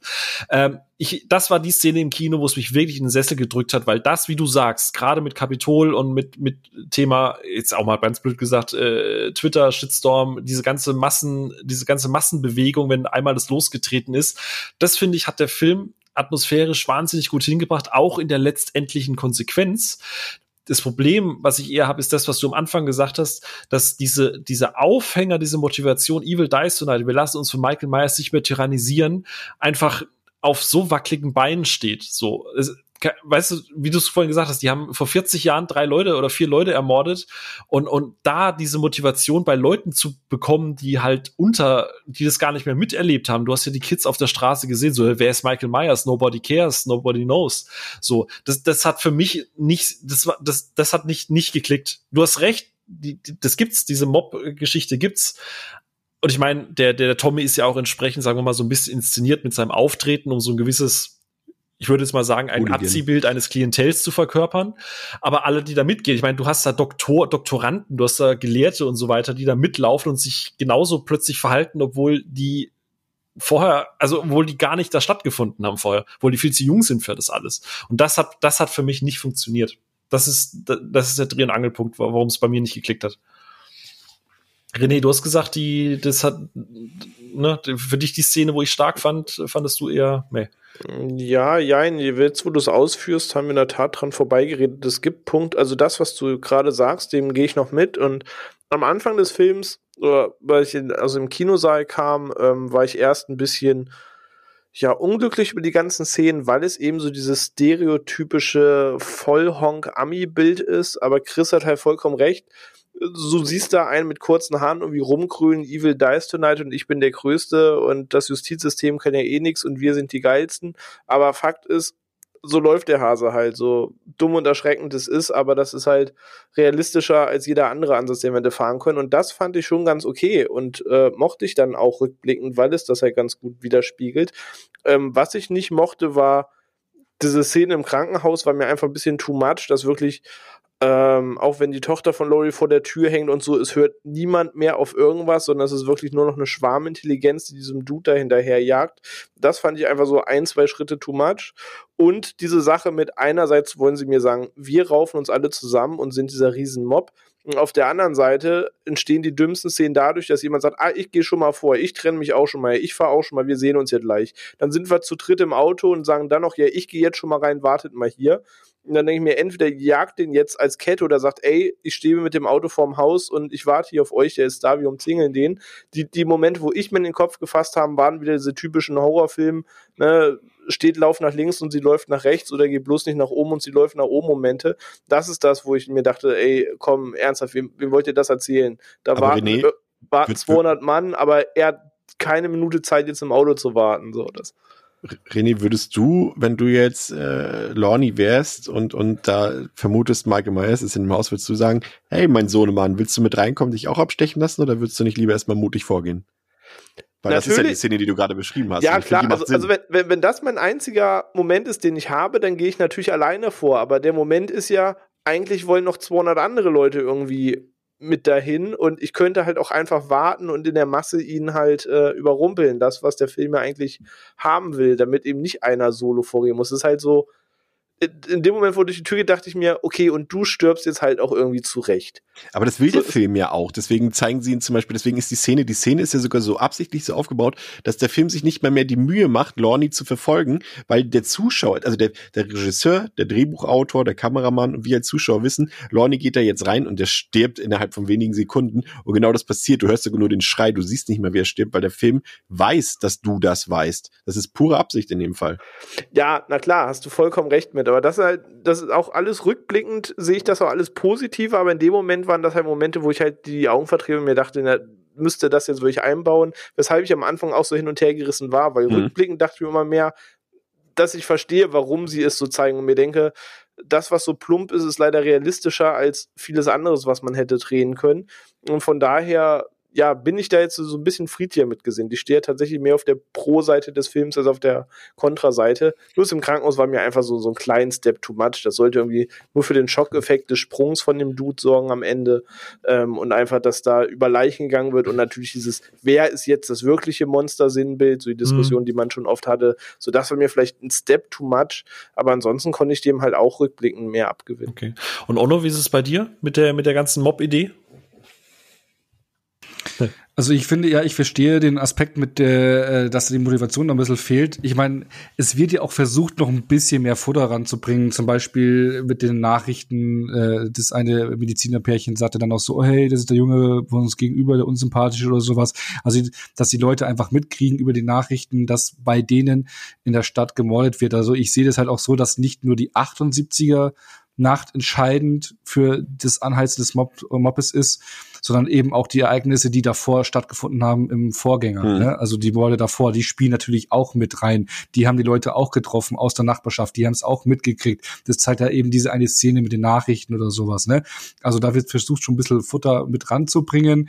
Und ich glaube auch, also äh, dass halt auch dann die Leute, die die Nacht aber 78 mitbekommen haben, dass es äh, an Halloween halt auch diese Wunden wieder aufgestoßen werden. Also wenn du irgendwie so ein traumatisches Erlebnis hattest und dann eine wiederkehrende Nacht oder einen Moment hast, der dich immer wieder dran erinnert, dann bricht sowas halt wieder auf. Und ähm, ich glaube, das ist so ein Zusammenspiel aus den allen, aber es kommt vielleicht nicht ganz so äh, gut rüber, dass die Motivation auch beim Zuschauer, bei der Zuschauerin richtig ankommt. Ja, aber ähm, ansonsten, ja, was ist okay und ich finde dann auch im Krankenhaus gut diese diese Verwechslung mit den anderen ähm, Patienten fand ich so ein bisschen äh, dann, dann eine Umsetzung, dass er sich halt dann da auch runterstürzt und sowas, das fand ich dann irgendwie too much. Ich hätte mir eine, lieber eine andere Auflösung gewünscht, aber es ist halt eine radikale, konsequente Auflösung. Das passt halt auch zu diesem Bild, äh, äh wofür halt diese Szene halt steht. Auch so, ich habe halt da auch eher sowas gesehen, so wie Fake News, ne? Also eben, ja, ja. Äh, das stimmt, das stimmt, das stimmt halt einfach nicht, was mhm. er da mhm. sagt und alle rennen hinterher und es ist so,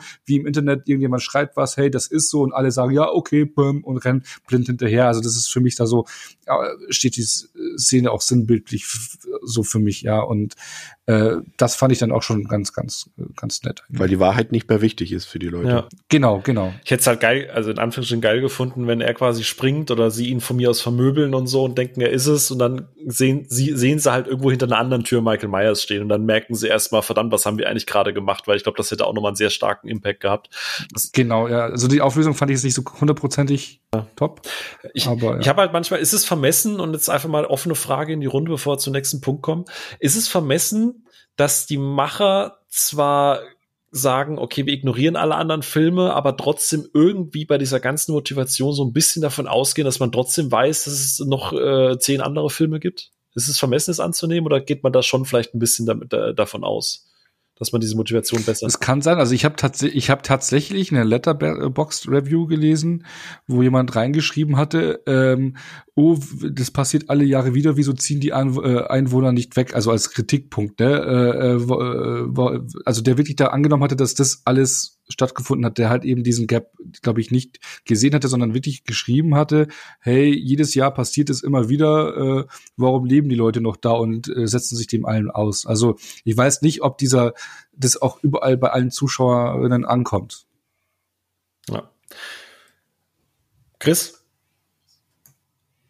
Zustimmung. Gut. Was du auch noch gesagt ah, hast. Ah, sehr schön. Chris ist langsam auf Onnos Antwortlevel. So, wir haben ihn weich geklopft, Jungs. Jetzt können wir. Ich klein gekriegt hier. Ich klein gekriegt. Ich sag so, nicht so viel. Genau. Ähm, ein weiterer großer Kritikpunkt, äh, und da würde ich tatsächlich als allererstes in äh, Onno mal nach, nach vorne schicken.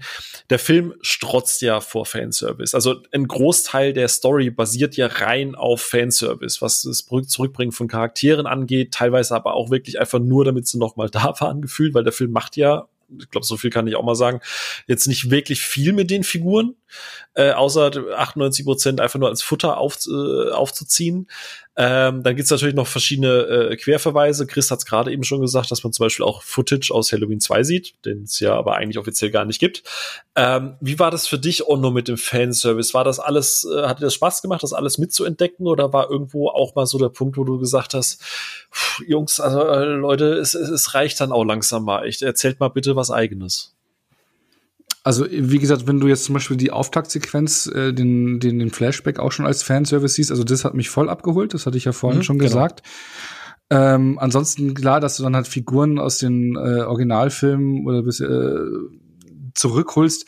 Ich finde, dass sie einfach, das ist keine reine Selbstzwecke. Ich meine, sie, sie sind ja auch so Teil des, des Mobs, beziehungsweise feuern das auch an und geben den Ganzen so ein bisschen Futter, weil sie ja eben die Nacht direkt miterlebt hatten. Ja, da wird halt versucht, äh, was ich ja vorhin gemeint hatte, von der 78er und halt der 2018er bisherigen Nacht, dass das so ein Zusammenspiel ist. Und sie geben halt im Prinzip das Öl ins Feuer aus der jeweiligen Nacht, weil sie es direkt miterlebt hatten.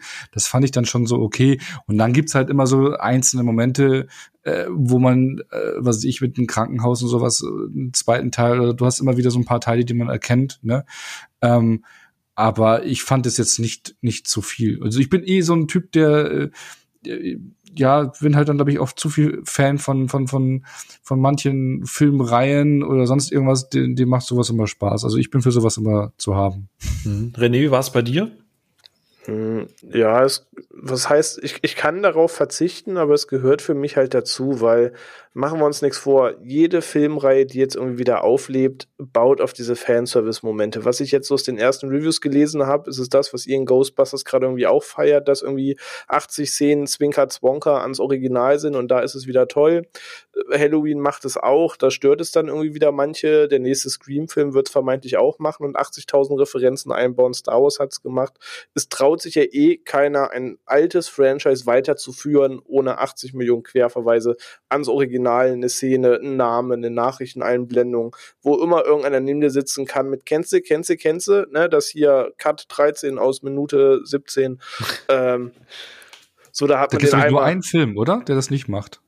Welcher? Mad Max Fury Road? Ja. Wobei. Ja, der geht ja. Seinen, ja, doch, der geht straight seinen eigenen Weg. Das der ist, ist eine Fanfiction. Ja. Aber ansonsten, ne, gerade die popkulturellen großen Dinger, die, die machen halt alle diese Querverweise und ja, die hat der halt auch. Ich weiß gar nicht mehr, ob ich zwingend alle wahrgenommen habe. Es war auch so ein paar Easter Eggs bei, die ich ganz lustig fand. Ähm, also, nee, das, das hat mich jetzt tatsächlich weniger gestört. Also, okay. das war schon okay so. Also, ich greife das gerade kurz auf, was du gesagt hast. Also, ich bin auch ein Fan von Fanservice. ähm, es darf allerdings meiner Meinung nach kein Selbstzweck sein. Also, das hatte ich gerade eben mit äh, Onno beim Thema Ghostbusters Afterlife. Äh, nämlich genau das, was du gesagt hast. Das ist nämlich nicht eingetreten. Ähm, ich, es gibt, ja, es okay. gibt, es gibt diese, diese Easter Eggs und so weiter. Es ist nett, die zu sehen, aber sie, sie sind nicht da einfach nur, um die Story oder irgendwas voranzutreiben. Äh, also es ist es nicht, dass, dass jede Szene irgendwie, oh, guck mal da, oh, guck mal da. Und ähm, zum Beispiel, ja, Fans, ich, ich stimme dem zu, was ihr beide gesagt habt. Also es ist auch nicht, dass es, dass es komplett irgendwie jetzt alles killt für mich. Aber es wäre cool gewesen, ah, guck mal, das ist Tommy, ah, guck mal, das ist Nancy. Also es ist schön, die auch noch mal zu sehen und so. Aber die werden das ist ja. Übrigens Lindsay. Äh, Lindsay, Entschuldigung. Ähm, aber die werden ja relativ groß aufgearbeitet. Und mein Problem damit ist, wir haben einen Teil vorher gehabt. Da ging es ja auch schon um Haddonfield. Da fahren diese Podcaster durch die Gegend, die diesen Fall neu aufrollen wollen. Und in diesem ganzen Film wird nicht einmal erwähnt, dass diese anderen Leute alle noch da sind. Und plötzlich hängen die, wie als wäre es das Normalste der Welt, alle in einer Bar zusammen, einfach weil es die Story jetzt gerade braucht. Und dann, keine Ahnung, das nervt mich dann einfach. Das ist nicht smart oder cool irgendwie reingeschrieben, sondern das ist einfach nur so, ich, wir brauchen jetzt irgendwas. So, äh, guck mal, wir kennen da noch den Schauspieler, den, den kriegen wir auf jeden Fall noch mal her. Und das hat mich halt einfach so ein bisschen gestört. Es ist schön, die alle mal wieder zu sehen.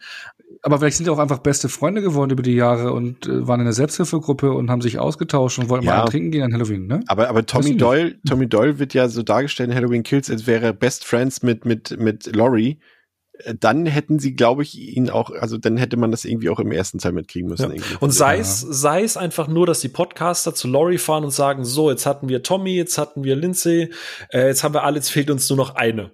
So, und dann fand, weißt du, so ein Satz, dann weißt du, okay, ah, mhm. ah, cool, die existieren ja irgendwie noch. Und jetzt kommen die plötzlich wie so der, der, so, du, du bist mitten in der Trilogie und zauberst einfach mal zehn Figuren einfach hin, die aber scheinbar Teil dieser, diese, dieses Universums sind, was man eigentlich schon im ersten Teil hätte erahnen müssen oder sehen. Nicht einer, nicht einmal wird irgendwas angedeutet, dass die auch dort wohnen. So. Und das, das nervt mich, dann nervt's mich. Dann ist es mein, aus meiner Sicht fast schon ein bisschen faul.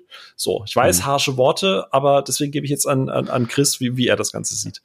Ja, ich bin da auch eher mittlerweile, also das ist nichts, was jetzt den Film für mich schlechter macht. Aber ich bin da eher tatsächlich auf deiner Seite. Also ich würde zum Beispiel Moment, Moment, Moment. ganzen Hey Siri, Anmerkung, rotes Kreuz im Kalender, 25. Ja, ja.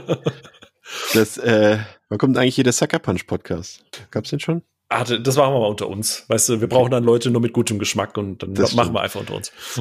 Du hast, du hast hier Leute drin, ähm, die einfach, wenn es diese Ausklammerung gibt von Teil zwei bis, ne, und alles drum und dran, dann machen diese Auftritte halt auch einfach keinen Sinn, weil du hast Chief Brackett da, der, der spielt im zweiten Teil eigentlich eine, mehr, finde ich, eine größere Rolle oder eine wichtige Rolle als im ersten Teil. Du hast ähm, Marion Chambers, die im ersten Teil nur Loomis nach Smith Grove fährt, mehr mhm. nicht.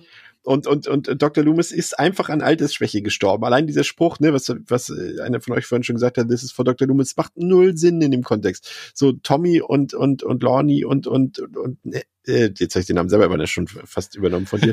und Lindsay, das ist alles so, weiß ich nicht. Also wenn du die Leute reinbringst, das hätte mehr Sinn gemacht, wenn er nicht die ganzen Filme exkludiert hätte. Zum Beispiel, wenn man den Halloween 6 hatte mit Tommy Doyle, wo man weiß, der ist auch so obsessiv und so weiter. Und vielleicht, dass das jetzt mittlerweile krankhaft wird bei ihm und er dann deswegen so auf die Pauke haut. Das macht alles viel mehr Sinn. Wird mir wahrscheinlich René auch recht geben, wenn du den Tommy Doyle in die Existenz reinholst aus Teil 6. Macht, wird es viel mehr Sinn machen. Ja, auf und, jeden und Fall. Dann dieses Redconning von Halloween 2, das ist Bullshit. Und das Schlimmste ist halt, das sind so Fanservice-Sachen, die gehören nicht in Halloween rein. Das ist einfach nicht so mal nur so ein Spruch nebenbei, sondern was haben die Masken das war ja, glaube ich, in, in, in, im mhm. 2018, da wurde es ja auch schon kurz angedeutet. Die Masken aus Season of the Witch, was haben die hier zu suchen? Die ergeben null Sinn. Das ist Fanservice, der, der einfach nur so dieses, aha, das ja, sind halt aber, so Easter Eggs einfach, ja, genau. Aber die machen einfach keinen Sinn. Das gehört für mich nicht zu Halloween so. Das ist einfach Käse irgendwie. Und, und, und äh, es wird einfach überstrapaziert, weil es irgendwie kein Mehrwert ist. Weil bring doch nur Tommy Doyle rein. Der alleine reicht doch. Warum genau. muss ich jetzt da diesen Breakfast Club in der Bar sitzen haben, die sich da jeden Tag treffen? Das ist einfach zu viel des Guten und, und muss ich mittlerweile auch sagen, wie gesagt, jetzt auch nach dem dritten Mal gucken, muss ich sagen, das stört mich jetzt von Mal zu Mal mehr. Zumal auch ein bisschen Zeit ich, dafür drauf geht. Ich gehe da auch komplett mit euch, aber es sind aber so Punkte, die ich einfach als gegeben nehme, wo ich denke, ja, natürlich wollt ihr die alle vor die Linse holen und ich sage, ich habe einen Druidenzirkel geschluckt und denke mir, ja gut, ne, der Kontext von denen macht nur so bedingt Sinn, aber, aber die Quintessenz des Films war für mich dann halt, ja. Aber René, das hast du doch, dass du, ich finde, man kann das nicht vergleichen mit Ghostbusters oder sowas, die so von krasser Nostalgie leben und wo es vielleicht auch mal 20 Jahre lang keinen Film gab und so oder irgendwie das, das, ich finde, das ist Halloween nicht. Da, wer verlangt denn bei Halloween bitte noch Fanservice? Vor allem, warum muss Jamie Lee Curtis doch Habt ihr vollkommen recht. Man, man, hätte das für mich auch komplett streichen müssen. Ich hätte sogar gar keins dieser Gesichter gebraucht, ja. weil ich jetzt auch nicht genau. emotional so drin bin, ich sage, yes, zum Gut habt ihr den zurückgeholt, sodass Jamie Lee Curtis bei ist, alles nice. Ansonsten hätte ich auch kein weiteres Gesicht fairerweise gebraucht. Aber denkt mir so, wie werden die meisten Fortsetzungen heutzutage gemacht? Du versuchst Gott und die Welt nochmal dazu zu holen, die man irgendwie vom alten Cast nochmal einbauen kann. Und das weiß nicht, das habe ich inzwischen in so vielen neu aufgelebten Franchise-Filmen gesehen, dass ich blöd gesagt einfach abgestumpft und mir denke, ja, das Studio wollte es so, dass Gott und die Welt und der Nachbar, der durchs Bild gelaufen ist, nochmal irgendwie gefragt werden muss, damit er in der Fortsetzung jetzt nochmal mitspielt, weil es jetzt gerade wieder populär ist. Das ja. ist mega dumm und ich, ich sage, mir gibt das auch einfach nichts, aber ich werde so abgestumpft, inzwischen denke, ja, und dann lauft ihr da halt drin rum. Vor allem, Aber ansonsten so inhaltlich im Narrativ bin ich komplett bei euch. Und vor allem, das sind so komplette Nebenfiguren gewesen, immer schon in diesem, im, im, im, generell in der Reihe. Zum Beispiel, dann, also mir wäre es zum Beispiel lieber gewesen, wenn, wenn sie diesen Typen, den Schauspieler da, der Dr. Loomis da so 1A in dem Flashback äh, äh, performt mit seinem Make-up, der sieht klasse aus ja. und dann, ey, Alter, dann macht, holt Dr. Loomis zurück von mir ja. aus und sagt, der ist das, der, der ist nie gestorben, der hat sich nur zurückgezogen, weil er nicht belästigt werden will, aber jetzt ist Michael wieder da, jetzt ist er auch wieder da. Tausendmal besser, als wenn ich fünf random Leute, die ich in, in zwei Minuten Halloween mal gesehen habe, jetzt wieder auftauchen, die dann selber irgendwie noch, die dann vor allem dann noch ihre Sprüche, wie sagt äh, Charles Cyphers noch ähm, als, als Bracket, äh, everyone's entitled to a good scare oder irgendwie sowas. Ey, Leute, hol doch die eine Catchphrase, den einen Satz, den du mal gesagt hast, den musst du jetzt hier nochmal sagen, oder was? Nee, ich glaube, ich also glaube, ich, überhaupt nicht. Ich glaube, der Peak, und, und dann können wir das mit dem Fanservice, glaube ich, auch abhaken. Ich glaube, der Peak ist einfach der, ich bin bei dir, Chris, äh, so Tommy, okay, fein. Äh, jetzt, äh, oh, Lindsay. So, okay, auch noch fein.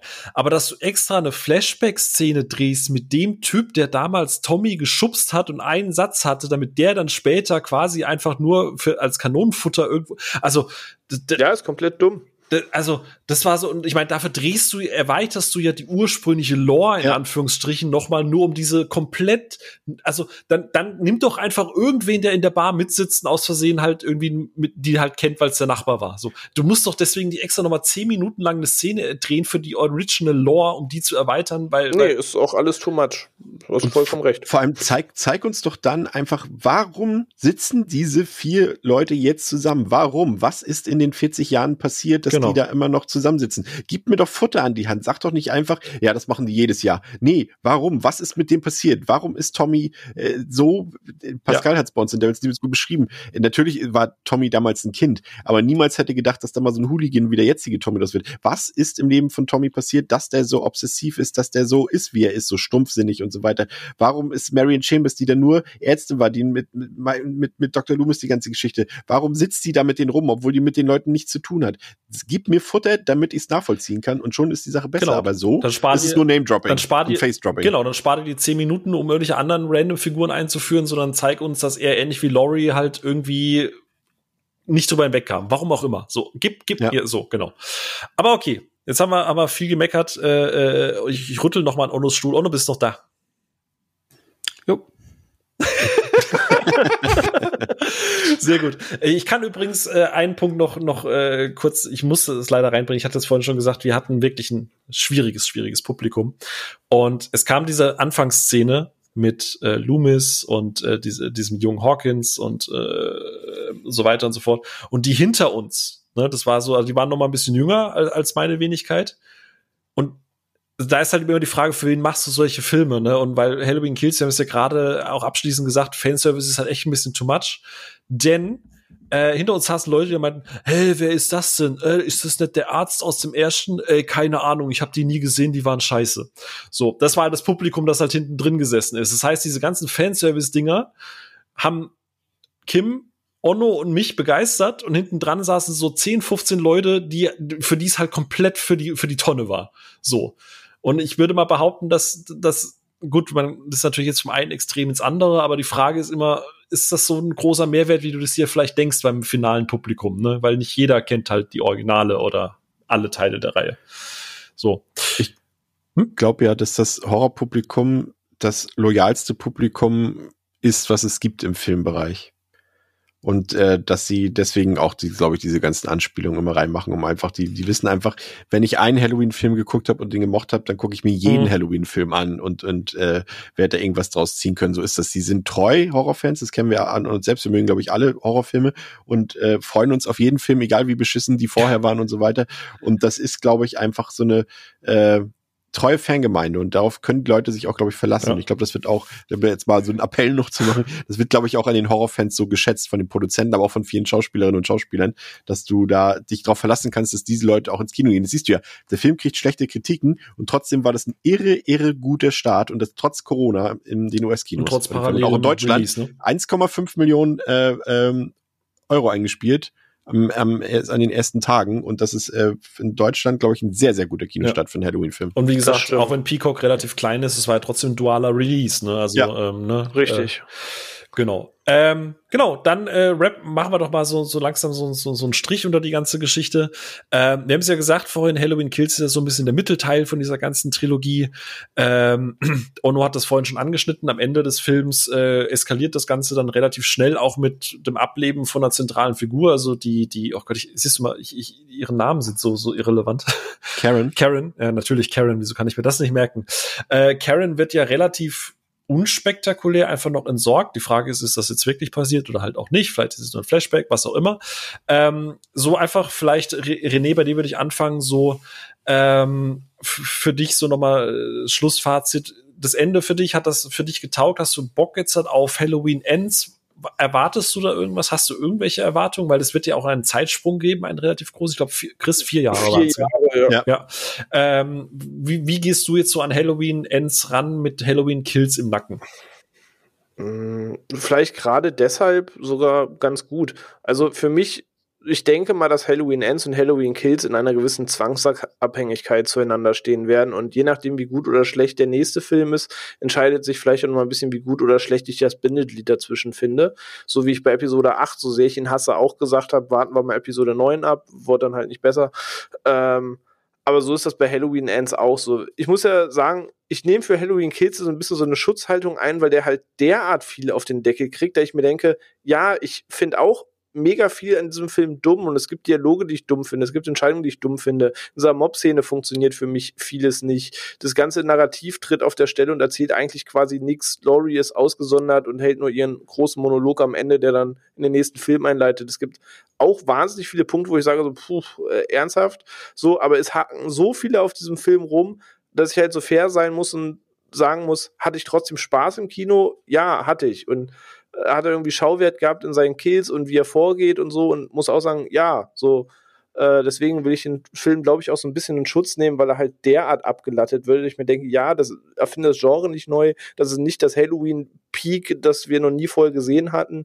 Ähm, aber er ist jetzt halt auch keine Kernscheiße. Und das steht und fällt auch, glaube ich, ein bisschen mit der Erwartungshaltung und dem Mythos, den man sich selber zu diesem Halloween-Thema aufbaut, weil es einfach so eine Legacy ist. Und dementsprechend, ja, ich habe auf Halloween Ends tatsächlich Bock. Ich verstehe die vier Jahre noch nicht so ganz. Ich dachte, die Nacht geht jetzt noch weiter, aber klar, Laurie soll sich jetzt komplett erholen und so weiter, um sich fürs Finale auszurüsten mit ihrer Enkelin.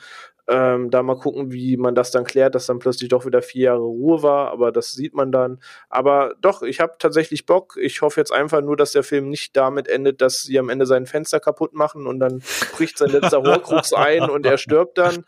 Ähm, wo so ein bisschen fast drauf hinausläuft. Aber ja, doch, Bock habe ich halt schon noch. Das, Onno, wie sieht's bei dir aus? Haben wir, ja, haben wir ein Kino-Date halt beide?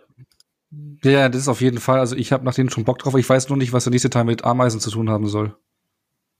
Oh Gott, ich, ich traue mich kaum zu fragen, aber was ist so Ameisen? Wegen Ants. Ants. Der Film Ants. Ja, ja, ja. Oder die enge Sportameise. Ja, ja, es ist, ich, ich, ich überlege gerade, was ich noch zum Saufen im Kühlschrank habe. Schlechte Wortwitze, ja, nee, äh, nee, ich habe. Was wird der ähm, Folgentitel? Halloween Ants. Von Ameisen und, und Maskenmännern. Genau. Nee, ähm, also ich weiß, also mich wundert wirklich dieser Gap von, von, von vier Jahren, weil der Film ja recht abrupt irgendwie endet, eigentlich mitten in der Nacht. Ne? Also wahrscheinlich machen sie wieder ein Flashback, wie ihr dann da doch wieder entwischt oder ne? Also, weil eigentlich sind doch, ist noch viel Trubel in, in, in Haddonfield. Ähm, aber ich kann mir so nicht konkret vorstellen, wie der Film ablaufen wird. Klar, worauf er hinauslaufen wird. Ends, er endet, ist es für die Trilogie endgültige Ende für Michael Myers, was passiert mit Laurie. Ähm, klar, die Fragen werden beantwortet, aber der Weg dahin, da bin ich gespannt, was sie sich äh, einfallen lassen und was da eben äh, das Kernmotiv äh, wird für den Film. Ja? Also wir haben ja schon gesagt, dass die ersten beiden Filme jetzt ein Kernmotiv haben. Bin mal gespannt, was was äh, da jetzt im, im, im, im Scope liegt. Aber ich habe Bock drauf und äh, ich habe auch Bock drauf auf die Sachen, die danach noch kommen mit Halloween. Wir sind noch eine neue Teilnahme öffnen. ähm, Freue mich auf alles. Ich meine, Chris hatte vorhin so schön gesagt, das Horrorpublikum ist so treu. Ich meine, durch was man sich schon alles durchgewartet hat äh, an Filmen. Ne? Äh, dank dir, Chris und Devils and Demons, habe ich mir die Wrong Turn Box geholt. Also und du hast ähm, es nicht ähm, bereut. Nee, natürlich nicht. Aber äh, ja, ich habe auch die komplette Leprechaun-Reihe schon durchgeballert. Also ich bin, ich bin hart im Nehmen und ähm, von daher, ähm, ja, ich freue mich auf den nächsten Teil. Und ich finde auch, äh, da muss ich bei René äh, auch in die Bresche springen, der kriegt mir zu viel Haue, der Film gerade, was er ehrlich gesagt nicht verdient hat. Ich mag ihn auch mehr, wie er jetzt überall gemacht wird und ähm, ja. Chris, ja. du freust dich wahrscheinlich auch, oder? Ja, klar. Ich wollte noch einen Tipp für die ZuhörerInnen von äh, eurem Podcast geben. Ähm, guckt euch mal Halloween 2 und Halloween 4 nochmal an. Das ist erstaunlich, die Parallelen tatsächlich. Das war mir, also ja, bei ne? vier konnte ich mich dran erinnern, dass es ja diese Bürgerwehr gibt, ja, ja, ähm, die da Jagd auf Michael Myers macht. Aber Teil zwei ist tatsächlich ja ein, ein, Mob vor dem Haus von Michael Myers und wirft dort mit Steinen und Gegenständen auf das Haus und, und sie demonstrieren quasi gegen Michael Myers und, und die Polizeiarbeit dort. Fand ich äh, tatsächlich erstaunlich, die Parallele. Aber ansonsten ja, ich freue mich natürlich, logischerweise, egal was jetzt mit Kills passiert wäre, freue ich mich auch auf Ends. Ähm, zum einen hoffe ich, muss ich ganz ehrlich gestehen, dass dann endlich diese, diese Laurie Strode Timeline endlich mal ein für alle Mal zu Ende geführt wird. Also ich sehe ja das Schlussbild, dass beide sterben ja, am Ende des same, Films same, und, same, und, und, und, und Allison überlebt. Oder vielleicht sie irgendwie dann, ne, also irgendwie so, dass sie dann nochmal einen Staffelstab oder sowas übergibt. Aber bitte lasst diese Laurie Strode-Geschichte endlich. Die Skywalker-Saga der halloween -Ära. Ja, weil, nee, weil sie auch irgendwann, ja. irgendwann nur noch nervt, weil das ist ja der Kernpunkt und äh, die zwei Kernpunkte des Films. Zum einen der Tod von Karen am Ende ist natürlich dazu da, um Laurie in denselben Wutmodus zu bringen, den Michael hat. Ich meine, es ist ihre Tochter, die jetzt tot ist. Ne? Da äh, wird ihr jetzt auch in, in die Vollen gehen. Aber ihr, äh, wir haben ja ein bisschen vergessen jetzt, dass Hawkins ja sagt, ähm, du, äh, der Doktor der ist schuld daran, dass Michael dich aufgesucht hat. Er hat dich eigentlich Ach, nicht von alleine ja. aufgesucht. Und das ist ein ganz wichtiger Punkt, weil das ist quasi das Trauma, was Laurie 40 Jahre mit sich rumgetragen hat und was sie bis heute beschäftigt. Warum sie ihre Tochter zwischenzeitlich im Alter von zwölf Jahren, also als Karen zwölf Jahre alt war, abgeben musste, weil sie so paranoid war, weil sie dort ihre Waffentraining und das alles gemacht hat. Und sie muss jetzt feststellen, am Ende dieses Films, dass es alles nutzlos war und dass ihr ganzer Lebensinhalt eigentlich völlig keine Rolle gespielt hat, völlig für die Katz war, weil Michael es nie auf sie abgesehen hat, weil Michael eben der Random Killer ist. Ne? Er wird halt nur von dem Doktor, von Dr. Satan, nenne ich ihn ja mal. Ne? Ähm, Dr. Satan. Ne, wie war jetzt immer richtig, Phil? Phil? Äh, Dr. Satan. Ja, ja, Dr. Satan. Die keine genau. Ja, und, und, und, und der lockt ja quasi Michael auf die Fährte von Laurie und aus keinem anderen Grund. Und das ist, finde ich, nochmal so ein richtiger groundbreaking Moment, das äh, für Laurie jetzt auch vor allem, aber auch für den Zuschauer natürlich. Und das wird auch eine Rolle spielen, glaube ich, weil ihr Lebensinhalt, also sie hat quasi alles, was sie investiert hat, war irgendwie umsonst sozusagen. Und ähm, das finde ich sehr wichtig. Und ich hoffe trotzdem, dass diese, wie gesagt, diese Story endlich mal zu Ende geführt wird und dann auch nie wieder aufgegriffen wird. Bitte nichts. Also aber Jamie Lee Curtis wertet all diese Filme auf. Auch ob Age 20, ob hier 18er, ob Kills, alles schön Scar Resurrection. Aber, aber ja, aber ich will diese Story endlich beendet haben, damit es endlich mal irgendwie anders weitergehen kann, wieder mit anderen Geschichten oder neuen Geschichten. Ähm, ja. Ja. Aber wird sie, glaube ich, auch, ich glaube, das wird bestimmt auch eine Bedingung von Jimmy Lee Curtis gewesen sein, hey, ich schreibe mich endlich raus und Ja, ja, das war schon mal ihre Bedingung. Ja. ja. ja. Myers Go to Space. Jahren. Ja. Okay, ja. Äh, Myers Go to Space war die Idee tatsächlich für Halloween 6, die ursprüngliche. Sehr gut. Ja. ja. gut. Ich muss tatsächlich zustimmen bei aller Kritik, die ich habe und auch wenn ich, wie gesagt, Halloween Kills am Ende, ich glaube, nur zweieinhalb oder sowas gegeben habe. Ähm, ich freue mich auch auf Halloween Ends. Einfach, es ist halt einfach ein Halloween-Teil und es wird trotzdem wieder blutig und ich freue mich, ich hoffe auch sehr, dass diese Storyline, wie du sagst, endet. Es wird Zeit, es, es, es wird einfach wirklich Zeit, damit man da auch mal neue Wege bestreiten kann. Äh, wenn Star Wars das hinbekommt, dann sollte das auch Halloween hinbekommen. Hoffentlich besser. Ja, das ist richtig. Ähm, aber wie gesagt, also ich freue mich trotz allem drauf, aber ich glaube, dass wenn ich irgendwann mal wieder Bock auf ein Halloween habe, ich immer zum 218er und nicht zum Kills greife. Oder wenn dann irgendwie so irgendwann mal auf so eine Kill-Compilation auf diversen Plattformen, wo dann einfach dieser ganze, alles, was ich halt quasi gesagt habe, was mir auf den Sack ging, dass das quasi alles weg ist und ich mich auf das konzentrieren kann, was, was äh, in dem Film tatsächlich gelungen ist. Ähm, ja, aber äh, wie gesagt, ähm, ja, das war äh, ich, kleiner Fun Fact. Äh, der Podcast war für anderthalb Stunden ausgelegt, aber wir haben nicht mit der geballten Kompetenz und der Vorbereitung von äh, mit Chris gerechnet. Dieses, das war schwach von dir. Das, also, das ist ja. Es geht doch gar nicht bei mir unter drei Stunden. Anfängerfehler. Ja, es ist ja. mir leid. Ich mach's einfach. Dafür habe ich sogar äh, meine Hausaufgaben nicht gemacht. Schon. Genau, so du hast, Hat trotzdem du hast sogar noch versucht, das zu kompensieren. Ist auch schön. Smarter als die Bewohner von Haddonfield, Onno. Das. Äh, ah, ja, genau. Chris mein Lieber, vielen, vielen, vielen, vielen, vielen herzlichen Dank für so viel geballte Informationen und Vorbereitung und diese wunderschönen Top Ten Listen. Ähm, die, Sehr gerne. Die haben sicher viel Vorbereitungszeit gebraucht, die auch hier natürlich entsprechend zelebriert werden muss. René, Onno, äh, wir schneiden einfach Chris alles raus, dann ist der Podcast 25 Minuten lang und dann ähm Und dann gucken die Leute Halloween 6. nee, aber, genau, aber, nee, aber wir schneiden uns zusammen und sagen, wir haben einen Spieler von Chris. Nein, Chris moderiert diese Folge und er hat einen Spieler von uns. so rum. Oder so. Alles klar. Ihr da draußen, vielen, vielen herzlichen Dank für eure Zeit, für eure Geduld. Äh, ich weiß, äh, wir kriegen von euch öfter mal Feedback, dass alles über zweieinhalb Stunden schwierig ist. Äh, wir versprechen, nächste Folge wird's deutlich kürzer. Nein, mach keine Versprechung. Doch, doch, ich werde das kürzer machen. Nächste Woche haben wir nämlich, wenn alles soweit klappt, den Batz zu Gast und dann reden wir nämlich über ein Thema, das wir jetzt hier in der Fanservice-Frage tatsächlich angefangen haben, nämlich über das Thema Nostalgie und ob das schädlich ist für die Entwicklung im aktuellen Kino. Also es wird mal wieder eine klassische Quo Vadis-Folge. Ich freue mich sehr darauf. Und ähm, genau, an der Stelle nochmal der Hinweis, hört gerne bei Devils and Demons rein, wieder noch mehr Infos zu Halloween. Ich glaube, ihr habt fast alle Filme schon mal besprochen, oder?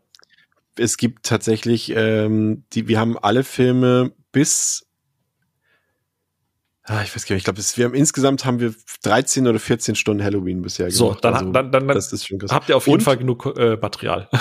Und es kommt tatsächlich nächste Woche noch an, an Halloween sogar noch ein Halloween-Spezial von mir, quasi einen großen Michael Myers Recap. Uh, nice. Michael Myers Unmasked. So, Ma The Masked Singer. So. Ähm, oh, The Masked Schlitzer? Egal. Ich wünsche euch äh, frohe, äh, Hello, äh, fro frohes Halloween äh, euch auch viel, äh, viel Appetit bei Kürbis, falls ihr das mögt oder was auch immer für Scharlatanerei ihr macht. Und äh, ja, wir hören uns bei der nächsten Folge. Vielen herzlichen Dank fürs Zuhören. Bis dahin, ciao, ciao und auf Wiederhören.